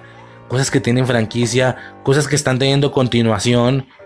Pero, güey chingue su madre, ¿sabes qué? Voy a checar si lo meto, güey, porque es que esta película sí es potente para mí, ¿eh? No estoy mamando, es neta. Es muy fuerte, güey, la del 96 para mí. A lo mejor en algún futuro la podcasteamos, ¿por qué no? Es fuerte, es fuerte, es potente, güey. Me gusta mucho esta chingada película. Eh, la vi hace poco, entonces la veo y es pura nostalgia, güey. Es nostalgia pura. Entiéndase a lo que me estoy refiriendo con nostalgia. Que viajas en el tiempo, que dices, no mames, güey, me acuerdo de esa escena. Me la sé de memoria. Y dentro de esa, bueno, bueno, ya, ya, dije mucho. Dentro de esa película, los momentos donde se reencuentran. Y, los, y el, el momento donde se reencuentran. Y el adentro de la ballena. Y el momento donde salen son muy potentes emocionalmente para hacerte llorar. El momento de los burros y el pinche juego este mecánico y el agua, hay muchas cosas que me daban mucho terror. Igual de potentes, pero ahora no para llorar, sino para darte miedo. Cuando llega la pinche carreta, güey, la primera vez que ve la carreta del circo con los burros y los niños adentro, se siente este sentimiento tan horrible de que no tendrías que estar sintiendo eso como las primeras veces. Ay, no, ya estoy hablando mucho, güey. Esa película se va a podcastear sí o sí porque me, no mames, güey. Esto sí es infancia pura, güey. Y pues como digo, inevitable no compararla con la de Guillermo del Toro. Fin del pedo, güey. Nada más eso, güey. Que en las secuencias que a lo mejor la del 96 podrían generar ese putazazo, no sucede. Las cosas como son, no sucede. Pero en intercambio a eso, la fuerza para llorar de esta película está al inicio, eh, con el tema de, del hijo de Gepetto, está casi al final con el tema de la aparente muerte de Pinocho, y muy, o que sí murió técnicamente, y mucho más al final, ya al final final, el, el que se te da a entender que él quedó solo por la eternidad. Es muy triste, güey. O sea, es cierto, ¿no? Eso es el intercambio y eso es lo que seguramente va a quejar tantas infancias y va a traumar tantas infancias esta pinche película, güey. Es la realidad. Poco más que mencionar, señores. Yo creo que con eso cierro. Esa será la temática general de estos productos. Eh, como digo, son productos que igual y no llegan a, ser parte. Fíjate, chinga madre, güey. A lo mejor el Pinocho también hubiera tenido. A lo mejor Pinocho también no hubiera tenido cabida en el podcast. Pero bueno, esa es la situación, señores, a nivel general. Pero bueno, el caso es que a pesar de la cantidad infinita de diferentes adaptaciones que hay a este cuento, güey, infinita, güey, live action, eh, live action, este, animadas y demás, sí creo que esta a nivel general se posiciona en un punto muy, muy alto, creo yo. Sí, es, es muy, muy particular por lo que ya mencioné, por su dirección diferente o por su situación de, que al final no es el objetivo convertirse en un niño de verdad, no termina convirtiéndose en un niño de verdad, sino que muy por el contrario eh, termina eh, siendo inmortal de alguna manera, o sea, no solo de manera, sino inmortal en ese sentido. El diseño de estos dos personajes, güey, la, tanto la azul como, como el de la esfinge, el de la muerte, y toda esta interacción que se genera por, por al momento de morir ir a este otro plano y charlar o tener conversaciones hasta cierto punto con, con estas con estos seres o con este ser, el tema de espazzatura, eh, toda esa situación, la manera de crecer del, del eh, de la nariz, el, el, el, concepto completamente diferente que se le da al tema de que el señor malo no es un señor malo nomás por ser un señor malo, ¿sabes? Sino todo el tema del fascismo, güey, Mussolini, todo el tema de la guerra, cabrón, todo, toda la... Hay una parte donde, o sea, gran, no es la trama de toda la película en sí, pero sí hay una parte donde se enfocan demasiado en la parte esta en la que pues obligan a los morros a ser parte de la, de la guerra, güey, ¿no? De, tener que utilizar armas, aunque ellos no, no quisieran hacer eso, ¿no? Lo representan con, con el morro este, entonces, eh, pues es triste, ¿no? Hasta cierto punto es triste porque se supone que en, en alguna ocasión y en su momento fue, fue real, o es real, incluso tal vez en la actualidad, qué sé yo, ¿no? Eh, bueno, no digo que lo sea en la actualidad, pero sí por parte de a lo mejor otro tipo de organizaciones, ¿no? Qué sé yo, no me voy a enfocar mucho en eso, pero sí, güey, es todo un tema que, termina siendo muy, muy curioso, güey, muy interesante el sentido tan eh, maduro y tan de guerra que se le da a esta película, termina volviéndose sumamente distinta y bueno, lo más eh, destacable no para conocedores, sino para la pinche gente palurda como yo, güey, el aspecto visual, ¿no? La situación estética que termina siendo también algo que la va a caracterizar muchísimo, ¿no? A grandes rasgos es, es eso, ¿no? En el caso de esta película. Pues ahí está. Fíjate, es lo que iba a pasar con estos productos, ¿no? Estoy diciendo que hay muchas cosas que pudieron estar aquí, pero que como van a tener cabida en otro producto, en otro podcast, perdón, pues lo dejo para otro podcast, ¿no? Ya lo mencionaba, cosas que tendrían que estar en este tema sí o sí, son cosas como como Terrifier, como Noche sin Paz, como Un Nuevo Santa, como Black Adam o como El Gato con Botas, pero todo ya tiene su lugar en calendario en Infancia Eterna, entonces ¿para qué lo gastaba aquí? Mejor gastaba este programa para, para hablar de cosas que no tienen manera de volver a caber en el podcast después para otras temáticas. Pero chinga tu madre que ya me dieron ganas de hacer uno de, de Pinocho, hacer comparaciones y tal. Y, dar, y así como cereza del pastel, pues la mía, ¿no? Al final es un podcast personal. Entonces chinga, madre, Pinocho también se pudo haber salido, pero bueno, no pasa nada. La volvemos a repetir otra vez, no, no será la primera vez que hacemos eso, ¿no? O sea, Batman Returns fue puesta como película navideña y va a volver a ser tocada cuando se hagan las de Batman. Eh, el Shazam, ¿no? Etcétera, varios, detalles. Pero bueno, es, es, todo, ¿no? No será la primera vez que una película es puesta más de una vez porque aplica en dos temáticas de podcast diferentes, ¿no? Pues bueno, poco más. La de Into the Spider-Verse creo que fue puesta para alguno de películas navideñas, creo, pero también para el de. También para el de. ¿Cómo se llama? Pues para el, Spider-Man, el que, en el que revisamos todas las películas. No sé, digo, tal vez pueda seguir sucediendo, pero bueno, ya esto podría ser ya una situación de, del futuro, güey, de otras ocasiones. No sabía yo, si no, igual también sacó Pinocho no captaba o no me acordaba que podía llegar a ser tema para otro podcast. Y bueno, ya como última película, eh, no es una película nueva, pero pues es un poco la, algo que se iba a hacer originalmente, ¿no? Estoy hablando de Spider-Man No Way Home. De hecho, antes de que naciera la idea de, este formatillo de las estaciones y tal, de las, de las temporadas, no, sé cómo se llama, güey, suena raro decir estaciones, güey. Creo que tiene un nombre, güey, cuando dicen, no, los animes de la temporada. Supongo que se refieren a las temporadas climáticas. Eh, no Way Home, güey. O antes de que existiera este plan que sí nació hace muy poquito, hace días de la nada salió la, la posibilidad, sí se iba a generar un audio para No Way Home.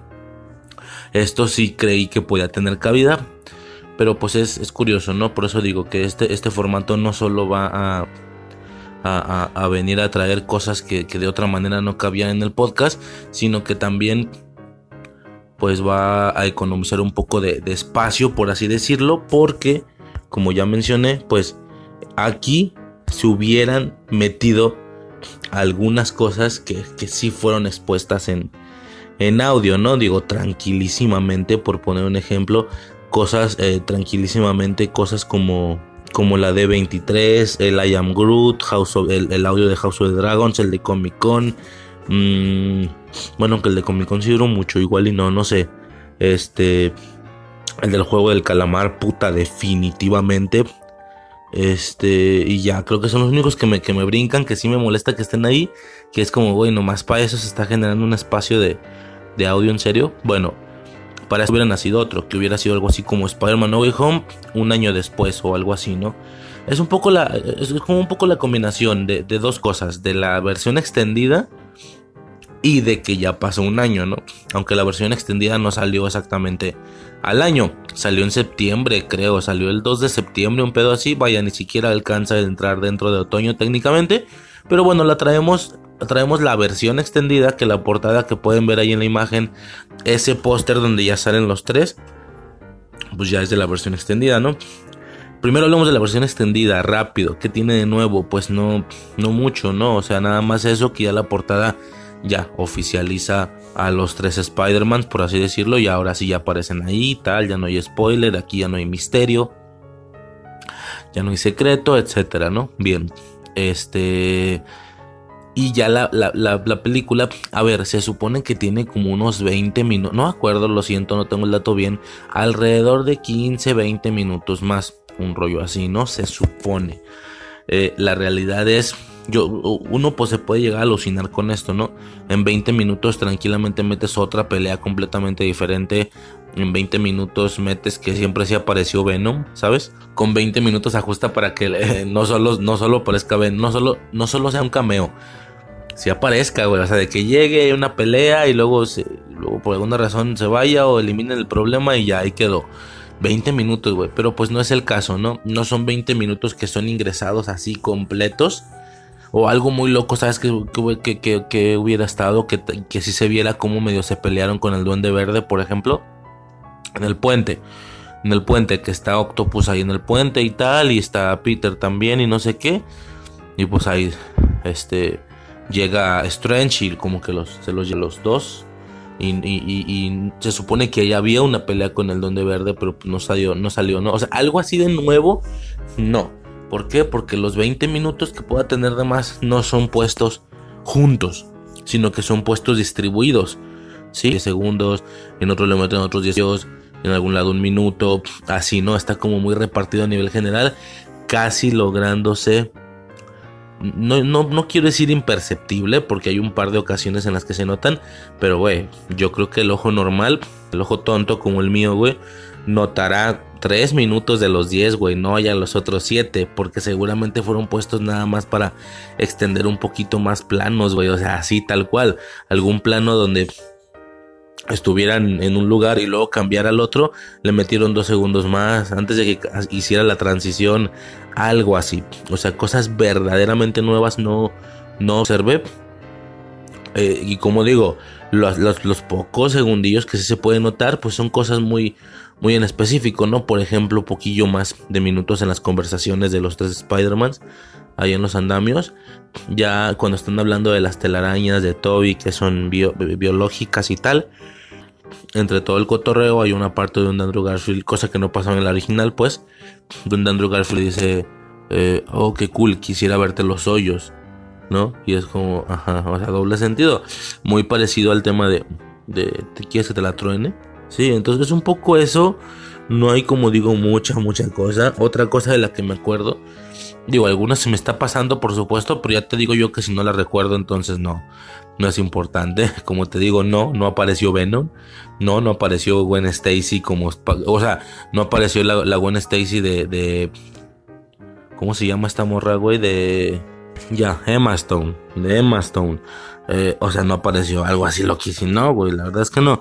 Otra que recuerdo, pues es que algo que en la película original se veía solo como en la tele es cuando le manchaban el traje de verde a Peter y ya de ahí que se lo tenga que cambiar al revés y de ahí venía el traje negro y bueno, una de las pendejadas más grandes de la película o al menos a mí no me gustó mm, lo del traje o de dónde venía el traje porque se ve mucho más cool de lo que parece de lejos, pinche traje negro con líneas doradas, se ve de corte más místico, casi se cree, o sea, yo, no creo que te dice, güey, esa madre todo el mundo está diciendo nada, ese güey también es una variante, ¿no? O sea, mientras venga Toby y Andrew, no hay problema, creo yo, que también metas a, Maston Hollands. Creo que en ese sentido no hay problema. Alguno más, ¿no? Alguno que tuviera ahí participación en el segundo cuarto de la película y ya no saliera, o sea, no saliera ni al inicio, obvio, en el segundo cuarto de la película y ya luego al final tampoco, no, no sé. ¿Qué podría ser ese? Un cabrón que estudió con el, con el hechicero supremo y bueno, etcétera, ¿no? Ya en su momento hablamos de eso. No sucedió ni pedo. Este. Pero pues eso, ¿no? Eh, que ya se ve real, ya se ve un poquito más.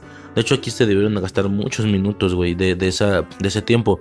Porque si es de que un güey se quiere robar algo y luego este vato lo, como que lo cuelga lo atrapa. Y pues hay gente que, le dice, o sea, se, se, da a entender este típico debate social que unos dicen, bien, Spider-Man, él era un malandrín.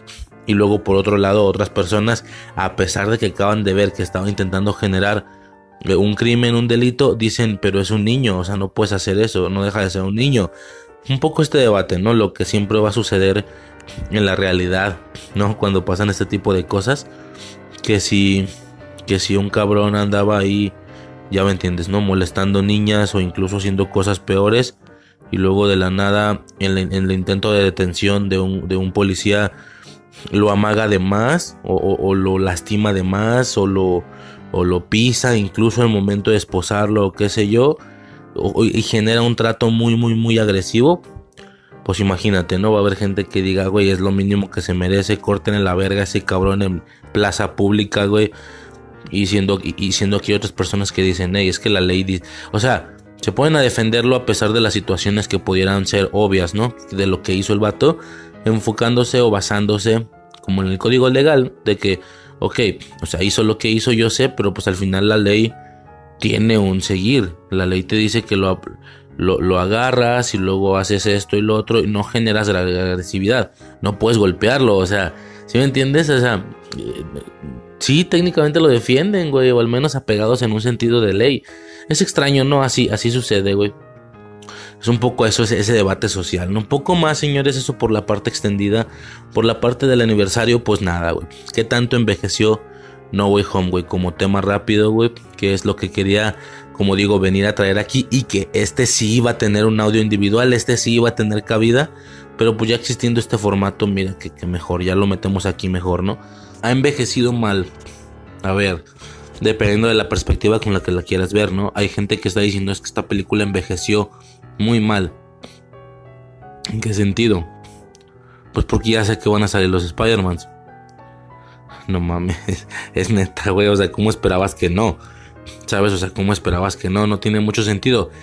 Es que la película envejece mal porque toda su estructura se basa a partir de una revelación.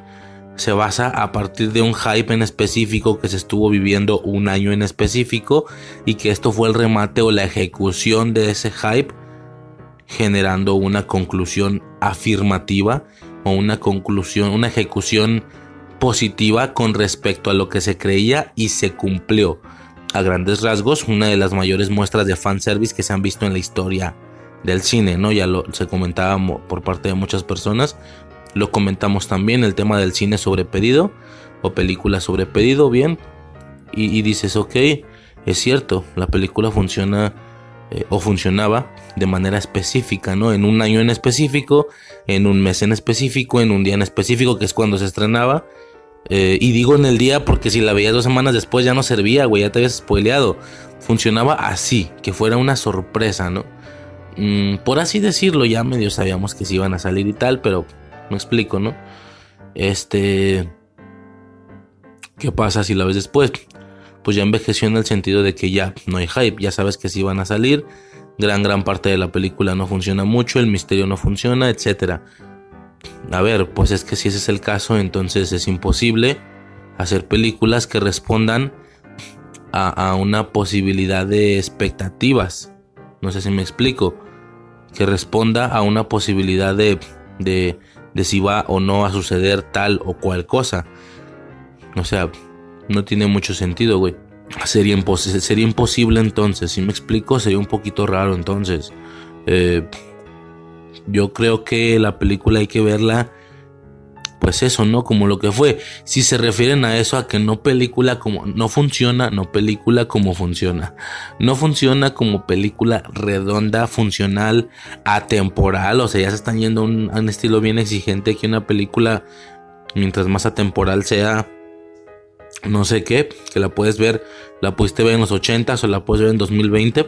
A ver, este, pues es que también la película va para otro, para otra situación como se dice, eso es real, se, hizo para responder a una situación muy en específico. Entonces, pues pasado un año, esa situación o la respuesta a esa pregunta, vaya, esta es, esta es la respuesta a una pregunta que la pregunta ya da igual, ya no existe.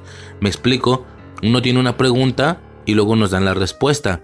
¿Qué pasa? La respuesta sola sin la pregunta ya no sirve de nada, evidentemente, a eso se refieren un poco, pero pues supongo que es un poco, o sea, es injusto como, calificarla con esa situación, pienso yo, con la situación de, no, es que ya, ¿para qué me sirve la pura respuesta? La película ya no me sirve de nada. Ok, de acuerdo. Pero entonces, ¿cómo se supone que se le va a hacer para generar productos de este tipo que contesten a hypes, que contesten a expectativas? Y luego, para no andar eh, molestando a, a, pinches mamones llorones como tú, ¿cómo le hacemos para que se quede? O sea, o la quitamos, es lo que hay que hacer según tú para que no envejezca.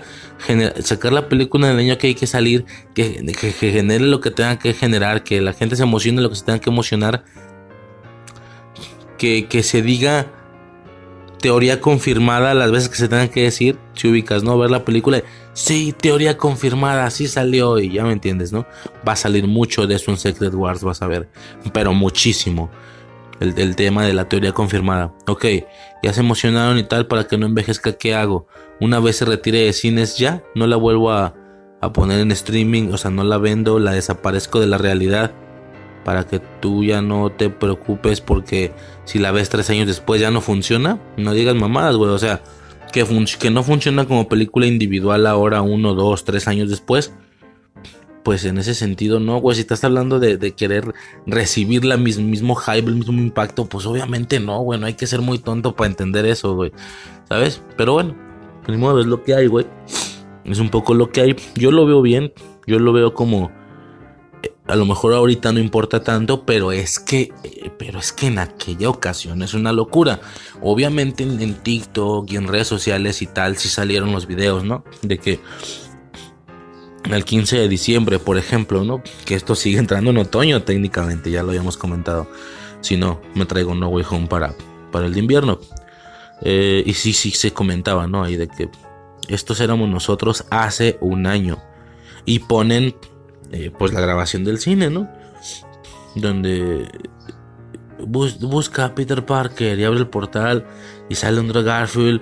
No, cabrón, o sea, se abre el portal, se ve el güey al fondo y empiezan. Ah, Piches gritos cabrones, ¿no? Peter, Peter. Y el güey empieza a correr. Brinca el portal. Se ve evidentemente un traje. ¿Qué tipo de traje es? Y, toda, y todos todavía más. ¡Ah! O sea, iba subiendo el grito. Ya el, de, el, el del traje yo podría pensar que era el máximo, ¿no? De que cuando escuchas los videos es lo que podrás pensar. ¡Ah! Y luego, no, no, está bien, está bien, está bien. Y se quita la máscara. ¡Ah! No, güey, revienta toda la verga, güey. Fue una puta locura, güey. O sea, fue un evento social. Yo sé que puede haber gente que diga, ne, X, X, a mí me vale verga eso. Pues está bien, pues tú. Pero claro que no se puede negar que fue una situación general social. Así como yo ando mamoneando con episodio 7 diciendo, pues para mí estuvo bien a secas pues para mí, güey, ya sé, yo entiendo que es para mí, pero que hay gente que la vivió. Hijo de su puta, así de te cagas, cabrón, ¿sí me entiendes? Eh, a mí ya me puede dar como un poquito más igual. Y no tanto, la verdad es que sería mentir, porque el hype sí estuvo en su momento fuerte, güey. Suicide llevó incluso su, su morral así como de Artudito, un morral que se hizo y la chinga, chingateza, o sea, así fuimos acá chido, pero, pero bueno, pues es lo que pasa, ¿no? Gente muy ensimismada que cree que si no es lo que no te gusta, no es importante a nivel general. Pues ni pedo, güey, ¿qué, le, le hacemos, no? Este. Pero bueno, fue un, desmadre, güey, en su momento. Y pues nada, güey, nomás quería hacer esa mención, ¿no? Recordar, decir que pues, para mí no es que envejezca, pues evidentemente así tiene que suceder. Ya no hay una respuesta a una pregunta, ya no hay una expectativa, ya no hay un momento de... No, no de tensión, no es la palabra, pero sí de de decir, güey, ¿se va a armar o no? Ya no importa porque ya supimos que sí se armó. Pero pues es que no hay otra manera de hacer películas así. Claro que van a envejecer con, con el tiempo, por así decirlo. Creo que es imposible. Ahora, si para que las películas no envejezcan, ¿qué van a hacer? ¿No hacer esas películas? Claro que no, güey. Yo sí las, las necesito, cabrón. Las necesito ya, güey. Después de No Way Home, después de tener cosas como Endgame. Infinity War en 2018, Endgame en 2029, en 2018. Eh, Infinity War en 2018, Endgame en 2019 y No Way Home en 2022, tres años después. Cabrón, ocupo algo así ya mínimo cada cuatro años, güey, cada tres años, güey. O sea. A ver, bueno, técnicamente tuvimos lo de 2023 ya, que aunque Multiverse estuviera como estuviera. Güey, lo, mames, lo de Reed Richards fue una locura, cabrón. Lo de, lo de Xavier fue una locura. Lo de la capitana. Este, lo de la capitana América y todas esas madres. Así fue una, una. Lo de Thunderbolt para Suicide fue, no mames, es el mismo. Porque pues ella se había visto la serie y la chingada, O sea, todos técnicamente Rambo, güey, menos Rambo. Y yo lo comentaba aún así, pues porque ya traíamos un contexto ahí, un background de, de variantes, güey. Pero pues esto en otro contexto también hubiera sido una locura, güey. Si Rambo hubiera sido la primera variante del MCU, si también hubiera sido de, ¿qué es eso? No mames que acá pasó diferente todo, es la misma pero con un traje diferente. No, güey, la gente se vuelve loca. La gente se vuelve loca también, pero pues ya, eh, eh, ambientizado o X, güey, ya estamos hablando de multiverse. El caso es ese, ¿no? Un año después fue una locura. Se vienen muchas cosas, se vienen muchas cosas, güey, Secret Wars. Antes de Secret Wars, Deathpool yo creo que va a ser un un cotorreo ahí interesante. Y luego Secret, bueno, Kang Dynasty, Secret Wars. Uff, uff, uff, uff. Ya veremos qué pedo, ¿no? Poco más que mencionar, señores, por ese lado. Y quisiera cerrar con una temática que estuvo muy presente para mí al menos en esta temporada de otoño. Eh, específicamente, bueno, nada puede durar tanto. O sea, que, que, una modita o que una situación o que algo eh, mediático dure tres meses es demasiado, ¿no? Pero sí estuvo presente a finales de noviembre, principios de diciembre, más o menos la temporalidad de, Merlina, por ejemplo, ¿no? Más o menos es esa la temporalidad. A mí en lo personal, sí me importa. a mí en lo personal sí fue un evento importante, ¿no? Y estoy hablando de del tema de Jason David Frank. No, no había tenido la oportunidad de hablar de esto. Por ejemplo, esto hubiera sido otro audio. O sea, fíjate, aquí ya van dos. ¿No? Si hubiera existido el de No Way Home. Si hubiera existido el de, el de Jason David y Frank. Pensaba hacer ahí una capsulita. Un, algo leve, algo de 15, 20 minutos. Si quería, ¿no? Como, como hacer la mención o hablar de eso. Y pues mira, Al final, eh, con este audio nos ahorramos dos. Con el volumen de un solo audio nos ahorramos, nos ahorramos dos. Y de paso, pues, eh, se hablan de, de más cosas que hubiera querido y que ya sabes, ¿no? Ya lo que ya mencioné, ¿no? La función de este formato, eh, excelente, ¿no? O sea, muy, muy, muy conveniente en ese sentido. Bueno, Jason David Frank, cabrón. ¿Qué pasó, güey? ¿Quién es? Primero que nada, vamos a comentarlo rápido nada más. Por absurdo que parezca, a mí sí me arruinó de que la semanita, ¿eh? No lloré ni mucho menos, obviamente hubo gente que lloraba de la chingada. No, obviamente no, pero... Pero pues sí estuvo fuertecillo cuando lo vi. Dije, no mames, ¿por qué? ¿Cómo? O sea, hubiera estado como más heroico que fuera... No más heroico, hubiera estado más normal que fuera una situación completamente, eh, pues, más natural, ¿no? Algún paro cardíaco, COVID, cabrón, incluso COVID no hay pedo. Pero cosas como asesinatos o como suicidios siempre pegan mucho. Con la voz de Gohan eso fue de que, de que asesinato y, dices, puta, güey.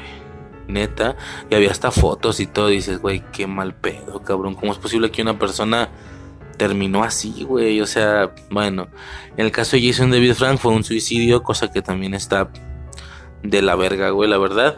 Hay toda una situación ahí con el tema de unas pastillas y que no sé qué, no, no, unas pastillas, perdón, una depresión que a lo mejor andaba mal, no, no, estaba en sus cinco sentidos, medio medicado y tal, que no por naturaleza él se hubiera suicidado, sino que más bien le agarró como un ataque así yo de depresión y bla, bla diferentes situaciones, pues bueno, no, no tengo mucho interés en indagar, indagar, mucho en eso.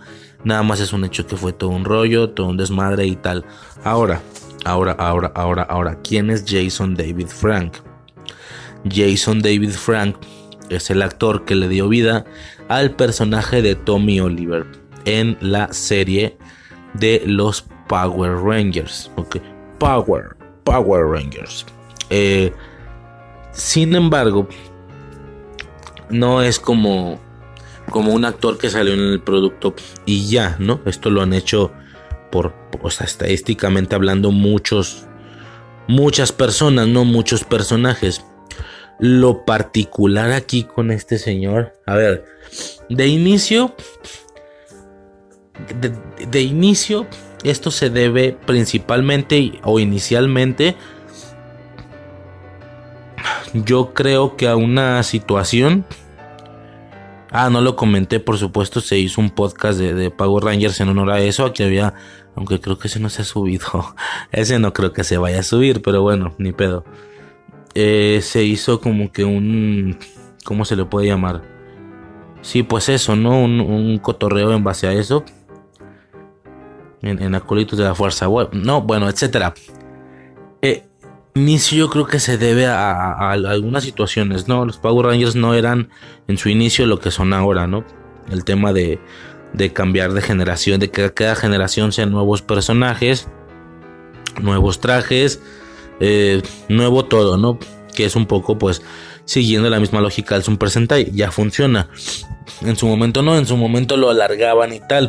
Esto genera, primero, que una misma generación y una misma eh, plantilla de personajes dure lo proporcional a tres generaciones. Eso es un chingo de tiempo, de inicio.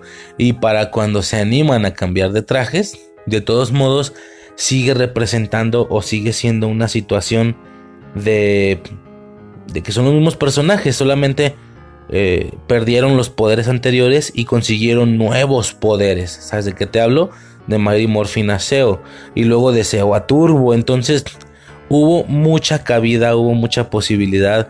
Hubo un par de películas, fue la primera de Mighty Morphin y fue la de Turbo. O sea, hubo mucho de eso, definitivamente, güey. Y fue, eh, y fue interesante, por demás interesante.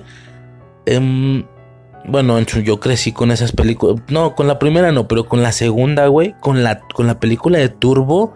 Oh, por Dios, o sea. Oh, por Dios. No, no mames, no mames, no, güey una locura, güey, una locura en lo personal. Yo, yo crecí muchísimo con esa película, güey, la tenía ahí en VHS y tal, y pues fue una locura, ¿no? El cambio de SEO a Turbo. Bueno, eh, hasta ahí todo bien, ¿no? Ya después en Turbo el señor se va y tal. Y tú puedes decir, ok, entonces el, el, que le da cierto grado de fama es que se mantuviera tanto tiempo en el show a diferencia de algún otro actor. Pero también eso es, también es un hecho que así como él, a muchos les pasó lo mismo, ¿no? Billy duró un buen rato, este... Ah, no, bueno, ya era porque los demás sí fueron de que cambiados. Jason, eh, bueno, pero Jason regresó en SEO, entonces igual y como que vale, como que no vale, como que no queda muy clara esta parte, ¿no? Pero bueno, eh, como muchos otros estuvo muy presente lo suficiente al inicio, pero particularmente este señor se volvió una locura, ¿no? Tanto que él eh, generó un... ¿Cómo se le puede llamar? Quien específicamente vea o entienda los Power Rangers sabe que el líder es el rojo y tal, pero este cabrón generó tanto carisma que en, eh, en las plantillas, en, los equipos, en las plantillas de equipos en las que él estaba presente, él terminaba volviéndose líder, aunque convencionalmente no había manera de que él fuera líder, ¿no? Por darte un ejemplo, ya al final de los Mighty Morphin, sobre todo cuando hacen el cambio de Jason por Rocky, ahora él es el líder, ¿sabes? Ahora él es el líder. Y es como, Ok, pero no es rojo, es el blanco. ¿Por qué es el líder? Pues porque chingas a tu madre, güey. El, blanco de los Mighty Morphin ahora es el líder, no el rojo. Ok. Por eso, no, o sea, no, no, no por nada, güey, al cambiar a SEO. No, güey, es que, es que Tommy es el chido. Y en el Super Sentai o en los Power Rangers en general, el rojo es el líder de toda la vida. Entonces ahora dale el rojo a él. Porque si está, no queda eso de que el blanco sea el líder pues nada, ya le dan el rojo a él, ¿no? Por lo mismo, porque él es el líder, ¿no? Definitivamente, esa es una. Dos, eh, bueno, muy, presente, ¿no? Lo que estaba diciendo. Primera razón. Segunda razón. Fue muchos Power Rangers, ¿no? O sea, temáticamente hablando o estéticamente hablando. Fue el, el Ranger verde de Mighty Morphin. Luego fue el, el Ranger blanco de Mighty Morphin, que hay todo un detalle ahí, que el traje es diferente a los demás porque este ya fue tomado de la generación siguiente. Al no haber más generaciones de Power Rangers con las cuales comparar, pues sí, claro que el traje parece de ellos por ser de color, con casco, con mallas. Claro que parece de ellos. Y, y yo lo he comentado. Y para su suerte tampoco es como que el traje sea... O sea, claro que hay unas generaciones que entre ellos igual y no son tan diferentes. Hay algunas que sí, para su suerte, creo yo que Sea Ranger y la que sigue, que es Omega Ranger, creo, eh, que es esa, la del, la del traje de Tommy. Bueno, de alguna manera se podría pensar que no son tan, tan, tan abismalmente diferentes. Sí son de hecho muy diferentes a comparación de otros, pero me refiero a no tan abismalmente como, pudo, como puede ser el caso de, no sé, los que recuerdo así de bote pronto que me resultan muy, muy, muy distintos muy distintos así de bote pronto yo creo que tendrían que ser los los Jungle Fury. Tal vez por el tipo de trajes sí son como muy distintos. Tal vez los los Dinotrueno por estos visores tan agresivos tan como en picos. No y en una de esas ni esos eh, eh y yo creo que los super los super megaforce los piratas los piratas, o sea, no los otros. Hay unos que son como particularmente diferentes, pero bueno, no entendíamos el contexto de que son o que puede haber más trajes siguiendo siendo Power Rangers, no sé si me explico. Entonces, pues es un tema, güey, es un tema, es curioso, eh, pues ahí está, ¿no? Está, está, está, está mamón. Eh, y, pues nada, ¿no? Que era el siguiente traje, cuando realmente ese ya era el traje de la siguiente generación. Ya revisando los trajes, todos los trajes de esa generación, güey, es que hace todo el sentido, son similares, también tiene el chalequito, el casco, con estos detalles en dorado. Sí queda, güey, pero pues no lo sabíamos, bueno, etcétera, güey. Aunque, aunque no debería ser el Ranger blanco de Mighty Morphin, sino de una posible e inexistente generación siguiente que todos cambiaran de poderes, no nomás él. Bueno, X, el, caso es que es el Ranger verde Mighty Morphin, el Ranger blanco Mighty Morphin, ahí ya se queda como líder, luego todo el tema de los ninjas y todo ese pedo estuvo chido. Después de eso, después de eso pasa el cambio a SEO y él ya se convierte en el rojo, ¿ok? Él queda como el rojo. Bien, de acuerdo, entonces también es el Red Sea Ranger, ¿no? El Ranger rojo. Después pasan a Turbo, pasa a ser el Red Turbo Ranger, pero con este último no se le es anclado tanto. como la participación de este Ranger fue con con con AJ, TJ, perdón, TJ se llama. Theodore J. Johnson, no sé cómo chingos se llamaba. Eh, como ya la comparte con un poco con TJ, pues ya no se siente que el Ranger sea tanto de él. El Red Turbo Ranger es más atribuido a TJ de alguna manera. Y luego TJ a su vez también es el Blue Space Ranger, ¿no? El, Ranger azul del espacio. O sea, esto no solo pasó con Tommy, muchos tuvieron más de algún traje, eso es una realidad. Pero supongo que el de Tommy fueron más, ¿no? Porque a ver, déjame pensar. Un Jason tuvo dos, nada más, ¿no? El Red Mighty Morphin y el Gold SEO, o SEO Gold, no sé cómo se diga. Eh, Kimberly, no, nada. Mm, Adam tuvo un par, ¿no? Se fue de SEO a Turbo. Es que la mayoría solo tuvieron dos por estar en un cambio, ¿sabes? Por estar de que en un cambio y tal. Pero pues este güey tuvo tres, más las situaciones posteriores, no más el tema del, del Black Dino Ranger o Thunder Ranger, no sé cómo se diga, de los Dino Trueno el Ranger negro. Bueno, es lo que seguía después. Después del rojo, de, que lo deja. Su siguiente, a ver, pero aquí tengo una chuletilla, güey, te digo rápido. Eh, Ranger verde, ok. Ah, después de ser el Ranger verde se va a los VR Troopers, que es otro programa de Super Sentai, de Super Sentai, de Tokusatsu, ¿no? Similar como en los Power Rangers, pero bueno, o sea, son más programas de este tipo, ya, ya se ha comentado muchas veces. Pero pues es este el que pegó, ¿no? Es este el que pegó. Aunque hay más, ¿no? Kamen Rider. Bueno, esos, también, esos también están pegando un poco, pero no creo que al nivel de Power Rangers, ¿no? O sea, está un niño, sabe quiénes son los Power Rangers ahorita, que no ve los Power Rangers. Ya no son para niños, no sé ni siquiera por qué siguen existiendo. O sea, no, no porque siguen existiendo, por mí está bien, pero, por, pero sí ganan dinero. Igual le parece que sí. Yo ya no veo que los Power Rangers sea un gusto general de los niños ahorita. Yo lo que veo es que andan con sus cosas de Final at Freddy's, de Poppy Playtime, de etcétera, ¿no? Este, que si, que, que si los animatrónicos, que si el youtuber tal y bla, no, no veo nada sobre los Power Rangers, ¿no? Pero bueno, pues ahí está, ¿no? Ah, el juego del calamar, güey. Fuertísimo el juego del calamar, Among Us, todas esas cosas, ¿no? Son como que las de ahorita.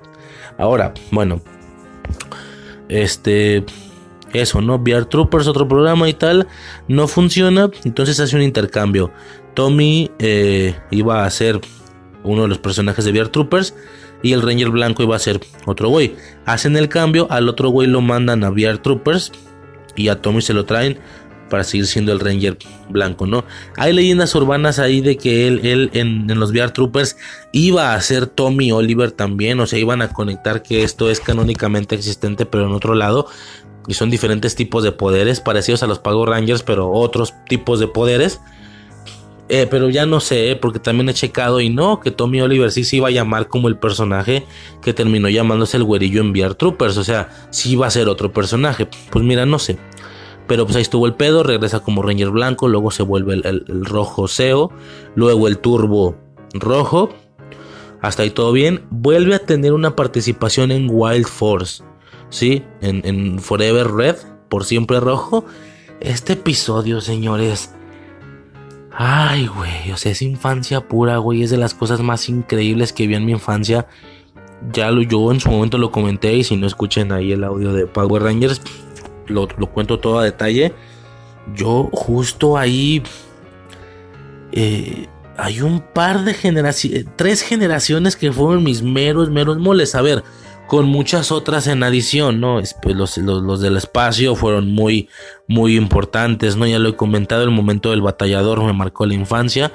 Este, hay muchas cositas como aledañas al inicio, después, con algunos descansitos, ¿no? En, por ahí en Time Force descansé un poco, en Galaxy como que quería regresar pero no podía regresar tanto o, no, no hubo manera y regresé pero muy parcialmente y con Galaxy va bien de lejos y bueno, muchos rollos, ¿no? Como que a veces sí, a veces no, a veces a medias, pero las que sí fueron mis tres fuertes, fuertes, así, fuertes, pues te estoy hablando de que de Wild Force, eh, Tormenta Ninja y Dino Trueno. Definitivamente, esas tres fueron de que mis meros moles que los vi ininterrumpidamente, sin fallar, fueron los meros, meros, meros chidos. Ya los demás, eso sí los, bueno, y más te digo, sea, claro que sí, los Galaxy son muy importantes, los del espacio, los SPD, pero ya está más mutiladito, ya como que como que veía partes y otras no, y como que sí, no. Bueno, los Space los vi completos, pero bueno, es todo un tema, güey. Ya lo habré comentado yo en su momento, ¿no? Bueno, entonces, ¿qué pasa? Eh, viene para por siempre rojo. Lo que comentaba, ¿no? Que el turbo es más, es más atribuido a, a, TJ. TJ es el turbo. Él es el CEO. ¿Ok? Y aunque se supone que el CEO es el segundo Ranger rojo, el primero es Jason no, Tommy se siente como el líder todo el tiempo. O sea, cuando él se va, a pesar de que ahí está Jason, a pesar de que ahí está el Ranger original, de todos modos él se va y es de... Eh, ahí va, Tommy Oliver, es una leyenda. Estando Jason ahí, güey, o sea, es, Tommy el tratado así, no Jason, ¿no? Es interesante. Regresa para Dino, bueno, todo un eventazo. Yo quisiera podcastear ese, ese pinche capítulo sí o sí, cabrón, porque no mames. ¿Qué más, güey? Eh, regresa en, Dino Trueno como el, como el Ranger Negro. También este se le, se le es atribuido en cierta manera. No tanto, yo creo que es el menos conocido de todos. Yo creo que sus bueno y el, el, Red SEO también está como que muy muy a la deriva. Sus fuertes, sus fuertes son el verde y el blanco, los primeros, ¿no? Bien. Después regresa en, Super Mega Force, en la batalla legendaria, como el Green Ranger, ¿no? Y todo el puñado de gente que, que regresa. Bien, en Super Ninja Steel regresa en el especial, un especial llamado Dimensiones en Peligro, donde aparece este web con una adición muy interesante que es el Master Morpher.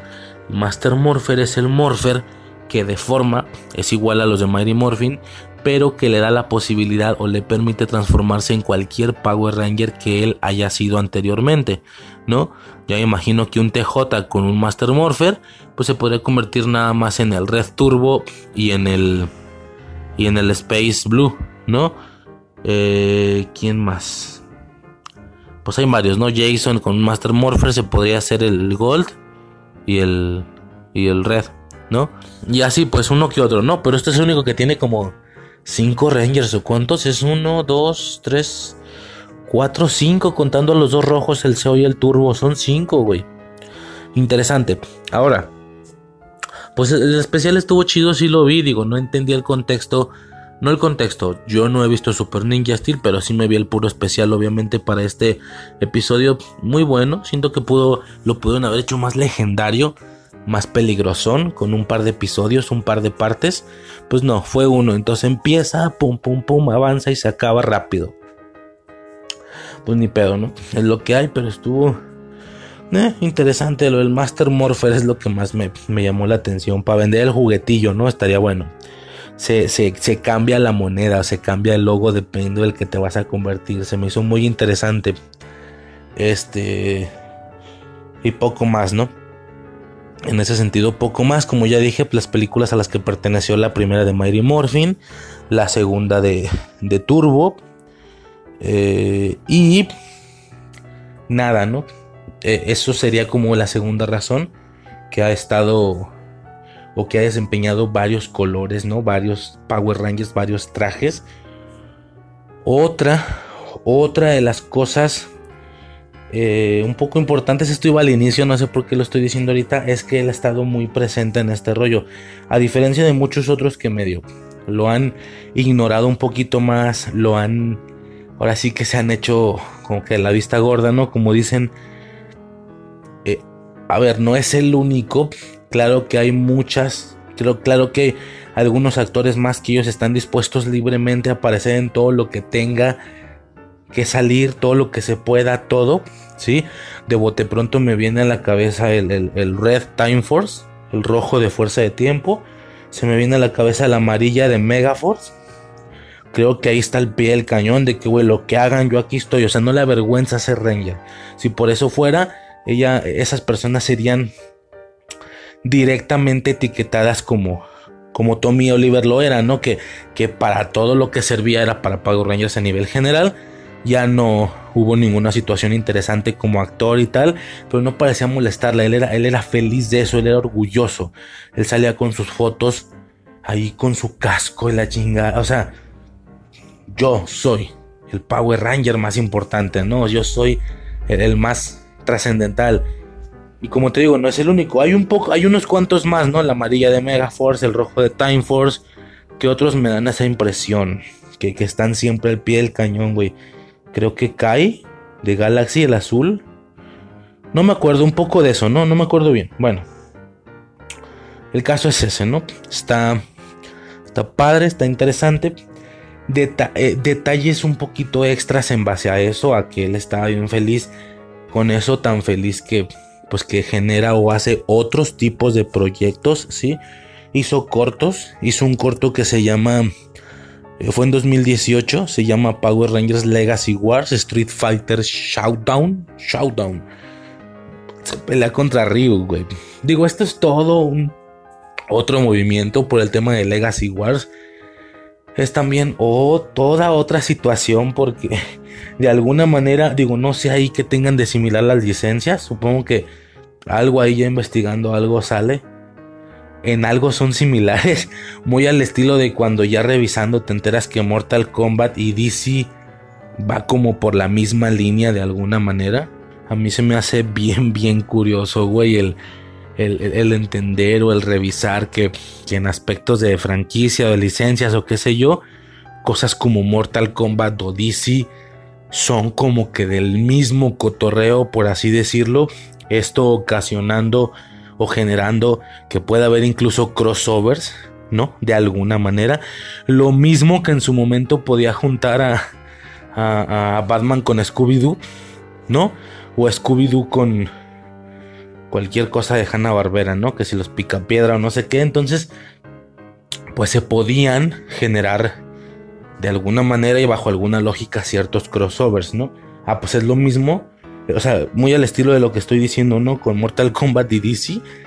Ah, muy a ese estilo. Hay forma, legalmente hablando, de conectar Power Rangers con Street Fighter. De alguna manera, y pues inevitablemente al ser peleadores como que coincide, ¿no?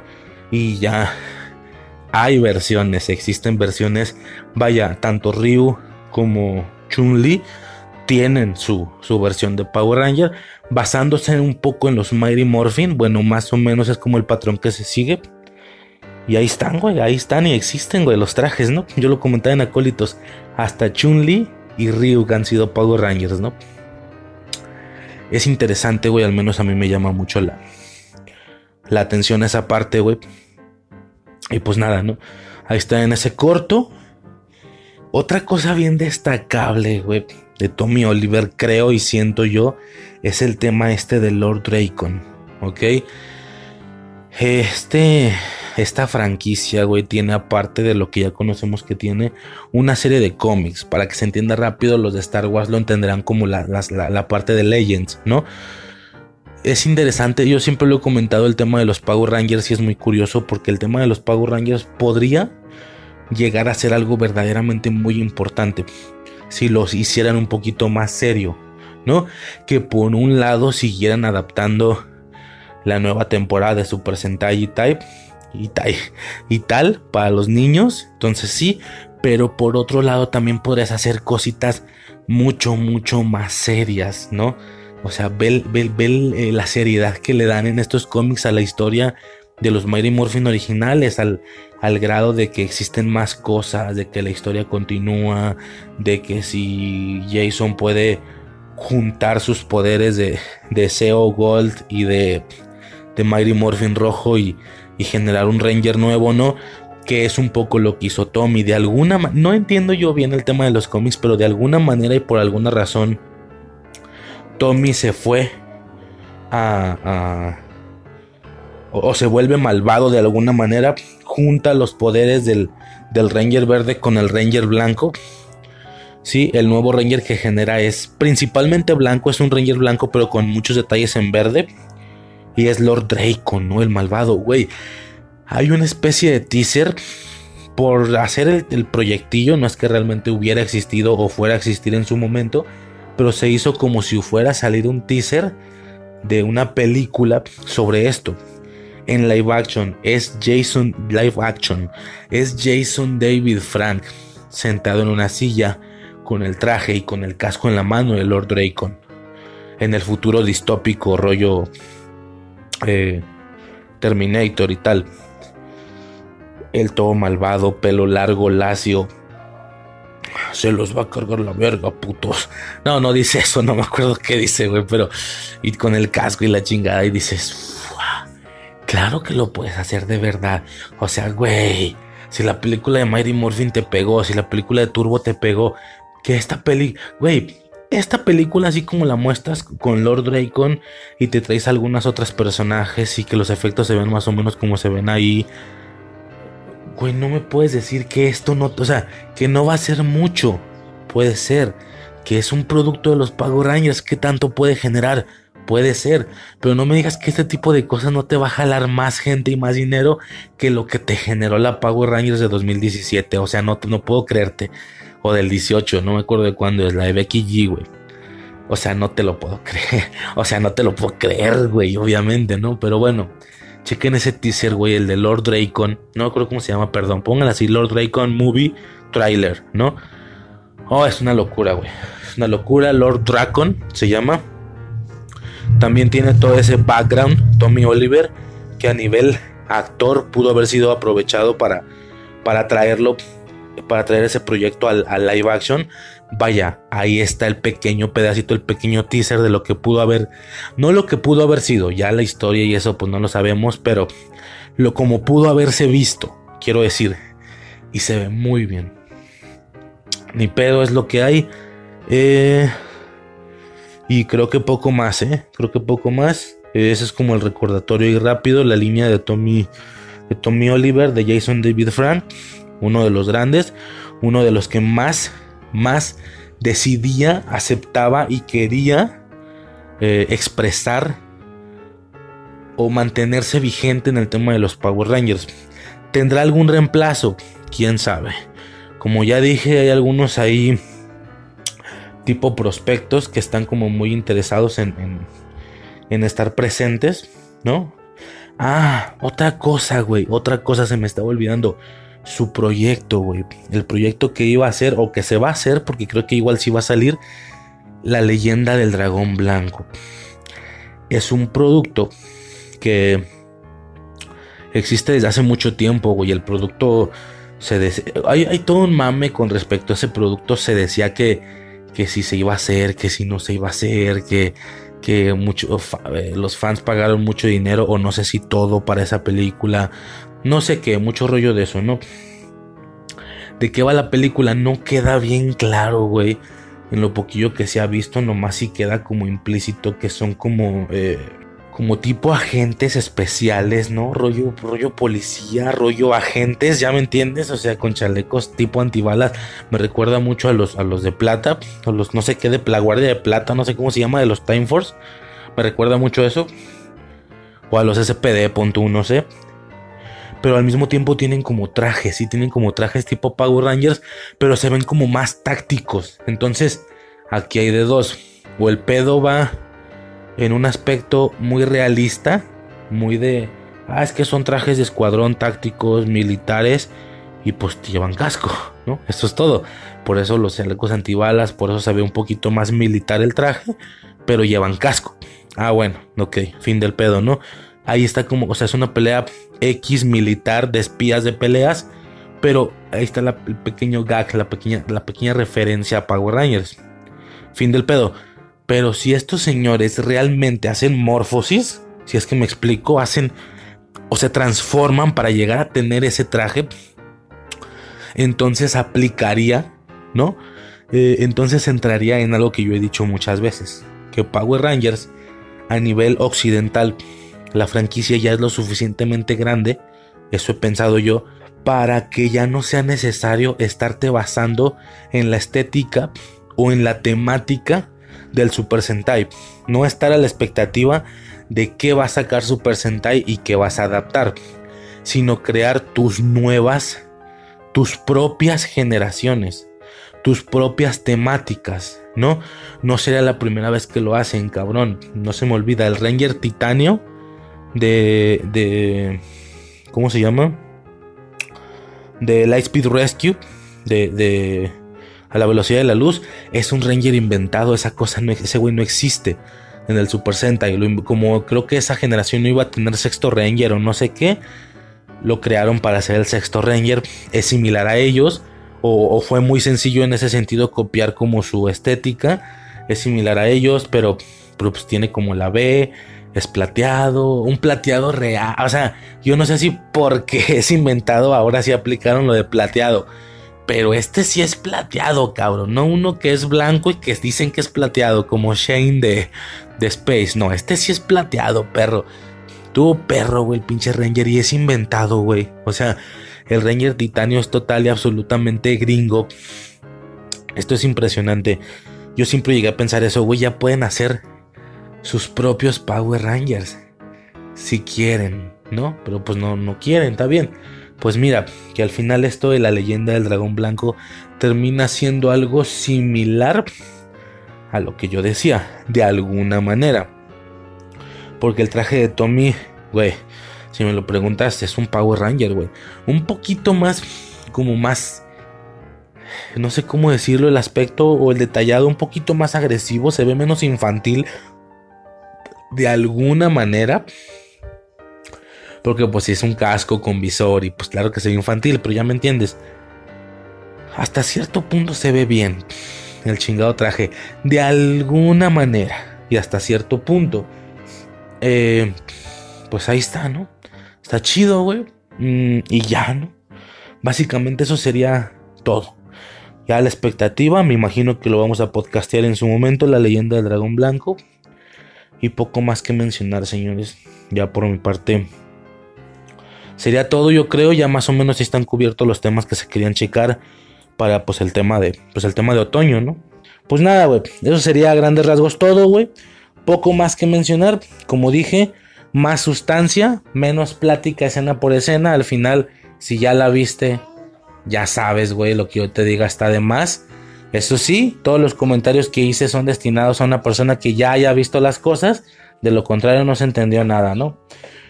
Poco más que mencionar, señores, esto es lo que me podría haber llamado más la atención de la etapa o de la estación de otoño, del, del periodo de otoño en, en, relación a productos, películas, series y tal. Y claro, eliminando ya todo lo que sí fue presentado con tema individual, que sí lo veo mucho más importante, o lo que va a ser presentado después, porque tiene cabida en otras temáticas, ¿no? Lo que ya mencioné. Poco más que mencionar, señores. Ya yo creo que por este momento, por este lado sería todo. Esos fueron los productos de, de otoño. Bien, curioso, no llego ni a alcanzar diciembre, llego hasta 21 de diciembre.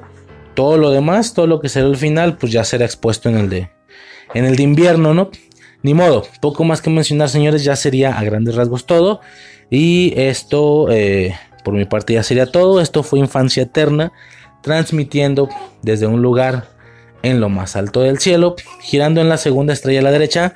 No, espérate, espérate, espérate, iba a decir rápido, güey. Pues eso, ¿no? Digo, ya quedó implícito, pero lo aclaro. Van a seguir cayendo estos audios, güey. Este es de otoño, luego el de invierno, el de primavera, el de verano, volvemos a caer el de otoño, hasta lo que dure, ¿no? Esta va a ser mi manera de filtrar todas aquellas cosas que, que quisiera que se hubieran podcasteado, que terminaron no podcasteándose eh, pero que tampoco quiero dejar pasar, ¿no? Ahora sí, ya, ya, ya es todo. Esto fue Infancia Eterna, transmitiendo desde un lugar en lo más alto del cielo, girando en la segunda estrella a la derecha, directo hasta el amanecer. Recuerda que en el momento en el que dudas de si puedes volar, dejas de ser capaz de hacerlo para siempre. Yo soy Riser y hasta el siguiente episodio. Sobres.